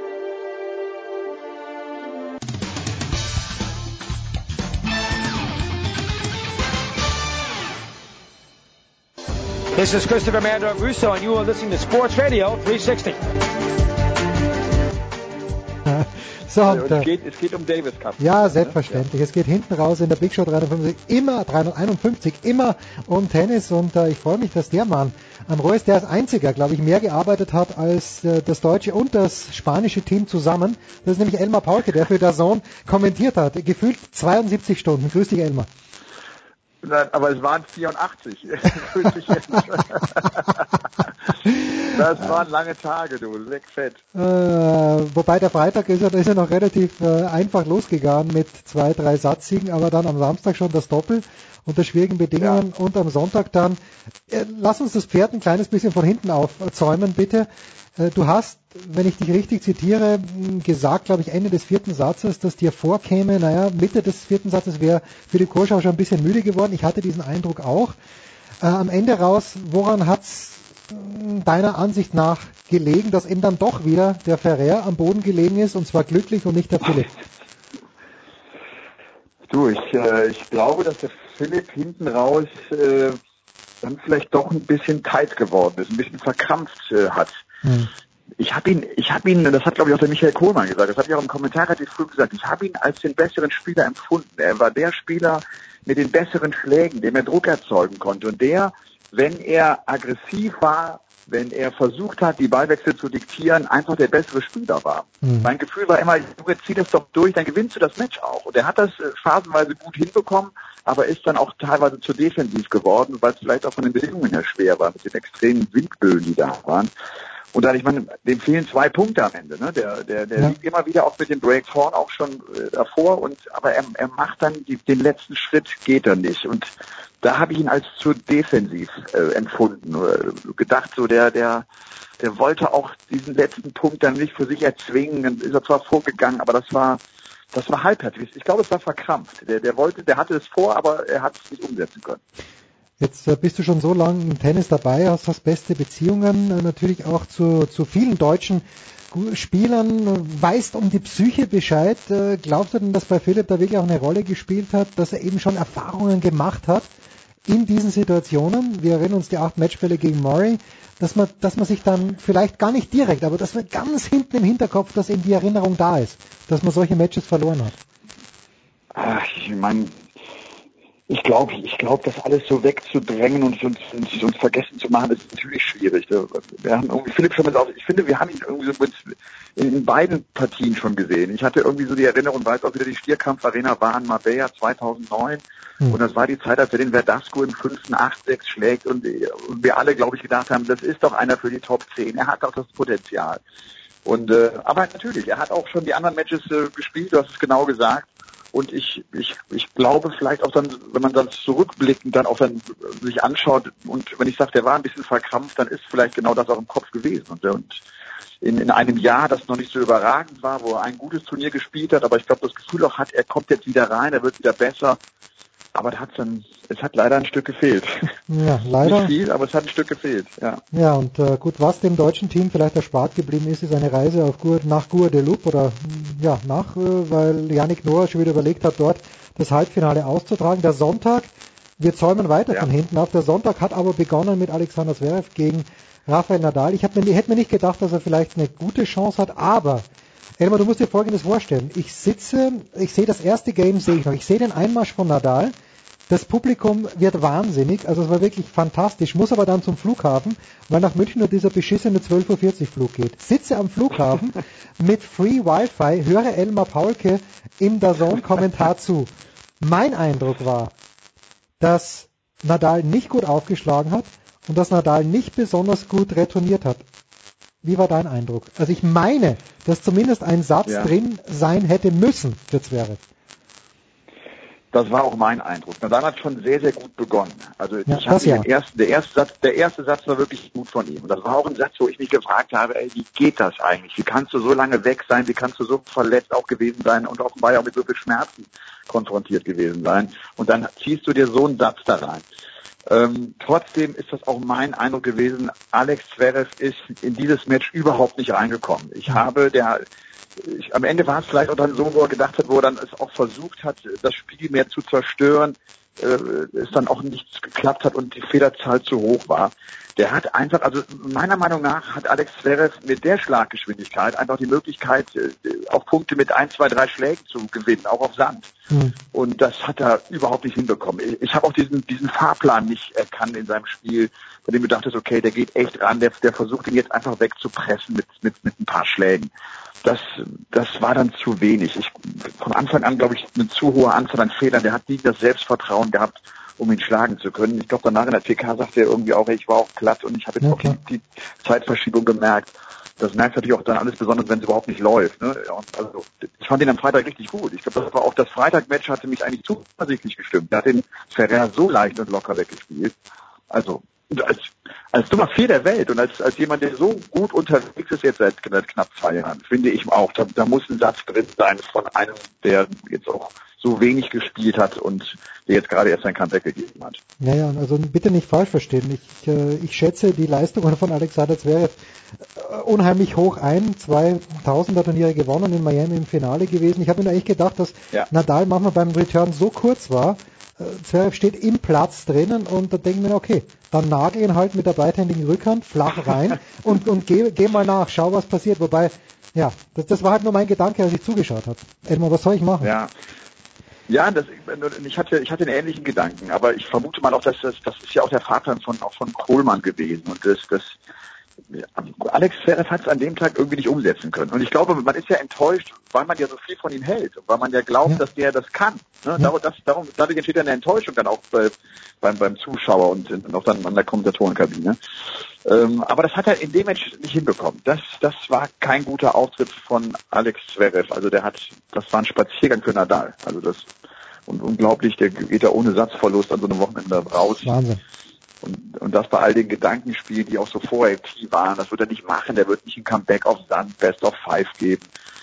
Ja, aber es war auch wohl dann am Ende das, dass Nadal wusste, dass das schon, dass das schon klappen würde und dass er schon ein gutes Level hat, sonst hätte er sich wahrscheinlich gar nicht dahingestellt. Ja. Und dann aber er hat da, war bisschen, da, da, war ein bisschen mehr drin. Ich glaube auch, man kann keinen Sieg erwarten. Das, das habe ich auch nee, nicht gemacht. Nee. Aber man, ein, ein engeres Match hatte ich mir vorgestellt. Und das, das war zu keinem Zeitpunkt eng. Also ja, und ich habe mir gedacht. Der führt ja, ja 4-1 im dritten, da kommt ja. er nochmal ran. Also das, das war ja von vorne bis hinten komplette Kontrolle für Nadal. Ja, und auch wenn der erste Satz so schnell weg ist, dass du dann von dann drei fast hintereinander gewinnen muss, ganz schwierig. Was der Nadal auch gemacht hat, was ich überragend fand, auch im letzten Match natürlich, aber die Art und Weise, wie er auch wirklich in diesem beschissenen Wetter am Samstag quasi die ganzen ja. vier Stunden dort gesessen ist und die Lopez Lopez, die zwei Lopez-Buben angefeuert hat.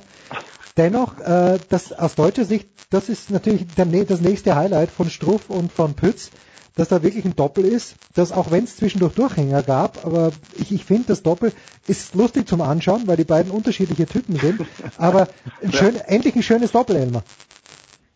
Endlich ein schönes Doppel.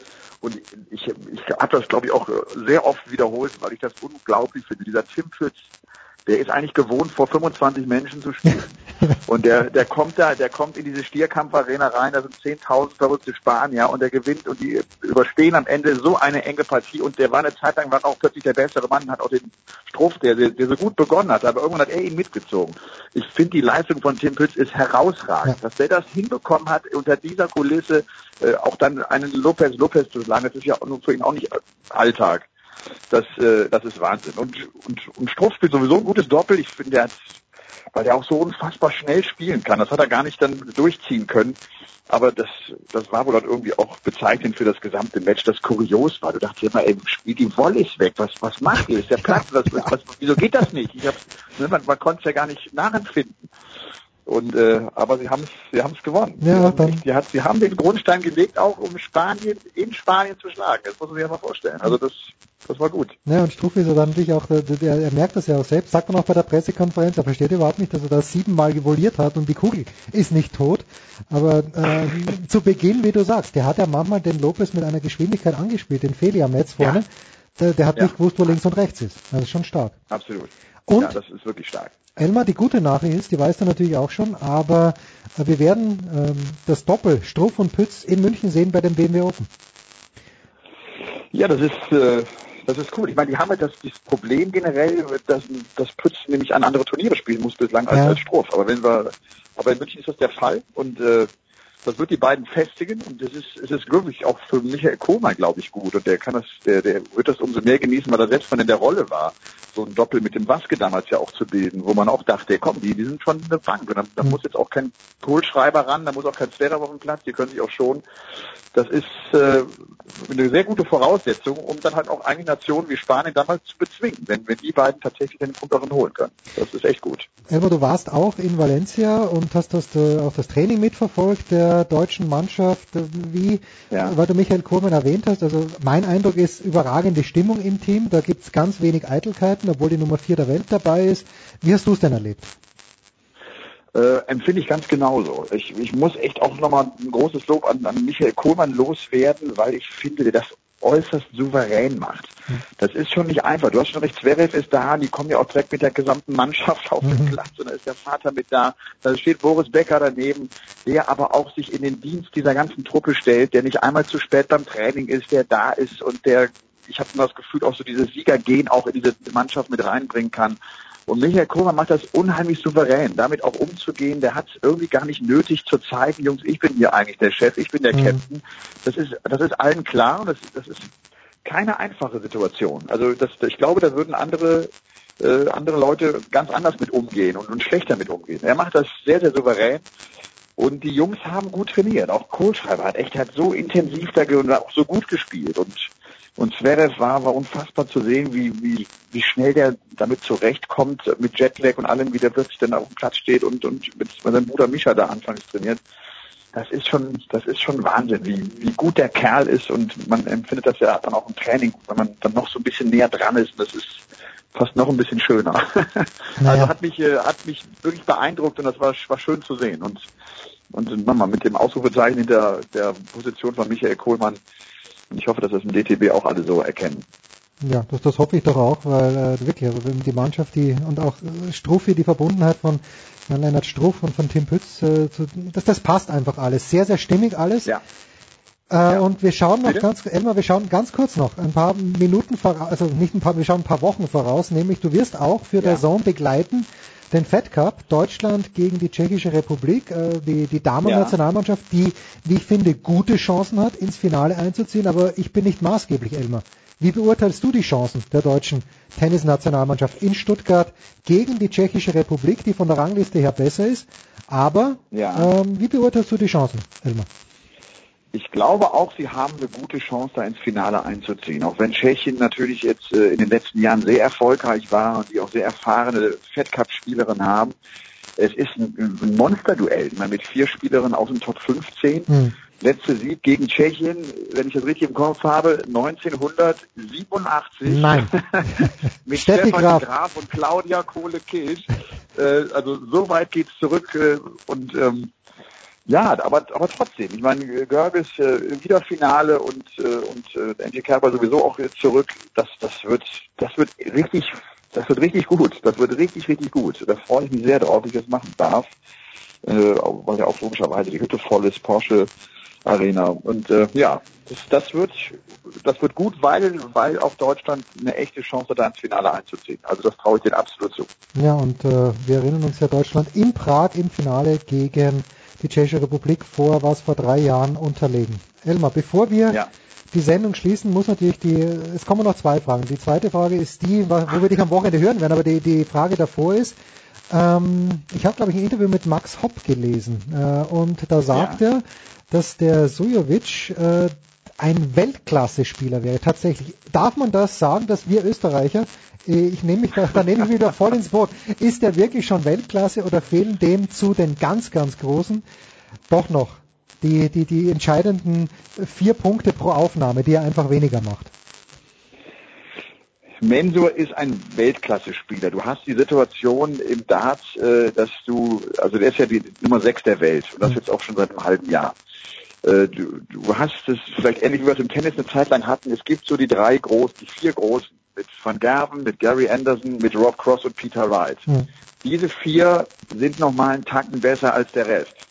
Und trotzdem, Mensur gehört in die Top 10 rein. Der hat ja ein Major-Turnier im letzten Jahr gewonnen, TV-Turnier. Da hat er auch Leute wie Anderson sogar zweimal bezwungen, weil das erst im Gruppenmodus begann der ist schon vorne mit dabei. Er spielt jetzt aktuell nicht ganz so gut, mhm. äh, hat ist in der Premier League jetzt auch ausgeschieden. Aber jetzt du darfst sagen, ihr Österreicher, ihr habt so einen, den wir uns wünschen und auf den wir so warten. Und der kommt schon. So. Ich bin jetzt am Wochenende, ich bin am Wochenende jetzt in Saarbrücken auf der Bühne, weil das nächste European Tour Event ist ja.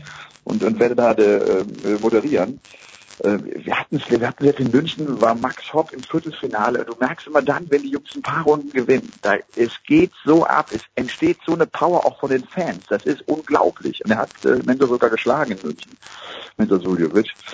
Ähm, also, der, ja, es, Darts rockt und, und wenn wir den Deutschen mal hätten, der genauso wie Mensur da vorne drin ist, dann wird es noch größer werden. Es sind ja immerhin schon 400.000 Zuschauer in Deutschland 2018 äh, mit dabei. Ja. Das ist ja auch nicht so schlecht. Im Münchner Zenit, ich habe leider nur die Bilder gesehen, aber da muss es richtig abgegangen sein. Das war ähm, richtig, richtig schöne Veranstaltung. Und ich, es waren auch irgendwie ein paar da, die aus meinem Bekanntenkreis, die jetzt auch länger nicht mit dabei waren, die auch sagen, ey, Mann, ist das groß geworden. Das ist halt pro Session hast du dreieinhalb, viertausend Leute da. und äh, die sind laut. Ja, und ich kenne das Zenit nur. Die feiern von, laut und die. ja. Bitte? Ich kenne das Zenit nur, ich war da beim Pink-Konzert mit meiner Tochter, da durfte man noch rauchen da drinnen. Äh, ich hoffe, es ist äh, sei, seitdem besser geworden. Gut. Der große Elmar Park, wir, jetzt wissen wir schon, die zweite Frage wäre gewesen, wo du am Wochenende, äh, wo wir dich hören. Also du bist in Saarbrücken. Wann geht's los? Gibt es ja. noch Karten? Elmar, wie schaut's aus? Äh, wo, ich, wo diese ganzen European Tour Veranstaltungen sind ziemlich äh, ausverkauft. Ich weiß gar nicht, ob Saarbrücken äh, jetzt noch ein paar Resttickets hat. Das geht äh, morgen Mittag los. Ähm, ich habe ein bisschen, ein bisschen zu tun, also heute Abend noch Premier League kommentieren, dann heute Nacht mal nach Saarbrücken brettern. Und dann geht's morgen um 13 Uhr los. Äh, der Freitag ist immer der Tag, wo die Top-Gesetzten noch nicht im Turnier mhm. dabei sind, aber dann auch der Tag, wo die vier Deutschen, die sich dann morgen Abend qualifizieren, heute Abend qualifizieren werden, die dann äh, mit dabei sein werden. Und dann sind die Großen wieder da. Wir hatten jetzt in München, glaube ich, äh, aus den Top 20 waren 19 am Start. Nur, nur Gary Anderson war nicht mit dabei. Qualität ist enorm hoch. Dieser Van Gerben gewinnt und gewinnt. Und es ist äh, trotzdem immer spannend zu sehen, ob, ob wer, wer immer das Bein stellen kann. Aber ich weiß, Saarbrücken erst zum zweiten Mal sind wir da. Letztes Jahr gab es das, war die Premiere dort. Auch, auch da ist die Begeisterung groß, die Jungs da alle mal live zu sehen. Ja, das, und da, es, ist, es ist Rambazamba, ja. Großartig. Und ich habe nur in Erinnerung noch, dass Van Gerven ein bisschen mehr Liebe gerne gehabt hätte von, hätte von den Zuschauern in München. Ich meine, da was gelesen zu haben. Aber die muss, die muss man sich bei den Münchnern erarbeiten. So ist es. Münchens wahre Liebe ist ja. immer noch blau-weiß der ist, der ist halt auch, äh, der, also auch wenn er seinen Walk on hat, es ist inzwischen zur Tradition geworden, dass man ihn so auch so ein bisschen auspfeift, okay, aber normalerweise kippt es ganz, ganz schnell, wenn er an Bord steht und dann plötzlich äh, die 180er reinknallt, als, als, als gäbe es morgen keinen mehr. Äh, der überzeugt einfach durch sein Spiel, weil er einfach so wahnsinnig gut ist. Ja, das war's, die Big Show 351 zum Abschluss mit ein bisschen Darts mit dem großen Elmar Paulke. Ja, Dailies gibt's auch noch mit dem Anchorman und Dailies zum Tennis äh, auf Sportradio 360. Danke Elmar, danke euch. Bis bald. Das war die Big Show auf sportradio360.de. Folgen Sie uns auf Twitter, klicken Sie den Gefällt mir-Button auf unserer Facebook-Seite und abonnieren Sie uns via RSS-Feed oder auf iTunes. Die nächste Ausgabe der Big Show gibt es am kommenden Donnerstag. Bis dahin sollten Sie die Zeit nutzen und die weiteren Angebote auf sportradio360.de wahrnehmen. Play Ball! Da ist gar nichts toll!